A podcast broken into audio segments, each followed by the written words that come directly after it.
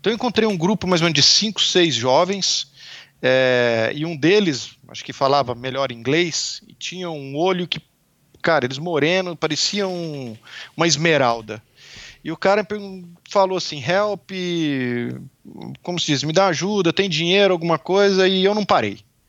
Sei lá, fiquei com, com certo receio e, e preferi seguir. E nessa de, de, de seguir, depois deu. Estava nessa estrada de terra, acelerei para poder mais rápido, procurando onde que era o entroncamento para sair, para pegar o asfalto, que era o caminho que eu devia estar tá fazendo, não essa de terra. É, e aí, a hora que eu cheguei, que deu aquela relaxada, nossa, mas deu uma desabada assim. Comecei a chorar de preocupação.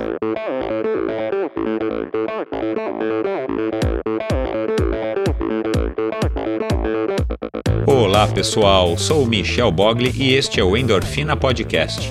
Aqui você ouve minhas conversas com triatletas, ciclistas, corredores e nadadores. Pessoas interessantes que são, acima de tudo, movidas à endorfina.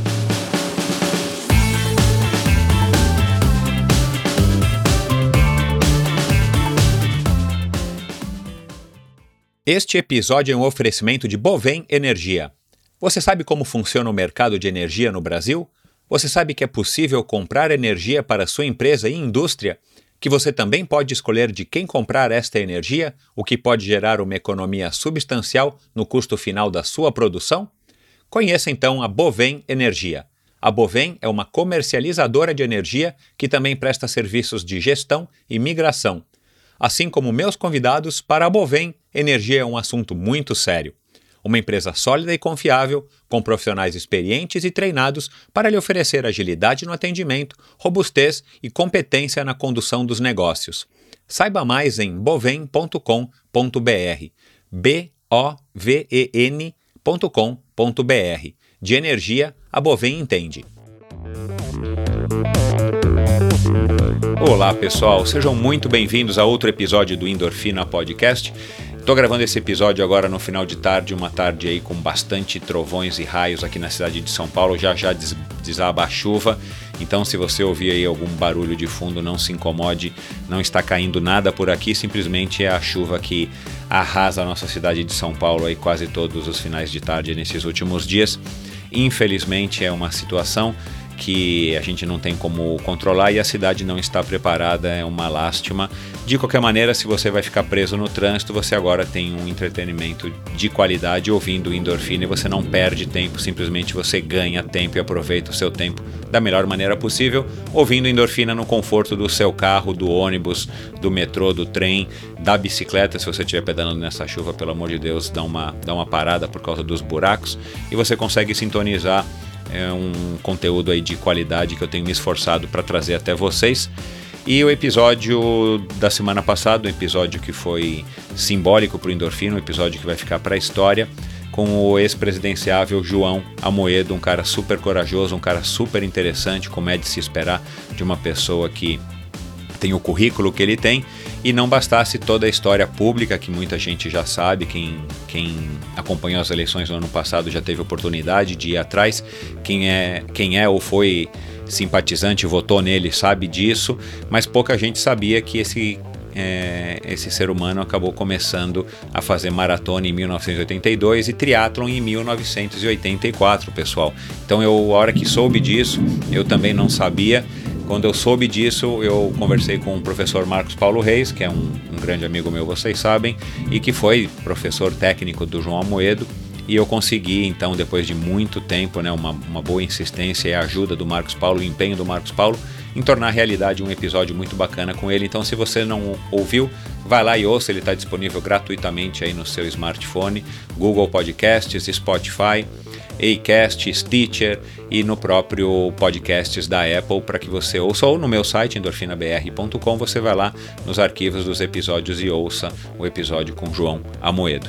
Bom, meu episódio de hoje é um episódio muito interessante, um episódio super legal com uma figura que eu não conhecia mas de que desde que eu é, soube dos seus feitos, eu decidi que iria em algum momento conversar com ele. Finalmente deu certo. Foi uma gravação que a gente fez aí no comecinho desse ano de 2019 com Vinícius Martins, um mineiro, um cara que é engenheiro mecânico mecatrônico, uma, uma, uma, especialidade da engenharia que eu confesso que eu desconhecia, e um cara que tem uma história muito legal de relacionamento com o esporte, com a bicicleta, e um cara que foi atrás de estar tá cada vez mais se superando, cada vez mais se desafiando, e o cara acabou se apaixonando, se viciando, para ser bem sincero, em bicicleta, e, e ele traduz, ele, ele alivia essa, esse vício, essa vontade de pedalar participando de provas muito interessantes, sem apoio, sem assistência, como por exemplo a Transcontinental, que acontece na Europa, já faz sete ou oito edições, e ele participou no ano passado da Inca Divide, que é uma prova no Peru também muito legal, e que algumas pessoas como Igor Lagins vai participar esse ano de novo, junto com o Vinícius. O Vinícius conseguiu convencer o Igor Lagins, um, um atleta e um professor aí muito conhecido aqui em São Paulo. Então, o Vinícius conta pra gente como é que foi essa trajetória, conta pra gente algumas características, algumas histórias curiosas e interessantes dessa viagem que foi também participar da Transcontinental lá na, lá na Europa.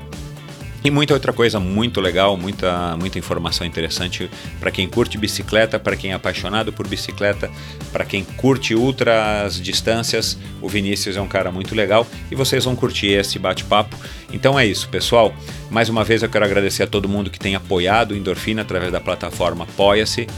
Muito obrigado, eu estou super surpreso com a quantidade de pessoas que têm decidido apoiar voluntariamente o Endorfina com uma quantidade, é, com uma quantia em dinheiro. Eu estou realmente muito surpreso e muitos de vocês estão optando pela, pelo, pela camiseta, pra, por ganhar a camisa, não é camiseta, é uma camisa de ciclismo é, da Join em parceria com o Endorfina, uma camisa muito bacana. Vocês conseguem conferir isso lá no meu Instagram ou no endorfinabr.com. No meu site vocês veem a foto, o, o a arte da camisa que foi inspirada. Na verdade, é uma cópia do, de uma tradicional camisa de ciclismo de uma equipe antiga da Peugeot. E o, o Saham, meu amigo também da Joiner, e eu, a gente resolveu criar essa camisa. E a gente está dando essa camisa para quem resolve apoiar o Endorfina aí com um valor máximo de 40 reais mensais, como uma maneira de estar tá agradecendo aí pela sua é, boa vontade e iniciativa. Mas se você quiser apoiar com 20 ou com 30 reais, fique à vontade. Em breve a gente vai ter novidades aí também para passar para os apoiadores é, dessas outras faixas de, de valor. De qualquer maneira, o seu apoio é fundamental, o seu apoio é muito importante para mim, o seu apoio é, é um grande prazer para mim é, saber que tem gente aí do outro lado que curte o endorfina e que acha que vale alguma coisa. De qualquer maneira, é, mesmo você que não apoia, você está ouvindo endorfina, você vai lá no iTunes, faz um review, você compartilha com os amigos, você faz um, um repost no seu Facebook, isso me ajuda muito o número de downloads cada vez aumentando mais. Então isso é que me dá satisfação. Eu quero que essa mensagem, eu quero que essas conversas que eu tenho com esses seres humanos iluminados que eu tenho recebido aqui no Endorfina, que ele alcance o maior número de pessoas possível. E se você me ajuda a, a ter mais um, mais dois, mais três ouvintes, você já está com certeza me apoiando da maneira como é, eu preciso para que o Endorfina continue crescendo e trazendo cada vez mais convidados interessantes e importantes para bater um papo comigo e vocês. Então é isso, pessoal. Um grande abraço, uma boa semana e juízo. Até lá. Tchau.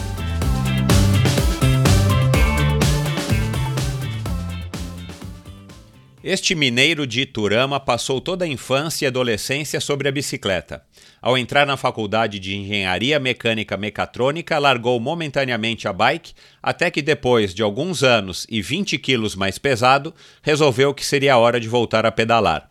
Voltou participando das pedaladas noturnas, que logo evoluíram para algumas competições de mountain bike. Já orientado por um técnico, mergulhou mais fundo nas competições e foi aumentando os desafios.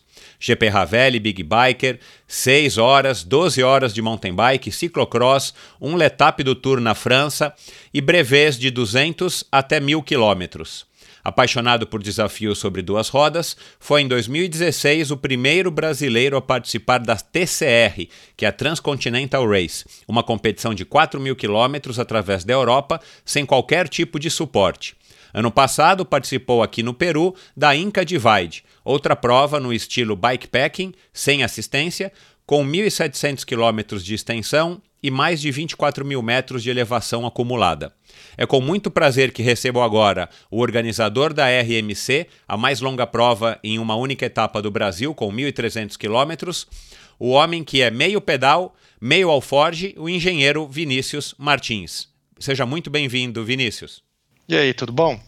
Tudo jóia, cara. Obrigado pelo convite e muito obrigado pela apresentação. Até agora, sim, eu fico até me olhando. Será que eu já fiz isso tudo mesmo?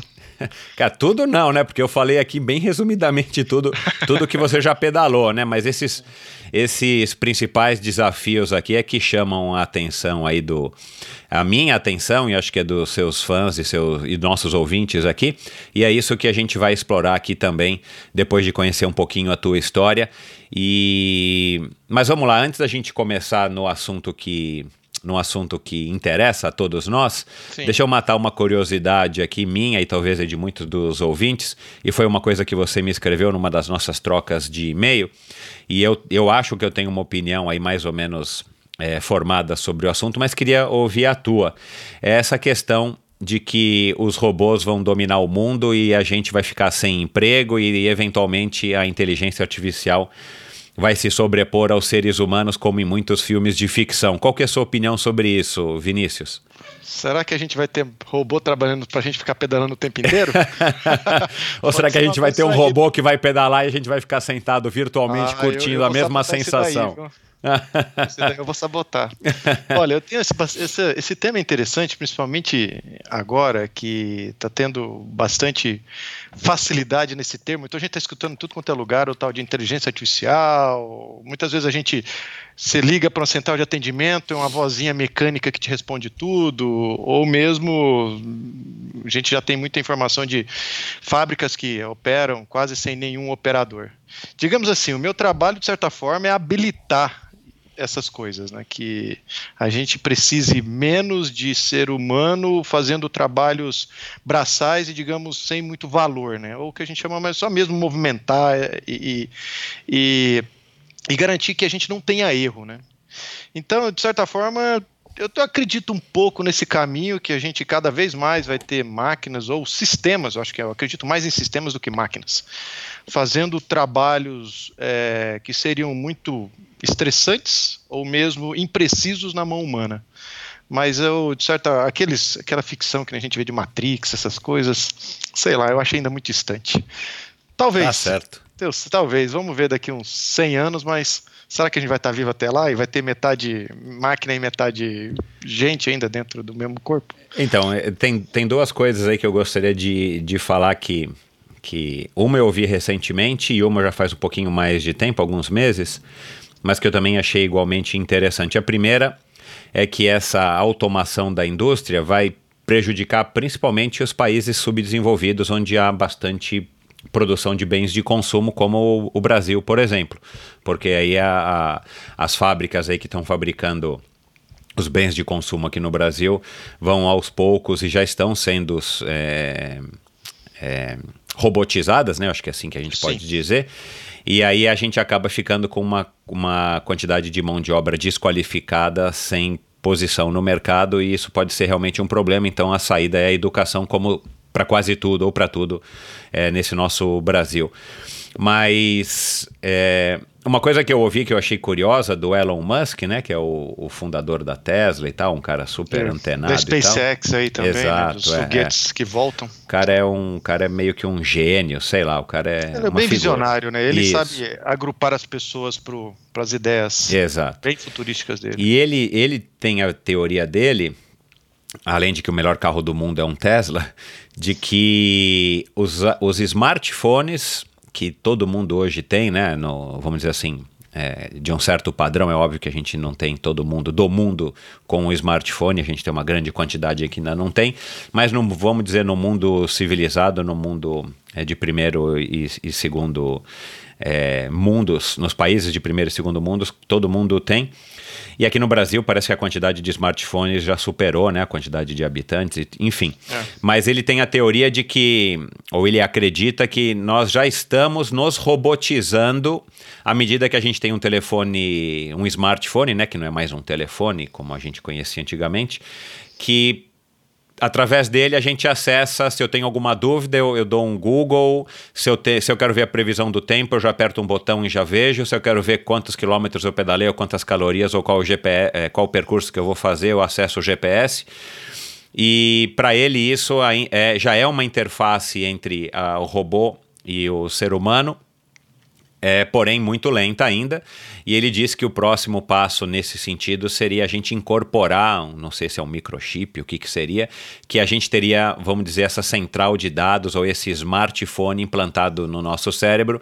E aí, à medida que a gente fosse né, como a gente usa hoje o telefone para que seja para procurar o, o, o, endereço, a gente acessaria isso já de uma maneira muito mais rápida do que a gente faz hoje, já incorporado de fato fisicamente dentro do nosso organismo e, e aí seria o que, o que a gente via, já vê em ficção que nós passaríamos a ser mais mais robotizados do que somos hoje com o smartphone na ponta dos dedos.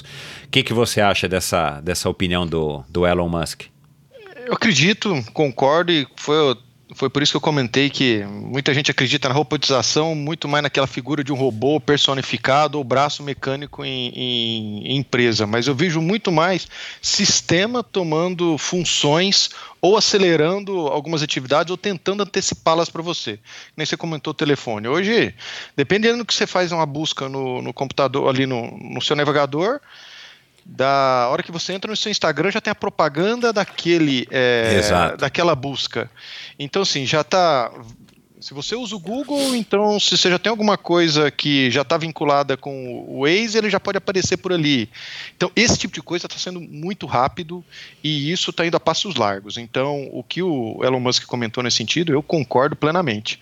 Quando a gente vai mais para o mundo físico, que é essa questão da troca mesmo da mão de obra braçal, a gente que é terceiro mundo, a gente vai ter que evoluir em educação. A única forma da gente garantir que as pessoas que serão substituídas, de certa forma, é, de um trabalho braçal para um mecânico, para depois um automático, ela consiga se recolocar de outra forma. Vamos pensar, tem call center. Quando você liga, você quer ser atendido na hora, em dois, três minutos. Então você precisa de uma, um batalhão de gente lá para atender não sei quantas mil pessoas ligando para reclamar que seu telefone caiu ou que veio uma conta errada. Se você tiver, por exemplo, uma central, que à medida que você conversa, vai te adiantando e te resolva isso, você não precisa mais de um profissional, uma pessoa. O que, que essa pessoa vai fazer? Tem que ir para outro caminho. A gente viveu isso recentemente com a mecanização da, de corte de cana.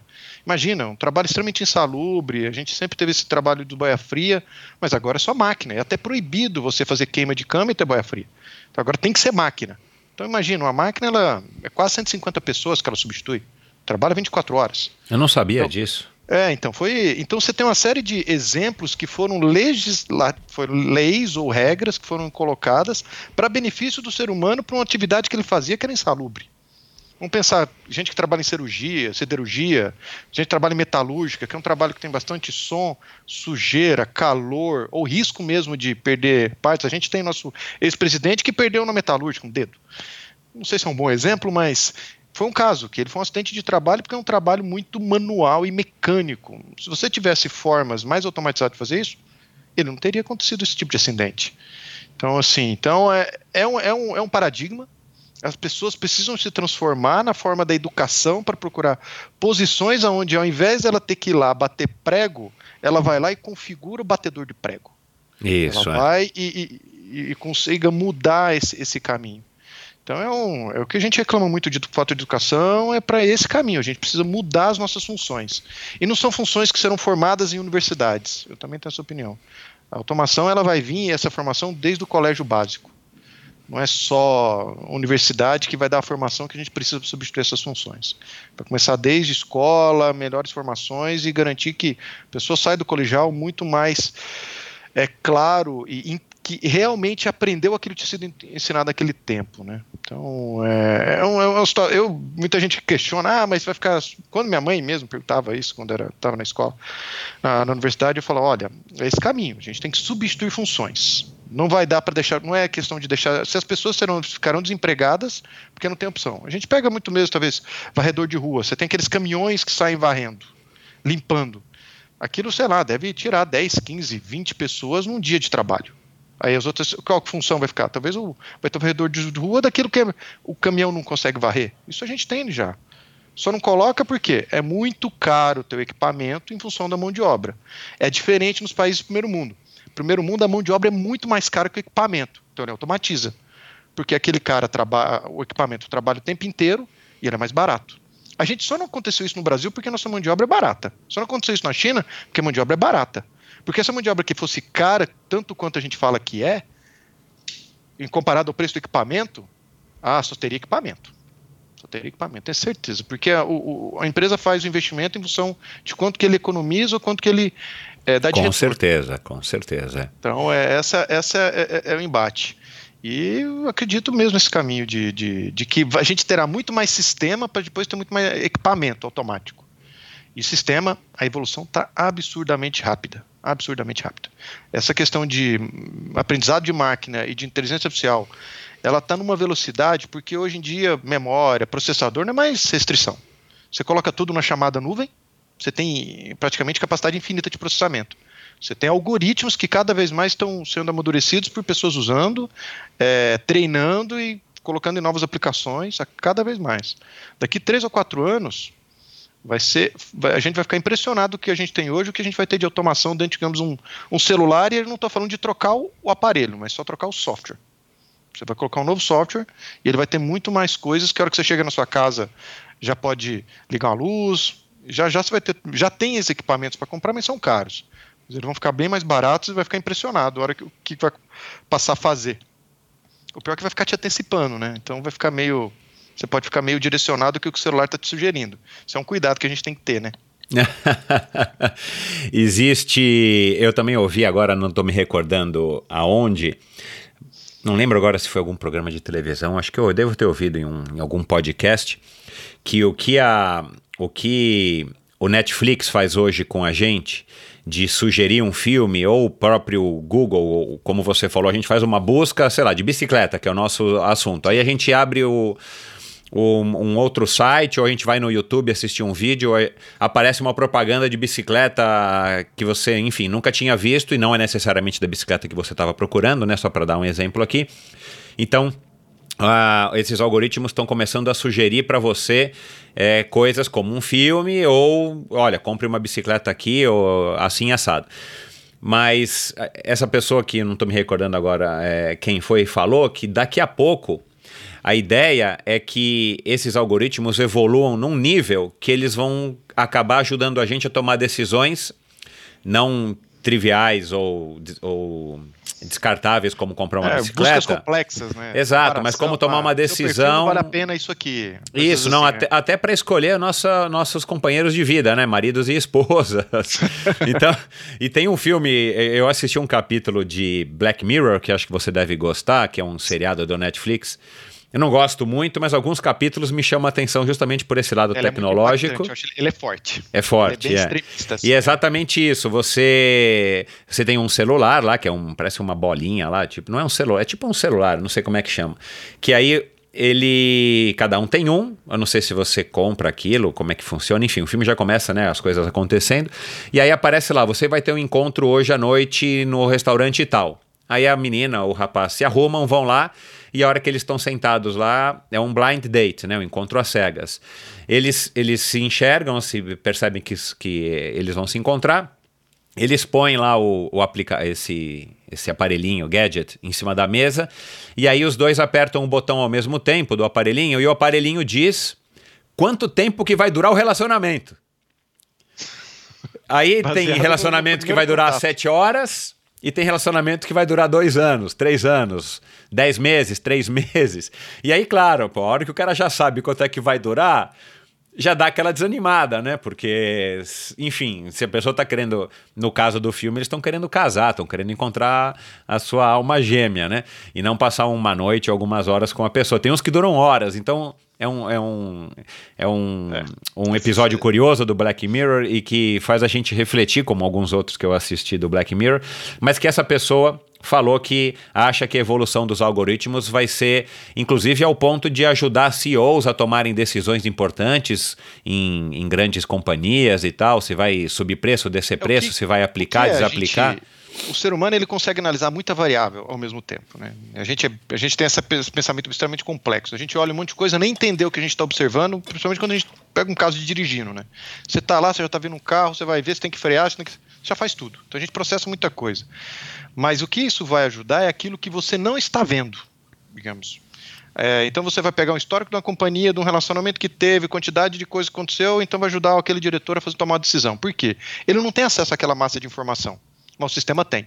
Então ele, ele acaba sugerindo caminhos para você porque ele tem muito mais massa de análise. Então isso eu vejo vantagem, porque a gente não consegue ver Claro, tudo. claro, claro. É, então, mas esse é o meu medo também é, se, esses, se essas métricas não estiverem calibradas, ou então, se elas estiverem calibradas de uma forma para beneficiar outro, exato. uma decisão errada. Exato. É. Uma decisão errada. É.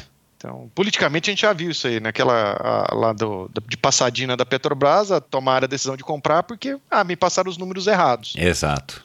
Então, assim, é, é fácil dar uma desculpa sim e a gente pode ir para esse caminho. Mesmo claro. usando algoritmos que teoricamente são não, não nos influenciem, né? É. Bom, bom vamos, vamos voltar para a bicicleta que é um assunto tão legal quanto esse, mas. A gente pode falar um pouquinho de eletrônica dentro de bicicleta também, se quiser. Então, vamos lá, vamos lá. Mas fala um pouquinho aí da tua infância em Iturama. Imagino que deva ser uma cidade bem pequenininha, né, no interior de Minas. E você me disse que você pedalou aí praticamente da tua infância até a adolescência inteira. Conta como é que foi esse teu, essa tua ligação com a bicicleta. Cidade pequena, enfim, eu morei na fazenda quando, enfim, fui para a cidade nascer, voltei para a fazenda e depois, quando era para começar a estudar, eu voltei para a cidade. E meus pais, eles deram aqueles famosos tico-tico bandeirantes, né? Aqueles pequenininhos lá de três rodinhas. De ferro, irmão, né? É, nossa, aquilo e eu e meu irmão já de tinha lata. um quintal lá de terra, a gente mandava ver naquilo lá. É umas coisas assim, engraçadas. Eu tenho lembrança dessas coisas assim com meu irmão. E aí, quando a gente tinha, acho que 5 anos, deram a bicicleta pra gente de rodinha, umas Monarch, parecendo aquelas monareta pequenininha. E, e depois eu fui para minha segunda bicicleta, que foi uma barra circular, da Monarch também. Fiquei com ela muito tempo e mexi de tudo quanto é jeito. Coloquei 18 marchas naquilo, fazia trilha, sabe? Eu ia pra fazenda com ela. Até quando eu comecei a trabalhar, tinha uns 12, 13 anos e comprei minha primeira mountain bike. Mas o que eu falei, era muita coisa de diversão. É, lá, por ser uma cidade pequena, de 30 mil habitantes, a única influência que tinha era futebol na TV. Ou, enfim, as coisas da escola, que tinha vôlei, esse tipo de esporte. A gente não, não tinha, eu não tinha influência de bicicleta. Não existia bicicleta na TV, eu não via bicicleta em revista. É, Mas as pessoas falando... se locomoviam de bicicleta como uma cidade pequena qualquer. cidade pequena, todo mundo fazia isso de bicicleta. A cidade era relativamente plana, porque eu sou do lado de Minas Gerais, onde não tem morro, que é o Triângulo Mineiro, lá na divisa com Mato Grosso Goiás e São Paulo, então não tem morro. Quando eu falo que não tem morro, não tem morro. Não tem uma subida que nem aqui da Brigadeira, aqui em São Paulo, que é. Todo mundo fala que é uma subida difícil, mas que nem é tanto, aqui dentro da cidade. Nem isso tinha. É, nem isso tem por lá. Então, tudo era de bicicleta. Ia para escola. Quando eu era trabalhava na concessionária lá, que era boy, fazia cobrança, era com era de bicicleta. Então, acabei tendo isso desde sempre. E uma coisa que eu sempre fiz era eu montava e desmontava minhas bicicletas. Eu acho que isso aí foi um dos grandes influenciadores de eu ter escolhido engenharia mecânica. Ah, Porque que eu, eu fazia, desmontava, engraxava, trocava, ah, tinha que fazer os upgrade, fazia. Não fazia as coisas mais sofisticadas que era colocar raio, hidráulico, esquece, as coisas não existiam nessa época. Então, assim, as coisas aí precisava de alinhador, então ia para direto na loja lá, nas lojas, nas bicicletaria. Bike shop, esse negócio é só coisa de estádio grande. É mas, mesmo. Mas, mas para você aprender a mexer na bicicleta foi na base do vou desmontando e vou apertando e vou, e vou montando de volta? Montando de volta. Ou você colava de vez em quando na bicicletaria e aprendia alguma coisa com o mecânico Bem da cidade? Pouco, sim, assim, eu tentava, ficava olhando, mas eu acabava que antigamente você não precisava de muita ferramenta, ferramenta especial, né? Se você tivesse um um alicate de pressão, a chave inglesa e uma chave de fenda, você basicamente desmontava tudo. Exato. É. É, hoje você precisa de muito mais ferramenta especial para que encaixe. Na época, não. Então, muita coisa eu fazia sozinho. Tá certo que de vez em quando sobrava algumas coisas, não funcionava, e você tinha que levar lá para entender o que aconteceu. A maioria das vezes foi tentativa e erro. Mas funcionava. Não tinha tanta peça, né? Não tinha marcha. Quando eu falei, eu coloquei as marchas na, na que eu tinha, mas foi bem quando ficou mais fácil de comprar mas era tudo sem marcha, o freio não era com cabo, era varão, que era das... Por isso que eu acho que essas barras fortes elas são tão confiáveis, eu acho que eu ainda admiro esse tipo de bicicleta, porque, cara, não tem cabo mecânico, não tem cabo de aço, não tem marcha, que não funciona. Exato. Coloca é. graxa, coloca óleo onde precisa. É, a bicicleta do trabalhador, né? A bicicleta que não vai deixar o, a pessoa na mão, né? É, eu andava com ela assim, de, de fazia trilha, tomava pancada porque um aço duro, vibrava para diabo, mas funcionava. E foi assim que eu acabei pegando o gosto, e tanto pro lado mecânico da história, quanto pelo lado de, de, de, de se divertir mesmo, fazer trilha mesmo. Que trilha praticamente, hoje em dia também existe essa disfunção. Trilha é estrada de terra, né? não é trilha que a gente conhece como é, cross country de mountain bike, né? Trilha é andar na estrada de terra e para fazenda, fazer as voltas no, nas, na, na, periferia da cidade, essas coisas. E aí até meus até o terceiro colegial que eu morei por lá, meu único deslocamento era por bicicleta. Sempre, sempre, sempre, sempre. Então, onde que E você tinha uma turma de amigos ou você era um dos únicos? Tinha mais Olha, gente tinha, que. Ah, não, mais garotos. pessoas, assim, que também era na mesma situação, que usava bicicleta para poder ir para escola e aí juntava no final de tarde, ou no sábado ou no domingo, e a gente ia para algum lugar. Ia para beira de rio, porque lá tem a represa da hidrelétrica, então ia para represa, ia para para outros ribeirões lá para água, então ia para fazenda, que ficava uns 35 quilômetros. A gente ia. Então era o que a gente fazia assim. Então não era um negócio muito esportivo. Juntava porque ah, vamos para lá, junta a molecada e vai. E, e, não, e não tinha nenhum tipo de treino formal, era uma pedalada, vamos até um lugar, um deslocamento. Treino, treino nenhum, não. Eu lembro a vez que a primeira vez que eu andei esses 30 quilômetros foi praticamente renascer no outro dia, né? Porque morrer. Chega morto e tentar recordar outro dia para voltar. Tudo assado, sabe? Aquelas coisas que vai fazer, não tem muito, muita técnica, mas fazia, funcionava. Mas você, mas você adorava. Nossa, era a coisa que mais valia a pena aquilo lá uma diversão, a liberdade, né? A liberdade do moleque poder se deslocar. Então, a bicicleta dá isso. É. é. Então, assim, independente se estava chovendo ou não, a gente até gostava de sair quando estava chovendo, que era mais ah, divertido. Legal. Mais divertido. E assim, não tinha, meus pais não tinham muita, para fazer assim, não tinha, ah, controle. Cidade pequena também, né? Aí tem esse lado, né? Você pode andar, todo mundo dá notícia sua. Se acontecer tanto bom quanto ruim, todo mundo dá. Todo mundo conhece o filho, o filho do Gilmar do Correio, o filho da Aniva, professor. É fácil de, de saber. Bom, Aí depois você entrou, você decidiu fazer engenharia mecânica mecatrônica, é, robótica, não, Sim, mecatrônica. Mecatrônica, isso. E, e aí você se mudou para São Carlos. É, em São Carlos eu fui para lá e não levei a bicicleta. Aí por lá depois eu comprei uma baratinha, me roubaram. Aí depois eu tinha, tinha montado uma melhor, porque aí eu já estava andando já com. Porque por lá acabou tendo muito mais gente que pedalava realmente, que eu via isso, que pedalava com regularidade. Gente até que treinava mesmo. Lá tinha como cidade, tinha mais de 200 mil habitantes e muita gente de fora. Então lá tinha cultura do esporte de mountain bike, o pessoal se organizava para fazer trilha. Então foi por volta de 2000, 2001, foi quando eu comecei a andar com esse pessoal. Então eu montei uma outra bicicleta e comecei a andar mesmo com eles. Então tinha até um que era, era filho de holandeses, tinha morado na Holanda, então tinha uma influência muito mais de, de ciclismo, de mountain bike do que todo mundo ali, ele passava as dicas para a gente, a gente ia para, enfim, ia da USP, ia para outro campus, que é da Universidade Federal de São Carlos, né, ela que era bem grande, andar no meio dos eucaliptos, então a gente lá fazia trilha mesmo. Então foi onde, opa, isso é bacana, mas aí eu saí de férias, a bicicleta ficou na República, Ei, obviamente cara. entrar na República roubaram. Levaram Bom. embora e deu outra brochada nessa história, né? Entendi. Aí, aí você parou de andar de bicicleta há um tempo? Parei. Eu parei mais ou menos uns, vou dizer que uns sete anos sem andar, sem praticamente andar nada. Nada, Caramba. Corria um pouco, mas fiquei muito tempo sem andar, muito tempo sem andar. Entendi. E aí quando eu comecei a trabalhar, vim para São Paulo, e eu trabalhava muito viajando, né? Então ficava longos períodos assim, ia e voltava toda semana, então acabei não tendo aqui em São Paulo uma até 2008, uma rotina de, de esporte. Entendi. Corria para lá e para cá, e onde que e, e, e, e, lá em São Carlos, você entrou na faculdade no ano 2000, 2001?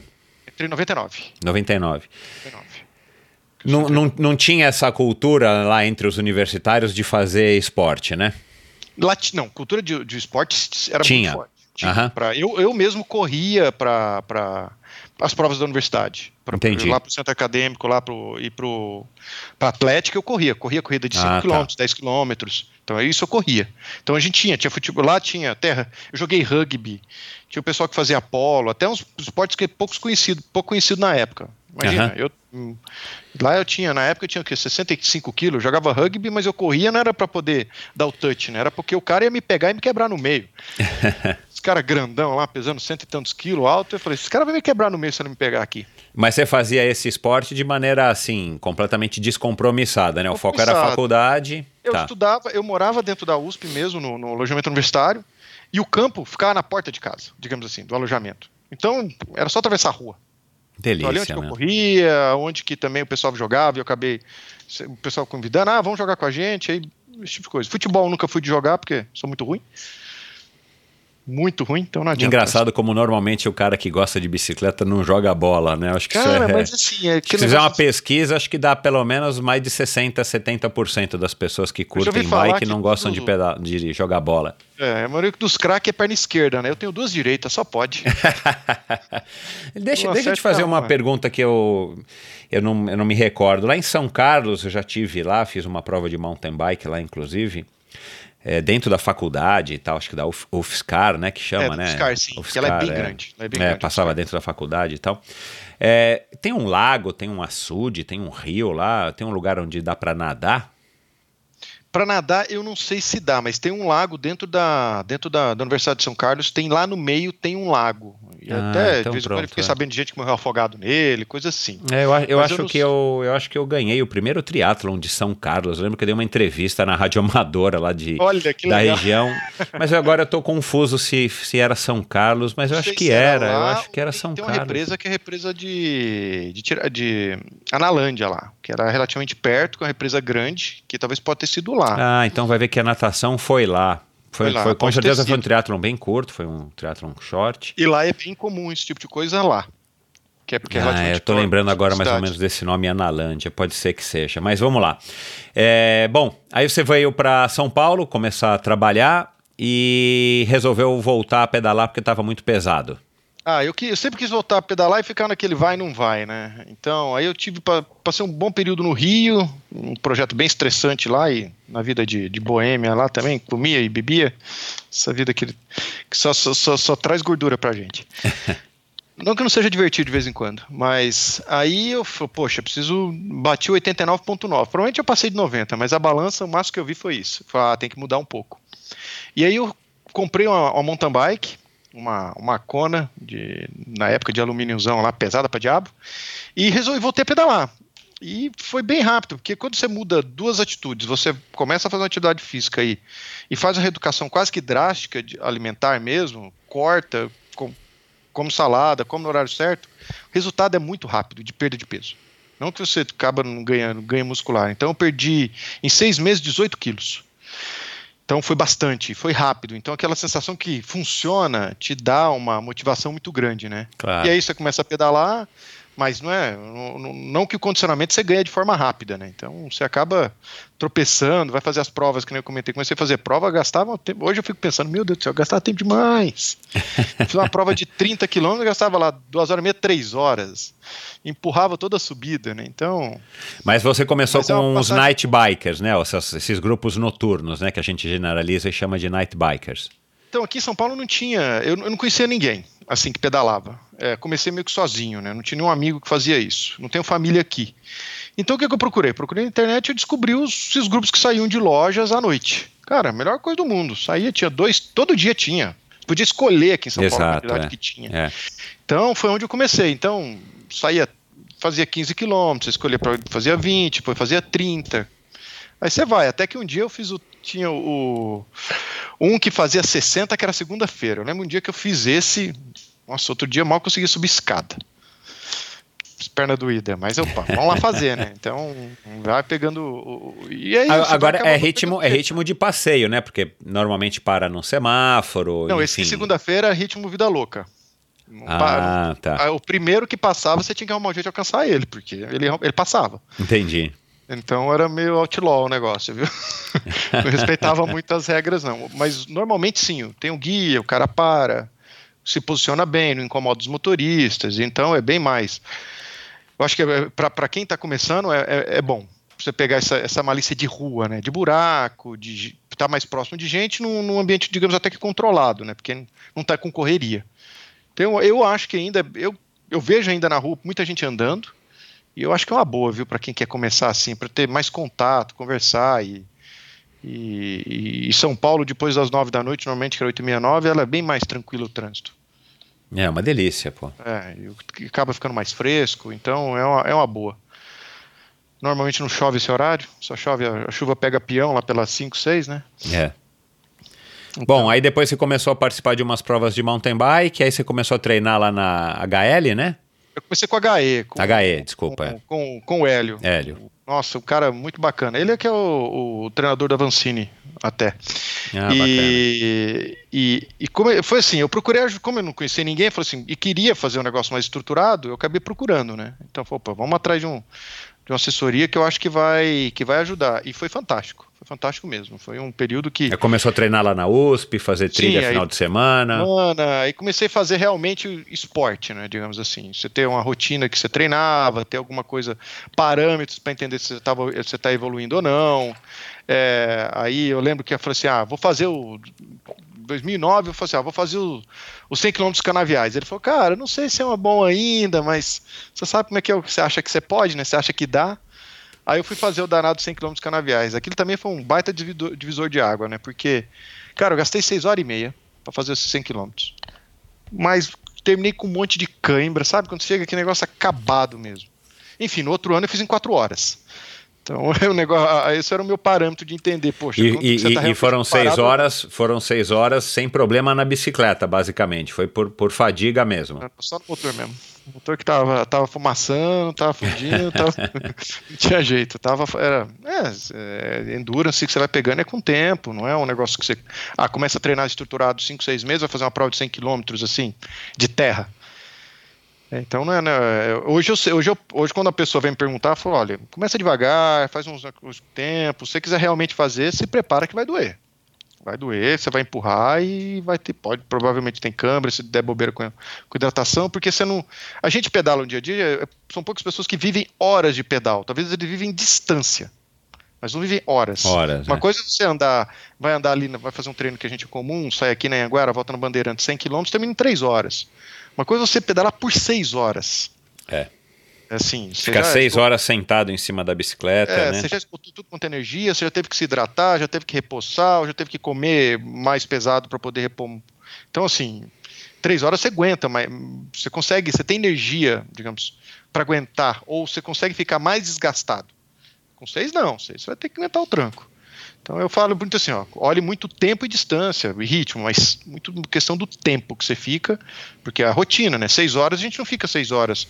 Seis horas a gente já fez, já fez um café da manhã e já almoçou. Ainda vai estar quase um cafezinho da tarde comendo alguma coisa à tarde com seis horas. Você acorda lá, você toma um café às sete da manhã. A hora que deu lá meio-dia, você está almoçando, você vai ter que comer de novo em seis horas. Então é, um, é, uma é algo que você tem que ter mais atenção. Eu não tinha essa experiência. Então, mas você vai ganhando, né? Você vai apanhando daqui, lendo dali, tendo orientação. Isso que eu acho que é fantástico aqui em São Paulo também, né? Eu acho que tá agora que está começando a acontecer mais no interior. Você vê mais pessoas praticando, você tem mais pessoas para conversar. É Por exemplo, nesses passeios noturnos, eu conversava com muita gente via bicicleta, via postura, via roupa. Então, essa observação é muito importante para a gente que está com, que tá com esporte que, tá, que cresceu tanto, mas ainda está com. Eu não, eu não, vou dizer que as pessoas começando agora a se preparar, né? Tem muita gente que foi na empolgação e agora ele está levando pelo lado sério. Então, é, é, é vai muito por observação. Tá certo que a internet é um mar de informação, mas é difícil ter hora saber o que, que é, vale o que não vale. Então você, eu acho que é importante todo mundo conversar. E na época eu, eu passei a ter esse meio para conversar. E eu acho que para mim, e aí eu entro muito esse lado de engenheiro, de observador, de olhar, testar, entender como é que funciona. E eu, eu gosto bastante desse lado também. Não só de baixa cabeça, pedala e pronto. Legal. Essa experiência nos 100 km do canavia, dos canaviais não te espantou da bicicleta? Não, não espantou, não espantou. Ela me ensinou a entender melhor esse. Poxa, deixa eu entender como que faz isso. Aí eu acabei depois dando um passo para trás, foi, eu fui mais devagar, né?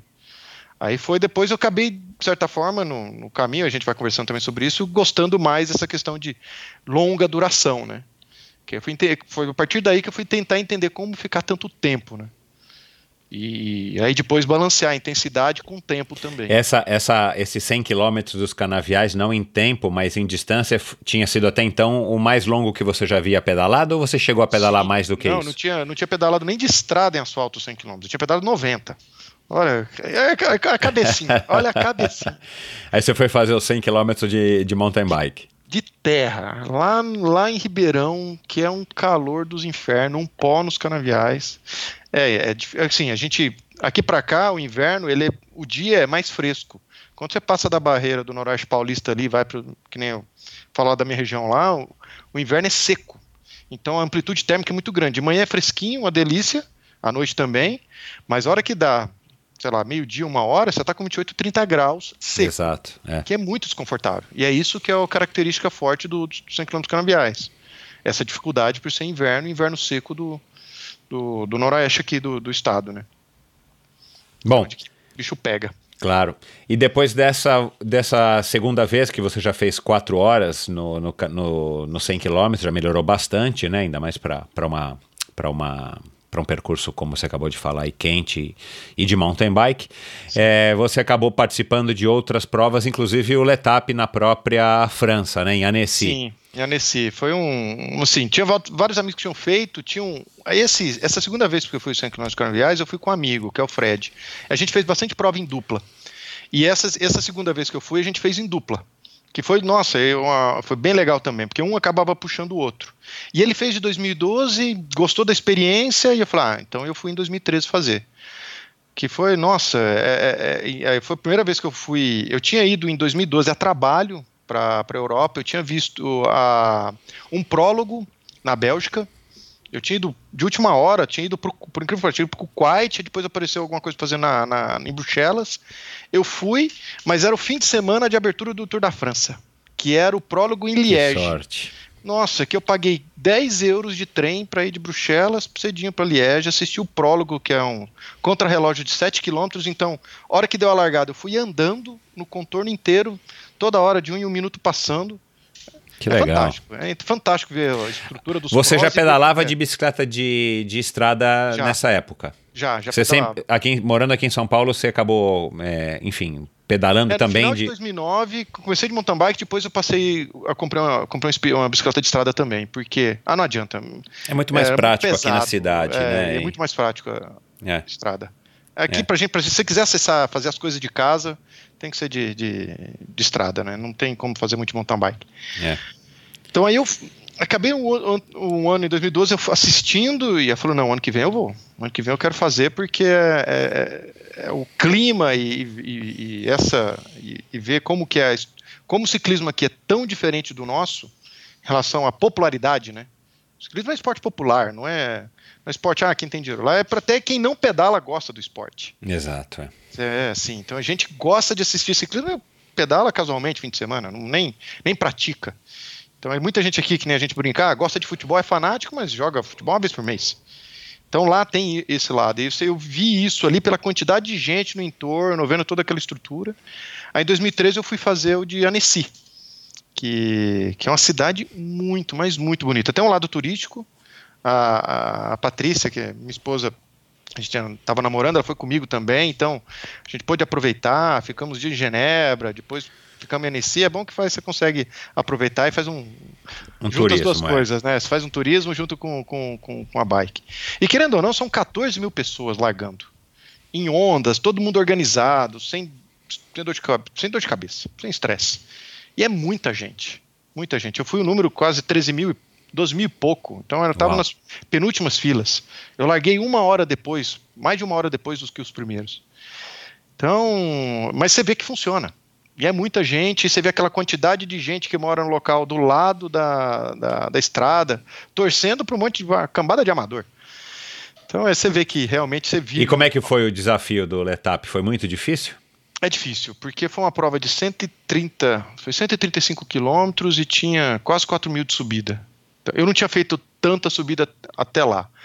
É, e a última era uma subida de, do Cold Seminós lá, que tinha 11 quilômetros a 10% de inclinação.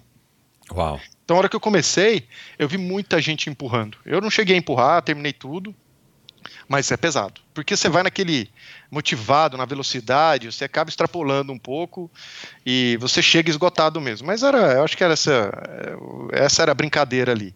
Mas e, e você estava se preparando. Desculpa, pode falar? Ali no final você vê muita gente empurrando mesmo, que travou perna, que cai.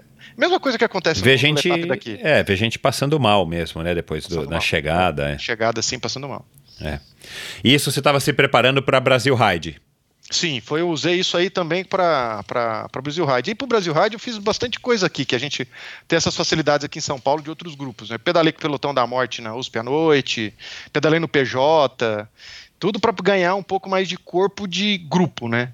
E de intensidade mesmo.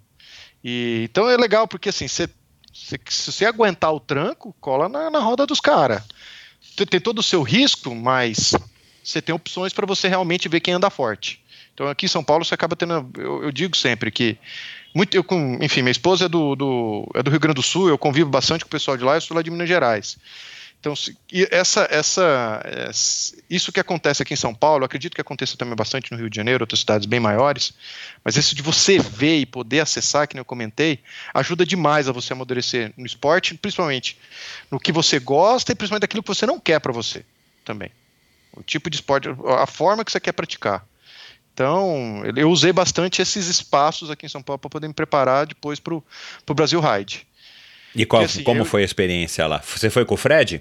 Não, eu fui já com, com o Ricardo, que foi um, um, outro amigão meu aqui. E olha assim, a gente pedalou como preparação, a gente conversou bastante como preparação, a gente fez o Big, várias provas do, vários do, do Big Biker junto para ver se a gente tinha sinergia ou não. Ele estava mudando de emprego, então a gente estava um pouco descadenciado de treino, mas é um cara que tem uma cabeça muito boa. Então a gente, ah, vamos para qual era o objetivo para ir Brasil Ride? Completar. A gente quer ser finisher dupla. Então esse era o nosso objetivo e a gente foi lá para fazer isso. E mesmo que ah, pedala mountain bike, cara, quando você pedala vários dias e põe 145 km com que a gente pegou lá 48 graus na cabeça e com single track, sei lá, por 60, 70 km, é outro mundo. Aquilo lá, como se diz, se você acha que você anda bem, lá você vai fazer mestrado e doutorado em bicicleta. Porque é, é, é o, não é à toa que. Até tem. Eu, eu, o ano passado eu estava na. É, não, não foi ano passado, foi, foi 2017. Fui dar treinamento em, em é, na, na Holanda. Eu fiquei numa cidade que chama Hertogenbosch, lá. E lá tinha uma loja de bicicleta que eu fui andar. E por coincidência, eu andei com a namorada do campeão holandês de, de mountain bike. Que, por coincidência, naquele fim de semana estava fazendo um mundial de mountain bike lá na. Se não me engano, era na Austrália. E ela tava falando: não, não, Henrique Avancini ficou em quarto lugar. Olha, o meu namorado ele morre de vontade de fazer o Brasil Ride. Eu falei para ela: ah, eu já fiz. Nossa, você já fez? Nossa, o pessoal fala que é legal, que é muito diferente do Cape Epic, que é muito mais técnico, que é muito difícil. Eu falei: é, eu nunca fiz o Cape Epic, mas eu fiz o Brasil Ride, eu sei que é difícil. É, não, as você pessoas falam mesmo a, que é difícil. A, a, a é. grandeza que, o, que esse evento conquistou e poxa. Que bom, né? Bom pra gente, bom pro Brasil, né? É, e você vê que ele tem uma referência e pessoas do nada, opa, tem essa prova lá que, que é legal. E querendo ou não, eu fiz ela e é difícil. Pelo eu fiz ainda quando era na Chapada Diamantina. Foi 2013, né? Então, mas a experiência foi fantástica, assim, de, de, de, de viver o mountain bike mesmo e essa questão de, de tentar se controlar, porque é muito tempo e é muito quente. Muito quente. Agora, lá no. O pessoal falou que nesse tipo de condição não mudou muito agora, depois que foi para a região lá de, de Porto Seguro, né? Continua ainda muito duro, só que lá chove mais, né? Então o barro acaba, pe acaba, acaba, pegando mais um pouco ainda, né? Claro. Então, não tive oportunidade nesse, de lá ainda. É, que bom que essa prova decolou, né? O Mário teve aqui no, no finzinho do ano passado é, ele falando um, um pouco da história. É. É, fez um trabalho muito bom. Tomara que continue, enfim, por muitos anos ainda a Brasil Ride. Aí depois no ano seguinte, você, aí você faz outras provinhas, né? Acho que entre uma, essas duas provas grandes, sim, o Letap e o Brasil, você faz umas provas aqui, outras ali e tal. Aí em 2014 você falou que fez o, o Haka, né? É, de mountain Isso, bike. O Haka de mountain bike com outro amigo também. Eu tenho, eu tenho facilidade dupla. de fazer, arrumar uns, umas duplas bacanas aí. Eu fiz com, com um amigo meu, Macena. Nossa, a gente fez o Haka e foi para mim a gente já vinha numa sequência treinando, teve essa experiência lá do, do Brasil Ride, e a gente, o legal é que a gente pegou pódio todos os dias, e no último, na última etapa a gente perdeu por dois segundos de ganhar a etapa. Então assim, foi porque um cara, um, um, passou, eu passei, aí passou a dupla do outro, aí ele passou. Então foi um, dois segundos lá e foi um. A gente viu que estava conseguindo controlar a, a, a prova e estava dando para ir, ir bem. Sim, então foi uma baita experiência. E o Raca, ele é aqui em Campos do Jordão. É, eu acho que esse ano ele vai ter novamente, é, e serão duas etapas, se não me engano, vai ser em abril. Vai ser dois finais de semana, dois dias seguidos. E a prova é basicamente só single track. Ou só sobe, ou você tem single track. Então, é, Campos é o paraíso, de, é. Para quem gosta de coisa técnica, ele contorna Campos caçando trilha. E então é muito divertida uma prova muito gostosa de fazer para quem gosta realmente de mountain bike de, de, de, de, trilha. de trilha de mesmo. single track, mesmo, é. Técnico. E, não sou, e o que eu mais gosto é aquele single track perigoso que te leva a ter medo, que você tem drop ou que você tem que ir muita pedra. Ele flui. Então você sente que, ah, você tá com medo é só reduzir a velocidade, não é um negócio, opa, vou ter que descer. Descer da bike, é. carregar. Não, tal. lá é, é, é flui. E aí você consegue é, se divertir mesmo, mesmo por lá. E a subida, prepara, que as subidas são duras. E eles misturam, acaba misturando coisa que é do Big Bike, coisa que é do desafio da, da, mantiqueira, da mantiqueira. Então ele acaba juntando, um, faz um bem bolado de uma série de trilhas lá e coloca em quatro dias. E eu acho que, pra, principalmente para quem quer ir para o Brasil Ride, é uma excelente preparação. Você entender como você se comporta em dias seguidos de, de esforço. E quanto no forma. total tem o Haka de quilometragem? Ah, tem 250 quilômetros e tinha quase 7 mil de subida. Porra, é Então, bastante. assim, pô. é, é bastante, ele É. foi, no- foi bastante. Era 240, 250, se eu não me É, recordo. e para quem tá em São Paulo é pertinho, é super acessível, Cara, né? Dá duas horas e meia, É. três, você tá lá em Campos. Então, é, para assim, quem tá no Rio vantagens. também. É perto, para quem tá por aqui, para quem tá visitando do Rio, é bem mais barata também, assim. É, então você consegue talvez fazer numa certa facilidade do que porque para Bahia você tem todo o custo de inscrição, você tem são sete dias é, fora o, o deslocamento e mais todo o custo de deslocamento para lá, né? Então você lá financeiramente você tem que se preparar muito mais tempo. O Haka não, o Haka é bem mais fácil tanto no sentido de deslocamento quanto no do, de custo para gente que mora aqui perto. E o Haka serviu de preparação para os 12 horas solo ou você não sabia ainda que, tava, que ia fazer o 12 horas solo? Acho que o hack ele ajudou bastante, porque principalmente ficar exposto a, a single track, né? Porque o 12 horas ele tem algum, eu digo sempre que tem algumas dificuldades aí para quem vai fazer solo. Ele é mountain bike, beleza, mas normalmente um circuito que tem relativamente quantidade, uma boa quantidade de subida pelo percurso que faz é trilha. Então é, não, não é um negócio que flui, ah, vamos lá, 25, 30 por hora lá e vai ficar dando volta lá que nem. A gente pensa que é um circuito, como tem bastante o Bike Series agora, né? De, de estrada. Não, ali você tem técnica, você tem que ter atenção, senão você toma chão. Eu já tomei alguns de bobeira, assim, sorte que não machuca, não machuquei, mas toma. Você tem que ficar atento. E, e acabei pegando, falei assim: ah, vou, vou, vou peitar o 12 horas. Vem dessa, acaba treinando, né? Falei, ah, vou fazer o 12 horas solo. Tinha feito ele em, em quarteto já, tinha ido bem, mas tinha sido bem antes, tinha sido 2011. Tinha é, ficado em segundo lugar na categoria, sétimo lugar geral. Então a gente estava com um quarteto bem legal na época, que foi em Piedade. Aí agora, esse que eu fiz foi em, no, no Semucan, que é uma trilha muito legal aqui pra gente que está aqui, que tá aqui em São Paulo, que é fácil de ir. É, e, e fácil de ter estrutura ali perto. Então foi, eu fui lá, falei assim, ah, vamos ver o que, que vira. O engraçado foi que assim, tava fazendo a, a, a prova, aí meu irmão foi, minha mãe foi, que eles estavam por aqui em São Paulo, eles nem moravam, meu irmão morava em Carapicuí, minha mãe estava lá de Minas Gerais, ela veio, estava lá assistindo.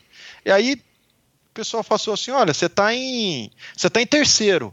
Falei, ó, olha lá porque eles erraram a plaquinha e não sei por que perderam a que era designada para mim me deram outra e provavelmente não tinham trocado no sistema o chip. Falei, não, não, pede lá para trocar a, a, a, plaquinha porque tá errado, tá errado, eu não tô, não tô nessa posição não, tem muita gente boa aí na frente. Aí eu dei uma volta, dei a segunda volta, ah, você agora tá em quarto. Falei, poxa vida, eu não falei para vocês consertar? Falei, não, agora consertou, agora você tá em quarto. Falei, em quarto? Uau. Não. Que isso? Aí você dá aquela mudada de chave na prova, né? Poxa, como é que tá? Quem que tá atrás? Quem que tá na frente? Que eu tava só fazendo para completar, não tava fazendo assim. Aí, opa. O que acabou acontecendo foi que alguns caras bons estava quente à tarde. Eles deram uma desistida. E eu mantive constante, né, o tempo inteiro, constante, constante. E aí eu mantive e terminei em quarto. Cara, para mim foi um negócio surreal assim, pegar quarto lugar de 12 horas num de mountain bike assim. Fiquei muito, mas bem, bem feliz mesmo. Quem até que ganhou minha categoria era o Caio Guatelli, sabe? Então, os caras que Uau, não sabem Claro. anda forte, os caras que andam bem. Então, poxa, foi um negócio que, ó, o troféuzinho que eu tenho ali, esse aí tá bem guardado. E, e, essa foi então a prova mais longa até então que você tinha feito. Você tinha feito já seis horas, né, de, de horas, mountain bike. Tinha feito ah, em quarteto, né, mas quarteto é completamente diferente. da Completamente. Você diferente. vai- é. Você dá a vida por uma volta, você relaxa uma, você come, aí você aquece e já vai, né? Então, é uma dinâmica bem mais tranquila do que a, a dinâmica de uma de 12. Então, e, aí, é, e- e- e você se sentiu bem? Senti bem, assim, não senti porque eu me, me acabei me programando os horários para comer e, e, o que, que eu ia comer e tomar durante a, a prova, como a hidratação, reposição de sal, é, tinha um purê de batata um determinado horário que eu comi, comi duas vezes, então consegui não sentir fraqueza, assim. E, e, eu gosto de andar à noite, né? Então, quando chegou à noite, eu achei que ia cair muito tempo durante o dia, eu não baixei tanto tempo aumentei, sei lá, um, dois minutos por volta, e as, três, as duas últimas ainda mantive quase o mesmo tempo que eu estava fazendo à tarde. Então depois você acaba também quase que decorando todas as curvinhas que tem ali, Exato, pedra, é. buraco. Tem essa, tem essa vantagem, né? Tem a monotonia, é. mas tem a vantagem de que você vantagem. decora exatamente o, o caminho. Tá bem batido, né? Muita gente já passou, então tá bem é, compactado, então aquilo que era para escorregar já escorregou, então você consegue ter, um, ter uma confiança melhor no caminho, mesmo que você falei, acaba tendo um minutinho de desatenção, mas o caminho já está pronto ali. Só tem uma boa iluminação que você consegue ter uma boa fluidez. E e o 12 horas ele é uma prova bem fluida normalmente, né? Você não fica empurrando e carregando a bicicleta. É, se chove fica ruim, né, lá no Semucan.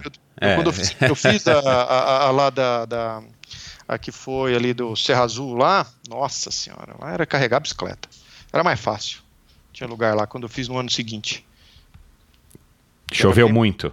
Choveu muito. Choveu assim, choveu à noite, não choveu à tarde, choveu à noite. Nossa senhora, meu Deus Ficou do céu. bem, bem, bem difícil, bem difícil. Ô Vinícius, e, foi, e foi aí que você começou a se interessar por essas por, essa, por, por ficar muito mais tempo em cima da bicicleta? Ou você já estava fazendo alguns brevês, alguns Audax? Não, foi a partir daí que eu comecei a procurar isso aí. Eu tinha feito, eu tinha feito um brevet, que até vale a pena colocar, eu chamo brevet Audax, é que no Brasil todo mundo chama de Audax, né? Uhum. Que é essas, esses desafios amadores de 200, 300, 400, 600, 1000, 1200, 1300, enfim. Que, que, que, que, que, você tem que, que você tem que seguir essa sequência, né? Você participa do primeiro do ano, sei lá, que tem 200. Não é obrigatório, depende do clube. Ele, ele, ah, ele tá. mais. Eh, não é obrigatório você fazer a sequência até os 600, até o 1000 sim. Mas até os 600 não é obrigatório, depende do clube. Poxa, vê um cara lá que vai fazer os 600 que nunca fez nenhum e não tem histórico, ah, poxa, eu não vou fazer. Mas você pega um cara que já fez o Ironman, quer fazer um 300, poxa, esse cara já ficou 10, 11 horas, 12 horas aí exposto à atividade física algumas vezes e já pedalou 180. Então ele sabe o que é 300. Uhum. Então, então a gente acaba, no momento, na inscrição, o organizador tem esse cuidado de, de, de, de, autor, de deixar fazer a inscrição ou não, olhando a certa, certa experiência. Mas enfim, o brevet é isso que a gente faz aqui no Brasil. O Audax ele tem um caráter mais não vou dizer competitivo, mas ele tem né, mais caráter, um caráter contra-relógio. Então você vai equipe, a equipe tem que terminar junta, ou no máximo uma quantidade mínima de pessoas, tem que fazer aquele percurso, tem um período mais apertado. Então ele é mais competitivo do ponto de vista de, de dessa, dessa tipo de, de, de, categoria mais amadora de longa distância. Brevet não. Você tem que passar pelos pontos de controle, comprovar as passagens e terminar no tempo máximo. Tempo mínimo? Ah, se você quiser andar rápido, bom para você. Tempo máximo, enfim, 200 você tem 13 horas e meia, 300 você tem 20 horas, 400 você tem 27 e 600 você tem 40. Então você tem que terminar nesse, né, dentro dessa faixa de tempo. E eu acabei. Vendo... No Audax os tempos são menores, mais apertados. Você tem que ir mais rápido. Tá. Tem que ir mais rápido e você tem que garantir que o grupo vá junto. Então você está normalmente, ah, são, você tem cinco, você tem que chegar no mínimo três. Tem que chegar no mínimo três. Se, se dois ficaram para trás, eles são desclassificados. Tem que chegar. Então você tem algumas tá. variáveis que não é só sua, né? Você depende dos outros. Entendi. Então, você, e o DAX a gente só tem um que chama Flash Velócio, que é que entra nessa categoria que a gente tem no, na Semana Santa. Que é, no, é você larga na Sexta-feira Santa ou no sábado de manhã para chegar até o domingo de Páscoa. Você tem 24 horas para fazer, uma como se fosse uma flecha, no mínimo 320 quilômetros de distância entre ponto final e ponto inicial pedalar no mínimo 360, tem uma série de regras. Entendi. É, bem matemático mesmo. O cara que é capitão tem que ficar tomando cuidado, porque, nossa, pra você, não, pra você não conseguir terminar, eu já fui capitão de time. É fácil, viu? Ah, você é? Tem, você tem, porque você, depende da situação. Se tem um cara muito lento, você tem que se classificar ele. Porque na 22 hora você tem que estar em tal lugar que você combinou, tem que marcar. Então você tem que garantir que todo mundo vai andar naquela velocidade, naquilo que foi, tem que passar nos pontos. Então tem um, um, planejamento de prova complexo. Entendi. É bem, é até não sabia que não sabia que tinha essa diferença. Achei que fosse só dois nomes para a é, mesma coisa. Mas Eu falo, eu não, não, sou tão rigoroso com isso. O pessoal quer falar Audax, Audax, mas como a gente tem um espaço para poder falar, então aqui no Brasil a gente faz brevet. Por isso que chama BRM, que é Brevet Randonnée Mundier, que é o nome, que é o BRM 200, 300, não é Audax. Entendi. Mas você pega os nomes dos clubes, chama Audax, então a gente chama normalmente tudo de Audax. Tá então, certo. acho que não é, não, é, não é um problema fazer a, a menção assim. Mas e bom, aí você já tinha participado de alguns brevês mais curtos. Eu tinha feito um 200 ah, tá. em 2011, que, ah, tinha, tá. que eu fiz em Campos Jordão. Foi o único que eu tinha feito até então. Que aí tinha sido uma, uma, uma vez que eu fiz lá em Campos Jordão, que até então tinha sido minha maior distância contínua, né? que era, tinha sido esse 200. Aí depois do 12 horas que você que, que deu um estalo, como é que foi aí essa vontade de começar a pedalar mais tempo? Ah, eu vi, eu, eu vi, eu conheci outras pessoas que faziam esses, esses desafios nessa de 200, falei, ah, poxa, eu vou me inscrever, vou fazer. Só que aí eu fui muito nessa mesma ideia da velocidade, né?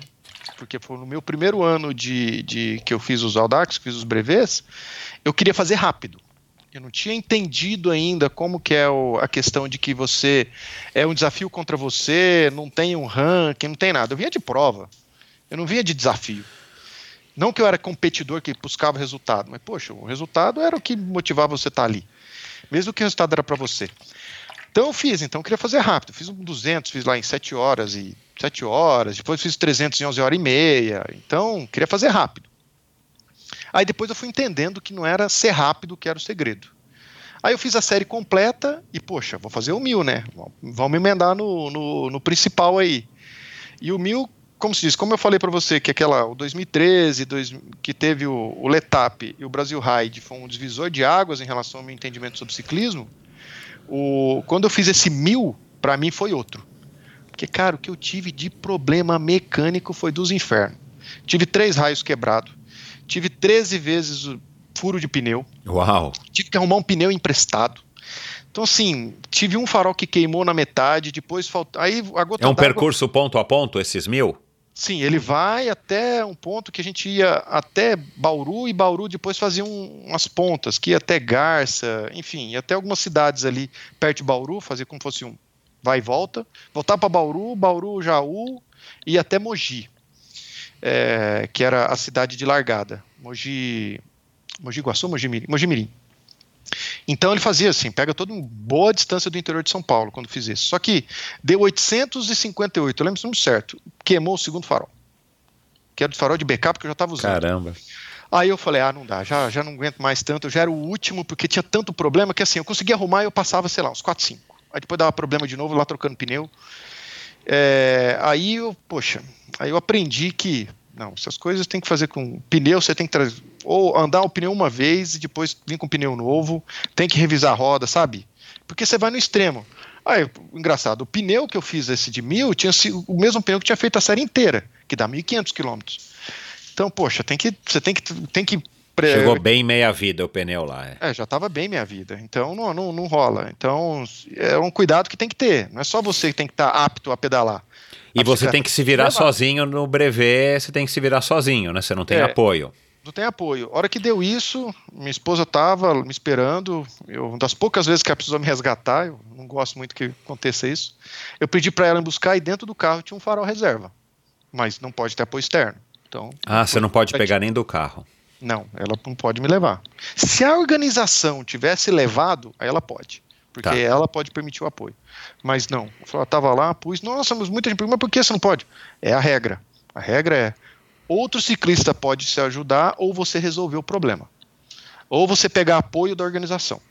Fora disso, não pode. Se tiver um outro ciclista passando no caminho e ele te oferecer, aí você pega. Claro. Não tem problema. Não tem problema.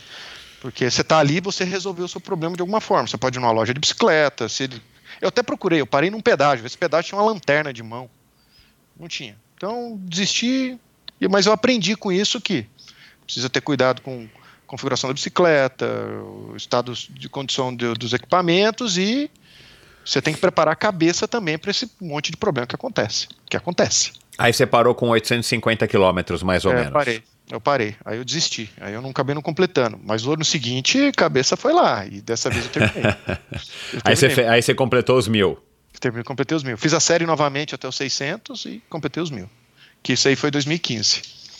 E aí Legal. eu falei, ah. Larga bastante gente numa, num evento desses? Ah, 60, 55 mais ou menos. Caramba, bastante gente. E, a maioria, ter, e a maioria termina? Não, ali metade termina. Entendi. Metade até menos, uns 20, 25 terminaram. É incrível que pareça, assim, é interessante deixar público esses dados. O Brasil é o terceiro país no mundo nessa categoria. Em, em, em número de e Japão. Número de eventos ou número de participantes? Número de eventos, número de participantes e número de homologados. Uau. Também. A gente é muito expressivo, muito expressivo. Muito maior que Estados Unidos, muito maior que França, Itália, que, enfim. Essa modalidade veio da, da França. Então a gente é bem expressivo, bem expressivo. O clube que eu, que eu coordeno é um clube pequeno. A gente era, se não me engano, a gente terminou em 22 no mundo. Que é o Randonê Mogi das Cruzes. Aí pega o de São Paulo aqui, ele é o quinto, o quarto. Você tem o de, o de Floripa, que é o segundo do mundo. Então a gente tem é, uma quantidade de ciclistas fazendo isso expressiva. expressiva. Legal, não sabia. É, é assim, você tem Pouco eventos, se ouve falar, né? A gente sabe que tem mas... esses Audax, que é o que a gente ouve mais do que Brevet. É, é. Mas a gente não fica, a gente não fica sabendo, não sei se tem site, como é que, como é que a gente faz para participar. É, a gente tem uma federação, digamos assim, a gente tem o Rondonê Brasil, Todos os clubes têm que fazer calendário, a gente submete calendário. Não pode cancelar. Se você tiver que cancelar uma prova, é para um evento extremamente complexo, por exemplo. Esse de Campos, o Audax São Paulo teve que cancelar um evento, mas é porque fecharam a rodovia e não estava agendado esse fechamento, que era a subida de Campos lá, e passava. Aí ficava todo concentrado a, Serra Velha, era muito carro, era perigoso de colocar ciclista. Mas estamos falando claro, de quantos é. ciclistas? 250 ciclistas. Uau. O meu evento, nossos, eu já tive evento de 60 pessoas, 70, e o meu clube é pequeno, é um dos menores. Aí você fala, nossa, mas não é perigoso? É um evento não competitivo, é cicloturístico. Então, por que a gente não faz tanto alarde? A gente não quer essa mídia toda, porque senão depois vai ter problema que ah, vai ter federação vindo atrás, ah, vai ter é, polícia vindo atrás, vai ter não sei quem vindo atrás. Mas é como, é como se fosse um treinão. É um treinão, mas o que é um treinão organizado, onde todo mundo que participa tem seguro Todo mundo tem, faz inscrição, tem um seguro. A gente tem, depois, na hora que ele termina no tempo, ele tem um número francês que ele vale em qualquer lugar do mundo. Por exemplo, eu já fiz um 200 no Missouri, nos Estados Unidos. E eu usei ele para pegar um que a gente chama de super randonnée. Quando você faz 200, 300, 400, 600 no mesmo ano, você usa esses números. E aí você consegue essa, essa distinção. Então é, é, é, é, bem complexo. É uma, é, uma, é, uma, é uma organização mundial, vamos dizer assim, né? É um, uma modalidade mundial. Regra. Uhum. Legal, você, todo mundo que faz tem um número, esse número vale em qualquer lugar do mundo e é, é, extremamente organizada. Não é assim. Agora tem um clube novo que saiu agora na região de Juiz de Fora. O meu clube é padrinho, então a gente tem que passar todo o conhecimento para eles, toda a parte de documentação, como organiza, como controla. E é tudo amador enfim, não é, não é essa que não tem esse fundo financeiro, a gente acaba cobrando inscrição para cobrir despesa, porque o organizador vai, a gente tem que levantar a rota, tem que pagar seguro, tem que pagar essa homologação para a França. Então tem despesa em si. Mas é amador. Aí onde você vê, gente que só faz pedal noturno, vai lá e faz 200, termina em 3 horas e meia, ele tem o mesmo valor de um cara que termina em 7. Porque Legal. o desafio é, é, é completar. Isso, é. Então ele ele cresce muito por causa disso. Ah, e você pensa, ah, e é perigoso? Não, ninguém anda em pelotão nisso. Talvez junta 5, 6, monta um pelotinho, mas muita gente tem o um medo, ah, vão sair lá 50, 60 pessoas tudo junta. Não, não, não, é essa, não é esse o caso. Então é bem, é bem espalhado, é, não é velocidade. Até mesmo que a maioria, se for ter velocidade, acaba não conseguindo terminar porque vai precisar desistir. Entendi. É questão de, da rotina mesmo, né? Então, por ser mais não competitivo, então o pessoal não treina ou treina menos e termina. E é, eu, eu acho que esse é o lado inclusivo dessa modalidade, assim, que não tem esse, essa pegada competitiva. Obviamente que tem gente que quer fazer, ah, eu fiz em 6 horas e meia, ah, fiz um mil em, em 55 horas, sabe? Tem, lógico que tem. Mas isso é uma ostentação dele, para ele. Não Entendi. existe algo que organizado. e exemplo, o cara é em ordem alfabética. Quem completou? Uh -huh. Entendi. E não tem linha de chegada que vai receber um pódio, um troféu, uma medalha, alguma coisa. Não, né? recebe medalha. A gente tem até medalha francesa. Tem clubes que confeccionam sua própria medalha, mas é uma medalha de. É igual para todo mundo, uma medalha de que você mundo. concluiu. Entendi. Concluiu. E assim, querendo ou não, é um, é um troféu pessoal. Poxa, 200 quilômetros é muita coisa. Hoje eu já me acostumei, assim, mas tem hora que eu me pego. Poxa, mil quilômetros é distância pra caramba, é. gente. É, então, muito. daqui quase para Brasília. É, de carro, de carro já é muito. É. é muito. E assim, são três dias lá pedalando, é bastante. E, e, tem um lado também que é, que é interessante, que é o lado que tem, é, uma, é uma modalidade que você tem que ser honesto com você, né? A, a, tem uma fiscalização da organização, sim, mas a gente não consegue cobrir tudo. É, então, o, o, ciclista participante ele fiscaliza o outro e a consciência dele tem que fiscalizar ele. Para ele, não, depois... ele não cortar caminho, não, não pegar carona e tudo mais. Né? Perfeito, né? esse você pegou o ponto, é isso mesmo. E, e, não, e, e, não pode ter apoio externo também, né? Como você acabou de falar nos mil. Então não. a pessoa tem que, enfim, vai para um hotel, dorme no meio da estrada, dorme embaixo de uma marquise, come o que tiver ou é. compra. Tem alguns clubes que dão uma estrutura, o ponto de controle é no hotel, talvez ele até arruma um lugar e, e oferece para dormir. Isso faz parte do pacote de inscrição. Tem o meu clube a gente praticamente não oferece nada. E então o cara é esse ponto aí, te vira e termina. A gente brinca muito que assim, é mais fácil terminar do que desistir. Porque a logística é. de retorno Então, cara, você tá no meio do cara. nada, vai ter que desistir. Como é que você volta para onde você, da onde cara, você veio e tudo mais? Eu organizei um que era saía de Mariporã, fazia um contorno, ia para Joanópolis, São Francisco Xavier, depois voltava por dentro por Igaratá. Eu falava, cara, não desista em tal lugar. Pense antes, porque se você desistir ali, você vai ter que voltar, porque não tem ônibus, vai ter Exato. que pegar carona com o caminhão de leite lá. Bom, e aí, desses, desses mil quilômetros, 12 horas solo, você resolveu fazer a, a TCR? Como é que, como é que, de onde que surgiu essa? Então, assim, a Deca Transcontinental, ela, eu já tinha, já vinha acompanhando ela, que eu fiz a quarta edição, né? Eu tinha visto. É, ela é bem recente, né? É, é bem recente. Eu já tinha acompanhado outras provas do mesmo perfil, que é a o Tour Divide, que é só de mountain bike nos Estados Unidos, tem a Trans AM. E, poxa, eu fiquei assim, ah, cara, a hora que saiu a abertura das inscrições, porque lá é um processo de inscrição, é um processo complexo, porque você se candidata, aí você preenche o, o formulário, aí você tem esse formulário aprovado para te liberar a inscrição. Aí depois você paga a inscrição. Então, digamos assim, são três a quatro etapas até você, opa, tô dentro. E é um filtro, né? Declarar interesse mais ou menos 1.100, preencher o formulário 800, é, e 300 foram selecionados. E, e você, acabei... e você foi selecionado, foi passando no processo. Você é. fica sabendo de se você está passando do, dos processos seletivos? É, sim, a hora que você. Não, quando você faz a pré-inscrição e depois você preenche o formulário, sim. Aí eu fiquei sabendo que eu tinha vaga na véspera de Natal, que eles informaram todo mundo. Que eu tive, que eu tive a vaga e aí eu paguei a inscrição em fevereiro. Que aí a prova foi em final de julho. E desses que eu falei, dos 300 que foram selecionados, 241 que largaram. Digamos, 59 teve algum problema no caminho, machucou, não pôde, Sim, teve é. alguma divergência.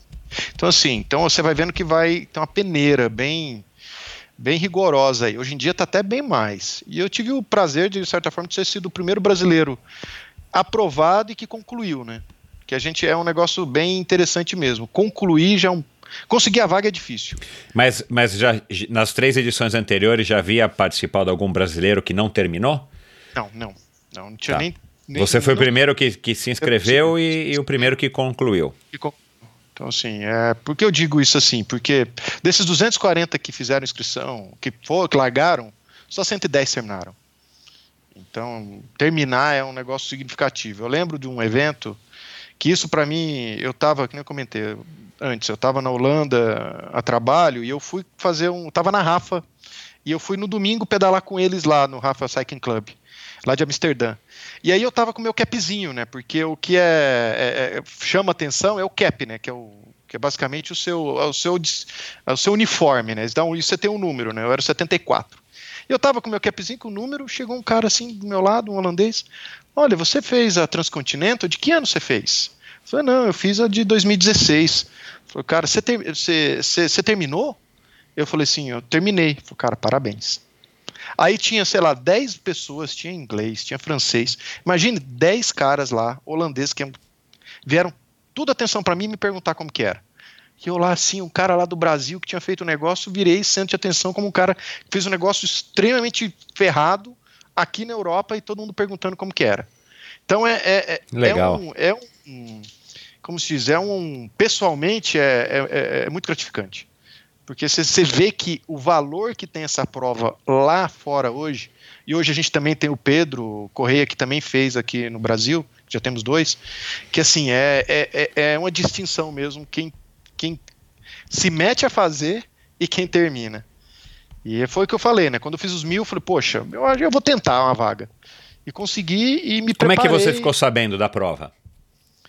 Eu vi é, um documentário da Specialized, que, de, um, de um, dois funcionários da Specialized que fizeram, é, que chamam. É, é como é que é? Melon. Eu esqueci o nome. Angry Dogs, porque tem muito cachorro louco naqueles balcãs. Meu Deus do céu. é cachorro louco mesmo. Porque, como teve muita guerra, ficou muito cachorro órfão de família. E esses cachorros se juntaram e eles acabaram se produzindo virando um cachorro selvagem. Cara ah, do céu, legal. participando daquilo é pavoroso. Pavoroso que esse cachorro correndo atrás de você. Ele quer te pegar e quer você de alguma forma. Agora, o que, que, tem a ver o cachorro louco com a Specialized? Eu não entendi. Não, não, é porque esse é o nome do documentário. Ah, é o nome do documentário. É o documentário Specialized, que vale a pena assistir. Ah, que legal. A, a gente acha isso no YouTube? Acha. Eles são, se eu me engano, três episódios. Chama Melons e Angry, Angry Dogs, uma coisa assim. Não, ah, é, vou procurar. Trucks, Melons and Angry Dogs, porque tem muito, muito caminhão e ele melancia que ele gostava, ele carregava na, no bagageiro a melancia e os cachorro louco. então, Legal. um documentário muito interessante, ele mostra bem a dinâmica da prova da autossuficiência. Eles acamparam. Eu não levei barraca assim, eu só levei as coisas para dormir no caminho. Porque que eu falei, né? É, é autossuficiente. Fazer, fazer bivac. É, eu fiz bivac mesmo. Eu levei um saco de dormir, um capa, uma capa de saco de dormir, e assim eu dormi dois terços da prova. Assim, dias eu dormia em hotel para poder lavar roupa e ter um pouco mais de higiene e conforto. Nos outros dias era onde achava um cantinho, um matinho lá, pegava atrás e dormia. E foi interessante a preparação porque faltando cinco meses para a prova eu tive um acidente grave de carro que eu quebrei clavícula, escápula e duas costelas. Nossa. Você imagina ter que ficar um mês e meio lá com o braço imobilizado. Eu quebrei a clavícula. Eu não tive rompimento de ligamento, né? Mas eu tive. Faltando um centímetro da ponta da clavícula. E ela não colou. E eu não ia Uau. fazer a cirurgia porque senão não ia fazer a prova. Então fui com a clavícula solta. Fiz fisioterapia, reforcei a musculatura, dei estrutura vamos que vamos. E fiz a prova com a, com a clavícula partida mesmo. Então isso para mim foi complexo, porque imagina, ficar um mês e meio parado por causa da imobilização, mesmo que você consegue voltar pro rolo, cara, seu condicionamento vai lá no chão. Você tem a memória, mas seu endurance... É. E tanto que lá você vai ter que recuperar aquilo. E eu tive que fazer esse trabalho de, de, de, de recuperação para lá. E também foi e assim, a experiência de você passar, passei por 14 países, nem sei quantas línguas, quantas moedas, e você não passa pela rota turística, você passa pela rota que você desenha. E como que eu desenhei isso? Por mapa, comprei mapa europeu, olhei pelo Strava onde o pessoal andava. Tinha que tomar muito cuidado para onde atravessar de um país para o outro para saber se tinha é, posto de controle de fronteira, porque europeu, ele pode, em alguns países, ele não precisa comprovar a passagem. Eu, brasileiro, tenho que carimbar a entrada, carimbar a saída, então eu tinha que desviar para o controle. Então é um trabalho de, de logístico pessoal seu de organização grande. Então, agora vamos, vamos voltar um pouco, porque é, eu estou muito curioso aí com, com essa prova, né? Como eu te falei agora antes da gente começar a gravação, eu estou ouvindo aí é, alguns, alguns podcasts falando da prova para me inteirar aí sobre o assunto. E eu tenho um amigo que está querendo participar esse ano, inclusive o Eduardo Sarran. Você ficou sabendo da prova, você, claro, pesquisou na internet e tudo Sim. mais, foi atrás de informações. Hoje em dia não é difícil da gente pegar é, informações. Hoje em dia é mais fácil. É, aí você se inscreveu, conseguiu, pagou a inscrição. E aí, como é que você começou a se preparar fisicamente para a prova? E depois, já emendando a segunda pergunta, como é que você foi sabendo essas dicas, por exemplo, de que você tinha que é, procurar o melhor lugar para passar de um país para o outro, e você passou aí pelo menos umas 10 fronteiras. É. É, no horário que a fronteira esteja aberta, porque também tem essa logística, né? E numa que você consiga carimbar o teu passaporte e não seja passagem livre.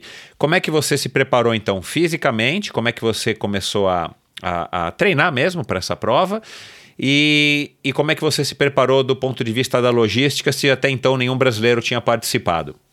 É, primeiro, sobre questão de treinamento, desde 2014 é, eu passei a treinar com o Igor Laguens, que é da Laguens Race Fit, aqui em São Paulo. E para todas essas provas de longa e ultra distância que eu passei a fazer, eu contava contando com, com o apoio dele. Então, uma preparação para um mil, para fazer um 4 mil não é diferente assim, sua rotina de treino, e acaba que não é muito diferente da rotina E você trabalha, né? Você, é. você não é um, um atleta profissional. Não, não, Como diz, eu sou um. E não é nem um herdeiro. Nem, ixi, ainda não. só, só, eu falo ainda não, porque vai que você tem aquele tio rico, milionário, que, não, que você não sabe ainda, né? Um bastardo lá, poxa, deixa eu procurar minha família, eu vou dar para os meus parentes que eu não conheço, né? Quem sabe você aparece um dia aí.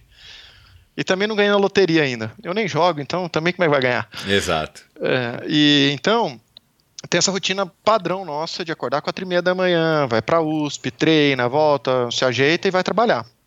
E, e eu peguei um, um esse, esse que eu estava comentando sobre a forma de preparar. Eu não acho que é muito diferente desses a prova de mil quilômetros, porque mil quilômetros são três dias de prova.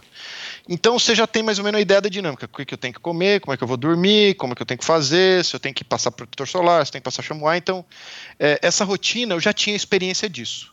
Treinando e... só uma vez por dia ou você chegou a treinar mais períodos por dia? Não, teve períodos que eu treinei da seguinte forma, é assim, três dias por semana, e aos finais de semana, algumas vezes eu fazia ou os Audax mesmo, que eu usei como preparação 400, 600, muito mais para preparar em relação a carregar o peso das coisas na bike, então eu ia no mesmo setup praticamente que eu ia fazer a prova, porque eu não tinha tanta experiência, então eu fui extremamente, vou dizer, precavido para não ser com excesso de peso, né? Eu fui com 28 quilos de bicicleta e equipamento. É muita Bicicleta e equipamento. equipamento. 28 quilos. É muita coisa, muita coisa. Depois, na hora que a gente for falar do Inca Divide, eu te falo que, que, como eu fui pro Inca Divide. Mas é muito peso. Tudo bem que você treina, você acaba tendo uma força, mas é lento, é muito lento, é pesado. Mas eu me senti seguro com tudo que eu estava carregando ali. Por quê? A gente não é europeu. O verão europeu é mais frio à noite do que o nosso inverno paulistano. Eu pegava, peguei subida com zero, um grau, onde a chuva era chuva com gelo. A gente não tem isso aqui. A gente não tem, a gente não tem nem como treinar isso. a prova sempre acontece em julho?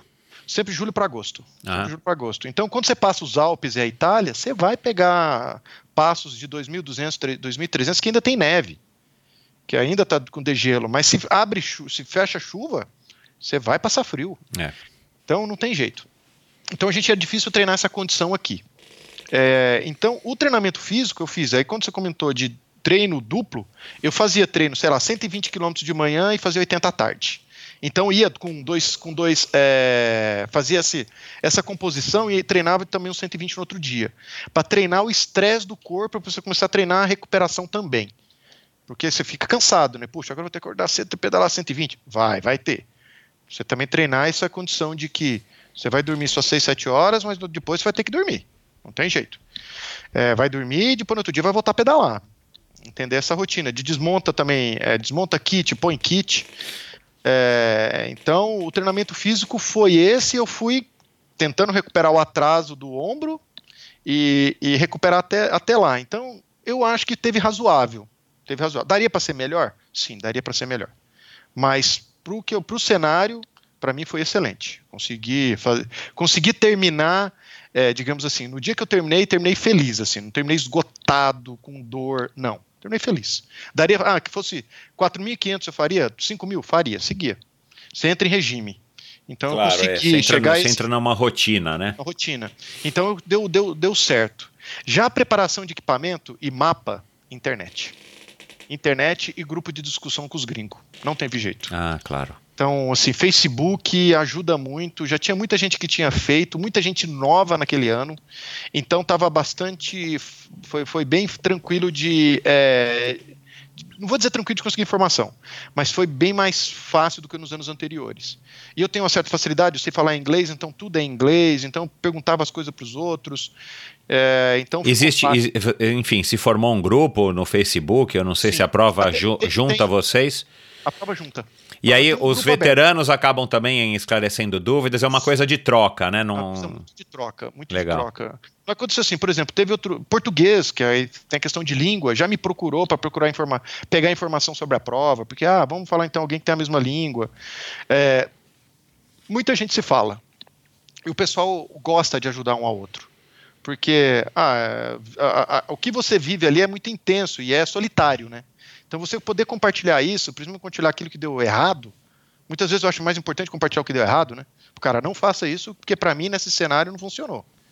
É, vale a pena. Então, eu estudei muito. Então, como eu também não tinha vivido a tal distância, num ambiente de frio como era lá, e entendido um pouco mais de detalhe de equipamento técnico, eu acabei levando muito peso. É, então, eu acabei que eu falei, levei 28 quilos, eu fui e, com bicicleta de aço. E ao longo da prova, você, ao longo da prova, você não quis se livrar de, de parte desse peso? Ou você é, não pode? Tem alguma regra que não pode? Não pode. Eu poderia ter parado num correio e mandado de volta, mas na hora, no, no final, que eu falei, poxa, eu poderia ter tirado essas coisinhas aqui e mandado embora, né? Mas não. Basicamente, não o que, que você, o que, que você levou que, que mais pesou e menos importou? Ou foi um conjunto de coisas, o teu equipamento? Você leva, né, vamos deixar aqui claro para as pessoas, você não leva isso tudo numa mochila. Você leva tudo pendurado na bicicleta da, da enfim, da maneira melhor que dá para pendurar em bolsas, alforjes e tudo mais, né? É, foi, hoje em dia existe, vamos pensar agora, o que, que a gente herdou um pouco do cicloturismo. No cicloturismo você carrega muito alforge, né? Você tem as estruturas metálicas, que são os bagageiros, você coloca aquelas bolsas que é os alforjes. Isso é muito comum para quem carrega bastante volume ou quer fazer algo mais sem compromisso, com menos velocidade. Para quem quer carregar menos coisa e mais velocidade, para cicloviagem, foi criado um conceito que, baseado no backpacking, né, que é mochila para quem faz trekking, foi criado bikepacking, que é Isso. você colocar bolsas na bicicleta. Isso, não é alforge propriamente dito, não. né? E aí, para essa modalidade de ultra distância mais competitiva, foi buscado o bikepacking de, de baixo peso, né? Então eu tenho um conjunto de bolsas que você pendura na bicicleta. Então ele é melhor porque você consegue amarrar, você não precisa de, parafu de, de pontos para parafusar nada. É, elas são mais maleáveis em relação a tamanho, então você tem uma certa flexibilidade para isso. E o que, que eu levei demais? Eu levei de uma excesso de, de, coisa extra, por exemplo, ah, levei pastilha de freio, levei pedaço grande de corrente, levei pneu, sabe? Eu levei um monte de coisa que não, não precisa tanto. Você pode talvez ser um pouco mais. Isso que eu falei, se você trocar o equipamento, colocar as peças novas antes, andar, garantir que está funcionando, você pode ir com ela desse jeito e levar coisas menores para reparo. É, eu fui com uma bicicleta de aço, que era extremamente confortável, mas a bicicleta era muito pesada. É, então isso acaba é, atrapalhando um pouco. É, levei roupa demais, mas não a roupa certa. Eu levei ah, é. assim, eu usei só um kit de. Você usa só um kit de roupa. Eu levei três. Dois, um, dois kits que eu levei de roupa ali, eu nem pus a mão. Dois breteles e duas camisetas, eu nem pus a mão. Vou, durou quanto tempo a tua travessia? 15 dias. E você usou uma, um kit só durante 15 Camisa dias? Camisa e bretelle. Eu parava ou tomava chuva e Naturalmente você acaba lavando, mas eu parava em hotel, lavava, secava com a toalha, no outro dia eu usava. Eu usava. E eu uso chamois, tudo isso aí, então você garante que ele não tá é um bom que não te machuca, você usa ele todos os dias. Então não precisava ter carregado roupa extra. A roupa que de frio era uma roupa de muito volume, mas não era de tanto isolamento térmico, então acaba ocupando muito espaço. É claro, pesado. é. Então tem uma série de coisas assim que eu acabei aprendendo, de certa forma, durante, que hoje eu não faria. Ou e a tua, equipamento mais técnico. E a tua prova, do ponto de vista é, de percurso, é, você acabou acertando dentro da, do teu planejamento? Foi assim, teve duas, duas, algumas situações. Uma delas foi quando eu questionei a rota e fui pegar uma outra que me ferrei, que eu estava na Suíça, porque tinha uma subida e era um vale. Ah, deve ter uma estradinha aqui no vale. Eu fui pegar e tinha uma estradinha, que eu vi no meu mapa, que eu estava no meu Garmin, eu estava com um mapa europeu com ciclovias. Aí tinha uma rota de bicicleta ali, mas era uma rota de downhill. Ah. Aí eu comecei a descer um monte de degrau de pedra. Aí eu fui dar um jeito, achei uma outra estrada, subi um, uma parede assim de uns 200, 300 metros, carregando a bicicleta, puxando. Achei uma estrada, dei uma volta e voltei para minha rota normal. Esse eu duvidei da rota que eu tinha feito. E teve um outro lugar que eu, que eu que era uma estrada que começou a descer e a minha rota ia para o lado. Eu olhava meu mapa, caramba, para que eu vou para cá? Vou continuar descendo. Se tiver que subir depois, dane-se, eu subo depois. Aí era um lugar que eu realmente eu tinha desenhado ela errada e é sutil quando você está no computador, você puxa um pontinho para o lado, ele, ele, tem uma estradinha ali no mapa e ele calcula. E esse cálculo ele te leva a um caminho de terra, um caminho errado. Então eu tive esses pontos e teve um que foi mais impactante para mim, que foi na Macedônia, que era essa época com muito problema com refugiado, né? Então eu puxei um pouquinho errado, então tinha uma estrada de asfalto, um rio, uma linha de trem, uma estrada de terra. Eu acabei puxando para essa estrada de terra e eu fui por ela. E essa era a rota de refugiado. Enfim, acabei encontrando um grupo de, de jovens nesse caminho. E você passa e era uma situação complexa, né? Porque você sabe desse problema de entre países, né? Que a Grécia estava fechando a fronteira e, e a Macedônia ali tinha campo de refugiado e coincidentemente minha rota ia passar ali próximo, mas você não tem expectativa de encontrar, né? Então eu encontrei um grupo mais ou menos de cinco, seis jovens é, e um deles, acho que falava melhor inglês e tinha um olho que, cara, eles moreno, pareciam uma esmeralda. E o cara falou assim: help, como se diz, me dá ajuda, tem dinheiro, alguma coisa, e eu não parei. Sei lá, fiquei com, com certo receio e, e preferi seguir. E nessa de, de, de seguir, depois deu. Estava nessa estrada de terra, acelerei para poder mais rápido, procurando onde que era o entroncamento para sair, para pegar o asfalto, que era o caminho que eu devia estar tá fazendo, não essa de terra. É, e aí, a hora que eu cheguei, que deu aquela relaxada, nossa, mas deu uma desabada assim. Comecei a chorar de preocupação. Poxa, deixei de ajudar aquele pessoal e eu tinha dinheiro macedônio ainda comigo que eu tinha dado de, que eu tinha parado num poço, tinha me dado de troco, eu não ia fazer nada com aquilo, mas vai saber também se esse pessoal tá ali no desespero, vai tentar te roubar. Sei lá, você dá aquela. Era uma situação delicada, né? Ainda mais você estando cansado no nível que você, que eu imagino é, que você estava, né? Sim, então era uma situação bem bem, bem difícil assim, né? Psicologicamente complexa, né? Porque você poderia ajudar e os caras podiam atacar. Você poderia ajudar e boa, você tava com o dinheiro ali que, sei lá, podia fazer diferença na vida deles. Ou não, os caras podiam vir e te roubar. Não sei. Aí, alguns meses depois, eu publiquei isso aí no fórum que a gente estava comentando. E outros, outras pessoas encontraram um, parece que um outro cara, estava junto com outro cicloviajante suíço que estava na Macedônia, por coincidência, encontrar esse grupo. E a intenção deles era chegar a pé na Alemanha. E aí eles deram dinheiro, deram comida, assim, pro, pro que tinha assim para eles lá. Cara, imagina, eles estavam na Macedônia, tinha que passar um monte de país para chegar na Alemanha ainda. Eles estavam fazendo a transcontinental a pé. A pé. Mas a transcontinental Triste, da né, sobrevivência, né? né? Da sobrevivência, meu Deus do céu. É. Essa, essa foi uma das situações mais marcantes ou você teve mil situações marcantes em 15 dias? Não, essa, essa foi a mais marcante porque você se prepara para estar tá cansado, para estar tá com fome, para estar tá com frio, para cachorro, para carro. Eu não preparava encontrar refugiado e ter essa situação de que pede, te pede ajuda. Sabe, isso, não, isso para mim foi a mais marcante, assim, de prova mesmo. Até hoje é marcante pensar nela assim para mim. É bem... Diz uma coisa, você falou, é. você estava contando aí essa história do percurso, que você puxa um pouquinho para o lado, já cai numa outra estrada que você não sabe se é de terra ou não e que pode, enfim, acabar impactando é, no, no teu deslocamento. O, você já larga com o percurso traçado no GPS, é isso? É, você que traça, né? É porque essa é a característica da Transcontinental. Então, mas assim, você, você, você já traçou no teu, no teu GPS o percurso que você pretende seguir isso Cara, antes tenho, da prova? uma coisa eu não sei, é uma coisa que eu não fiz conta. Eu não tenho ideia quantas horas eu trabalhei na rota antes de ir para lá. É o maior trabalho. Eu devo ter gastado mais ou menos de 5 a 6 a 8 horas por semana durante seis meses olhando rota.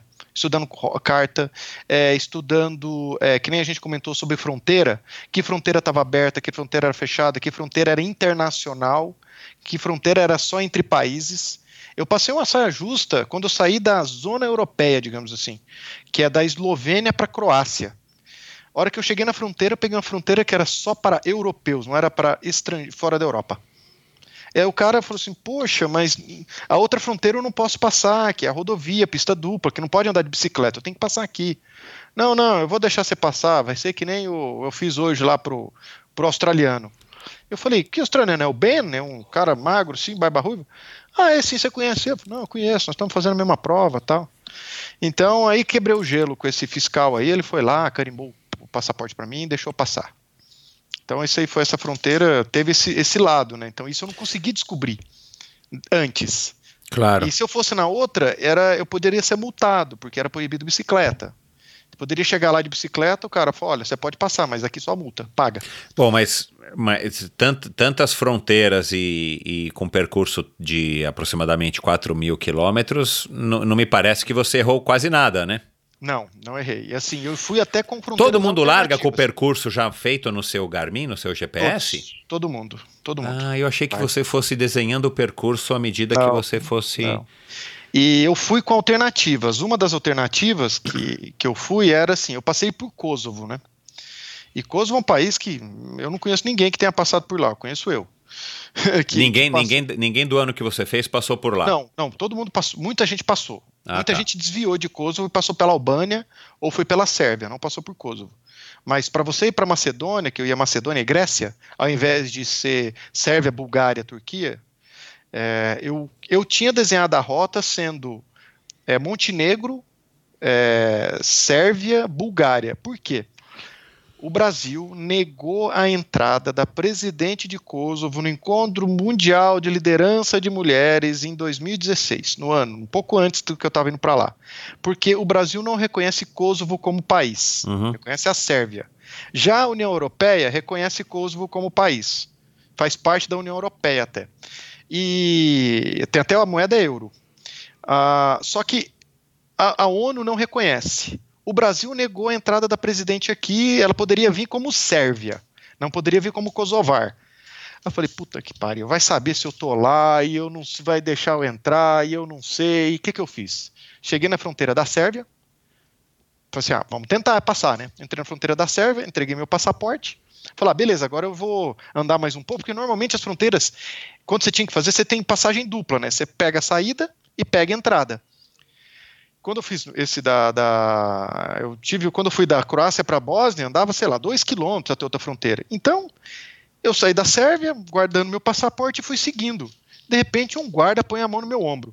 Onde eu perguntou se um falou uma língua maluca lá e eu fingi que eu não entendi perguntou em inglês. Onde você está indo?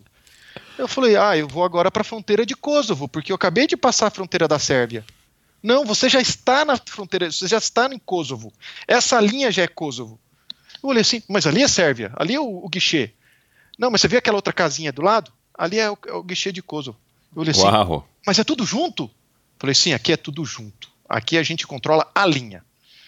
Aí eu falei, nossa, moço, mil desculpas. Ele viu que eu fiquei tão perdido. A hora que eu entreguei o passaporte brasileiro para ele, olha, Brasil. Nós nunca pegamos o Brasil.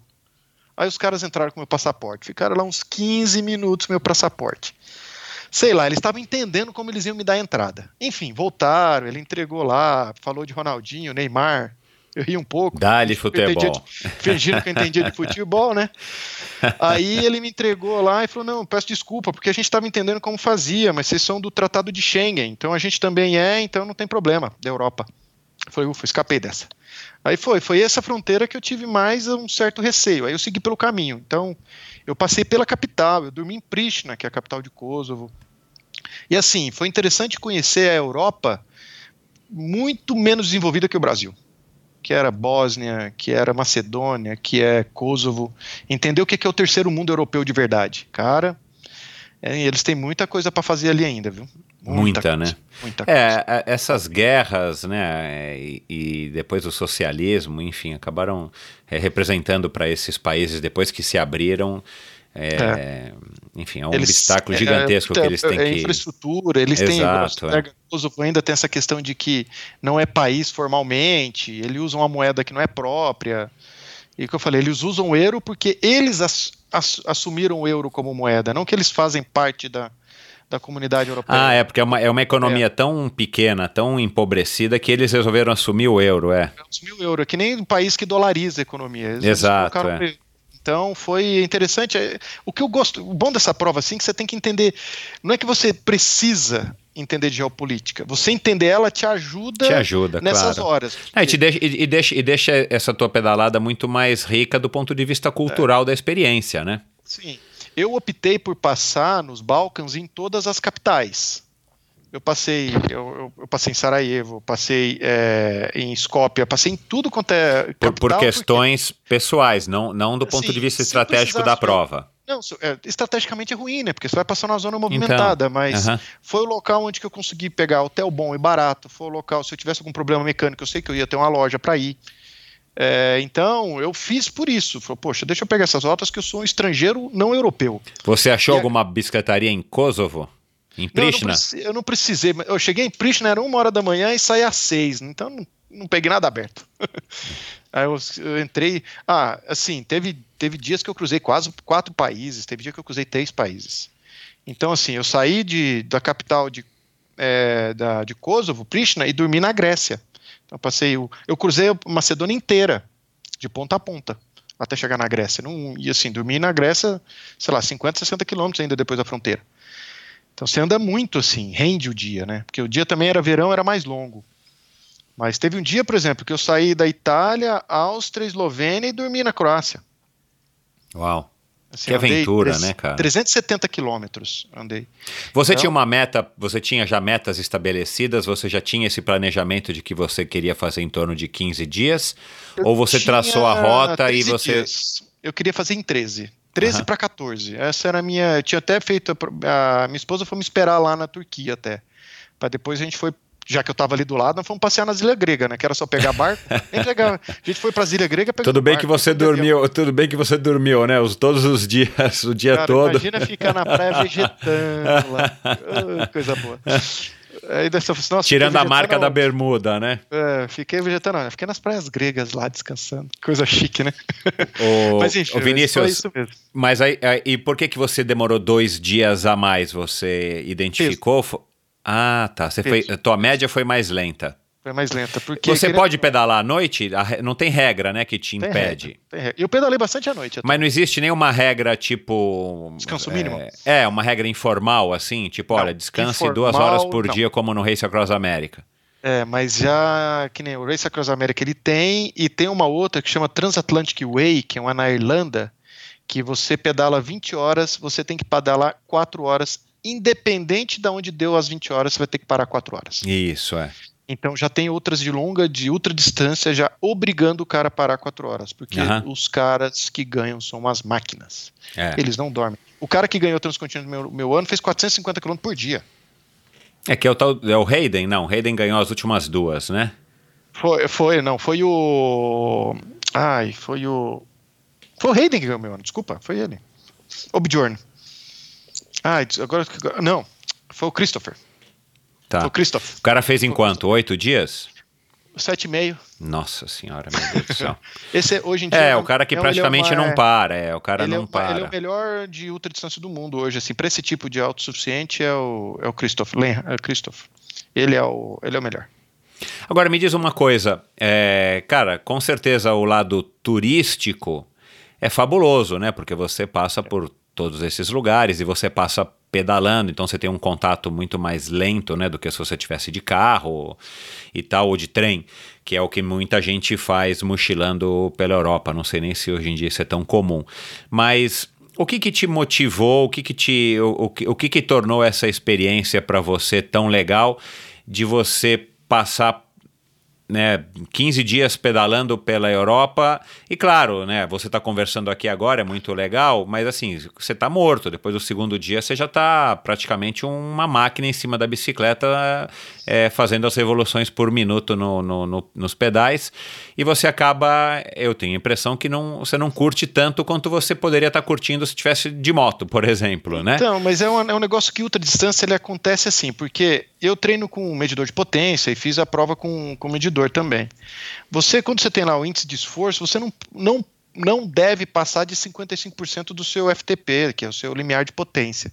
Por quê? Para você conseguir sobreviver outro dia. Então você tem um desgaste, mas eu dormi normalmente todas as noites de 6 a 7 horas, todo dia. É o que eu durmo aqui. Ah. Tá certo que eu estava em exercício durante desde a hora que eu começava até terminava 14 horas, pedalava 13, 14 horas por dia, ficava em movimento. Então, é uma rotina diferente de exaustão. Então você consegue reparar, você para para tirar foto. Eu parava para tirar foto, sabe? Ah, entendi. Tava, você tá com o ímpeto da, da competição, que você quer andar rápido, mas eu achava um lugar bonito, eu parava. Achava um lugarzinho legal para comer, eu parava e comia. Ficava lá olhando pro tempo, sabe? Você precisa também estar tá num estado de espírito é, e, e, isso é uma das coisas que me intriga, né? Porque eu já fiz várias vezes o Race Across America e várias competições longas de ciclismo e tal. É, por mais que você não esteja lá para ganhar, você quer ir o mais rápido que dá para ir, porque ir. tem essa história de que o relógio tá, tá, tá correndo, né? É, e você parar para tirar foto, você parar para, sei lá, para tomar água parado, né? É, enfim, ou molhar a cabeça num rio, é uma coisa que dá, na, na, pra mim, Michel, dá é. um pouco de aflição. Se tipo assim, é, cara, eu tô aqui. Tempo. Eu tô, é, eu tô perdendo tempo, independente dos outros competidores ou não. Assim, eu tô. Eu, eu, são cinco minutos ou uma hora, duas horas que eu tô perdendo, que eu poderia estar tá mais tempo. É, poderia chegar mais cedo no, na, no destino. É, você veio de um background de, de, de, competição, embora você não é um atleta que está lá para ganhar, como você sim, falou. Sim. É, mas é uma coisa que você se, se, acostumou a fazer. 12 horas pedalando, 6 horas, raca e o próprio Letap. Como, como é que você ajustou isso? Ou você já entrou na, na, nessa. Porque essa, essa foi a primeira competição, não competição que você participou, né? Porque os, os, alda, os brevês não são competição. É, não são competição. Como é que você se ajustou para essa realidade? Eu tipo, ah, eu vou parar assim. aqui e tirar uma foto, porque você não pode ter pressa para chegar, mas ao mesmo tempo você tem que ter um pouquinho de pressa, né? É, o que acontece é que sua velocidade média em movimento acaba sendo boa, porque você vai fazer aquilo render. Isso. E como eu estava relativamente treinado, conseguia subir numa, numa cadência até que boa, mesmo subidas longas, que nem eu peguei. Eu cortei Suíça de ponta a ponta, então tem, tem, subida de 20 km, 25 km, não tem o que fazer. E, mas dava, assim. Cê, por que, que eu usava para a hora que eu tirar foto? Um momento para descansar. Porque você também tem que ter uma rotina que, assim, você não, não dá para carregar tudo no bolso das costas. Você tem que pegar comida, você tem que pegar talvez alguma pastilha de, de isotônico na, na, bolsa. Você consegue fazer isso andando? Sim, mas tem hora que você tem que tirar, colocar. Então você usa essas micro paradas como micro descansos. Entendi. E ela te alivia. Aí você se hidrata, aproveita toda hora que você para fazer um negócio, é a hora que você vai comer, é a hora que você vai beber é, água. Você faz o que você faz um monte de coisas, né? Claro. É. é. você vai protelando alguma coisinha, ou, poxa, vou parar de tirar uma foto, mas você já resolve outras junto. Entendi. Então você perde tempo. Ah, vou dizer que eu talvez tenha perdido no, na prova inteira umas quatro horas. Tudo bem, perdi quatro horas, mas. Não, não, é, não é, muito, não é muito. Não é, não é muito. Para 4 mil quilômetros? São pequenas, as paradas são pequenas, porque quando ah, eu achava esse café legal, mas é que eu precisava parar ali ou eu queria comer alguma coisa que estava ali, eu precisava comprar alguma coisa dali. Não que eu tinha passado e vou parar lá. Eu, achava conveniente, então eu parava. Então você fazia, era, era eu fiz bastante isso assim. E, e, assim, aí acaba que o lado turístico é fantástico, porque bicicleta, mesmo que você está 30 por hora, você tem condição de observar tudo. Assim. Ah, uma delícia. Você está aberto, você não tem nenhum é. vidro, não tem nenhuma coluna no carro e um teto. Então você consegue ver muita coisa. E, e, e, no teu caso, né, é outra dúvida, outra curiosidade, porra, você tá sozinho, né? Porque vocês largam a prova todo mundo junto e logo, rapidamente, em poucas horas, você já não vê mais ninguém, porque cada um é, foi para uma cara, rota. Isso é um negócio engraçado, porque a gente, todo mundo porta um rastreador. E esse rastreador, depois você consegue meio que ver onde todo mundo passou. E como tem os pontos de controle, que obrigatoriamente era, são quatro, e você tem que passar por eles, então você tem aquele grupo que espalha e depois afunila. E tem gente que vai mais rápido e devagar. Então você vê a transição e você encontra. E eu tive uma situação muito engraçada porque teve um, um trajeto que você poderia fazer em dois sentidos. Eu passei, eu vi gente vindo o contrário, eu num, num caminho. Nossa. Eu parei, ele parou, nós perguntamos. Falou, pra onde você vai? Ah, eu vou para tal lugar. Ah, eu vou para tal. Era a forma que a gente ia entrar na Suíça. Ele ia para um caminho e ia para outro. Então a gente acabou indo no caminho invertido. Foi louco isso aqui. Eu falei, cara, ali tá na prova também. Nós tamo... Aí ele parou e eu parei. Eu falei, então pra onde você tá indo? Eu tô indo pra cá. Não olhei uma rota. Existia mesmo essa possibilidade. Você entrava, vinha para um lado, entrava para outro para ir, ou eu vinha por baixo, subia para outro. E a gente encontrou um contramão do outro. Isso foi muito louco, assim, você vê. E eu cruzei, teve gente que eu andei próximo durante uns dois dias. E é proibido. Você não pode andar junto. É, ah, não, é, pode, é, andar não pode, junto? Pode junto? Só se for dupla. Solo ah. não pode andar junto. Ah. Não pode andar junto. Você tem uma distância mínima, sei lá, 50 metros. É, não, sei lá, você não pode. Se você tiver 50 metros por muito tempo, é meio convertido até para dupla. Porque não é possível você ter tanta ah, rota não similar. sabia, entendi. Porque cada um vai parar no seu horário, vai ter condição de separar. Mas, por exemplo, ele acabou a gente pegando um pedaço, é, um trajeto que era obrigatório na Suíça, e depois o caminho que a gente ia fazer, que a grande maioria fez. Então teve um cara que eu dividi lugar para dormir com ele três dias. A gente chegava, mais ou menos, mais ou menos horários bem distintos, mas a hora que via, ah, não, vamos que coisa até engraçada. Eu dividi, a gente entrou num lugar que é o único lugar que tinha que tinha uma cama de casal. Eu dividi cama casal com o cara. E o, o melhor. Cara, mas, eu, eu, mas, é uma super coincidência, né? Porque. É coincidência. E assim, aí e, você acaba e, e dividir esse tipo de estrutura é permitido pela regra. Sim, é permitido. Mesma coisa aquilo que você falou, o cara pode te dar um. Igual no, no, no brevet, o cara pode te dar um farol, pode te dar uma câmera que você. Sim, tá, sim. Entendi, tá. Tá. Não tem muito. É assim, ele vai muito mais do que que, que você quer ajudar? Porque se você quer ajudar, você está perdendo. De certa forma. Você está parado, você está tirando uma coisa uhum. que é outro, então tem isso daí. Então é muito da consciência.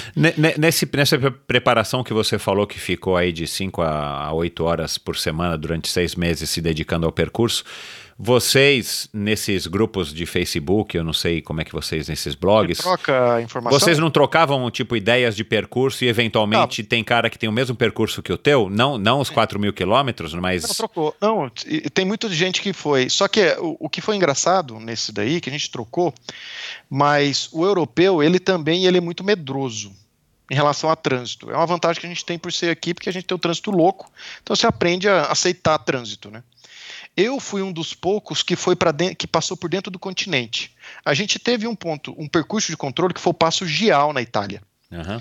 Então muita gente fez o Passo Gial e a hora que atravessava, eu fui para a Áustria. A maioria ia descia para a Itália, para o litoral da Itália e para o litoral da Eslovênia. Eu fui para a Áustria e entrei por, digamos, inland, né? Entrei dentro do, por dentro da, da Áustria e por dentro da Croácia. Dos 110 que terminaram, acho que só uns 10 fizeram isso. Então imagina, tinha esse. Eu, então, dali para frente, minha rota não coincidiu com quase ninguém. Quase ninguém. Porque Entendi. eu preferia ir por dentro. Por que por dentro? Porque a estrada era mais plana e tinha menos vento. O litoral, na minha opinião, era mais movimentado. Obviamente, você tem mais suporte, mais estrutura e tinha mais vento. E teve gente que teve desistir, de, desistir assim, que caiu com rajada de vento no litoral da Croácia. Uau. É, eu não, fui por dentro, não tive problema com vento, coisa que assim, no, no Passo Geal eu cheguei atrasado no ponto de controle. Eu cheguei seis horas depois que ele fechou. Não é um problema, só não tem ninguém lá para te dar um carimbinho no seu passaporte. É, então, o meu passaporte não tem esse carimbo. E eu cheguei no de Montenegro com, com tempo sobrando. Então eu ganhei muito tempo nesse percurso. E foi o pedaço que a maioria desistiu, por causa da dificuldade que teve no litoral da, da, da Croácia para a Bósnia. Por conta do vento. Por conta de vento, por conta de sobe e desce natural do litoral. Que nem a gente pensa, ah, vou andar aqui no litoral de São Paulo. Pô, você tem subida lá de Maresias, depois o lado de Ubatuba tem subida, Caraguatatuba tem subida. Não é plano, ah, não, vou andar só. Não é só plano. Você acaba tendo subido outro, e lá era assim também, ele inventava. E atrapalhou muita gente. Gente que caiu e machucou E mesmo. você, tom, você tomou essa decisão consciente ou foi acabou sendo consciente, uma sorte? Consciente, porque eu queria passar nas capitais, né? E as capitais ah, entendi. do país. Então entendi. fez parte da minha estratégia de rota e depois eu vi que quase ninguém fez.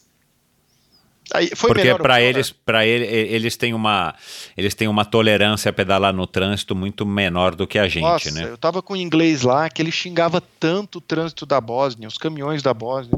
Ele me olhou assim, eu tava lá quietinho. E o que que você achou? Eu era um meio metidinho lá. Eu falei, sei lá, lá em São Paulo acho bem pior, aqui tá até bom. Ele não acreditava assim que eu tava conformado com o trânsito da Bósnia. Eu falei, tô. Ué, olha para trás, escuta o caminhão, vai para a terra aqui do acostamento lá, toca a vida. Você, não, você tem alternativa? Eu falei você tem alternativa?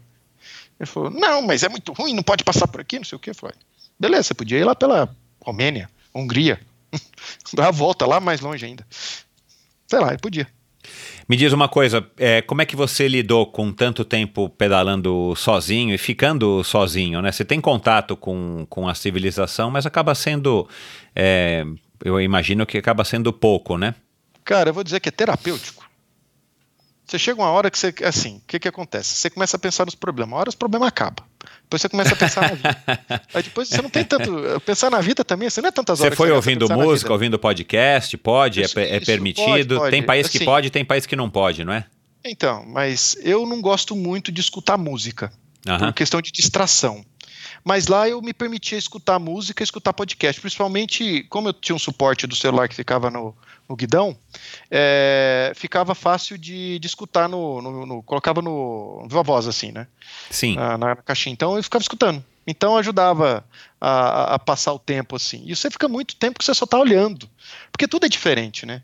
Uma coisa que eu comecei a reparar, olha, que você começa a reparar era você via lá um monte de lavoura, tudo bonitinho, né? De cada país. Eu começava a reparar na idade dos tratores. Você achava na, na França, na Suíça, os tratorzinhos gigantão, bonito, cara... ar-condicionado.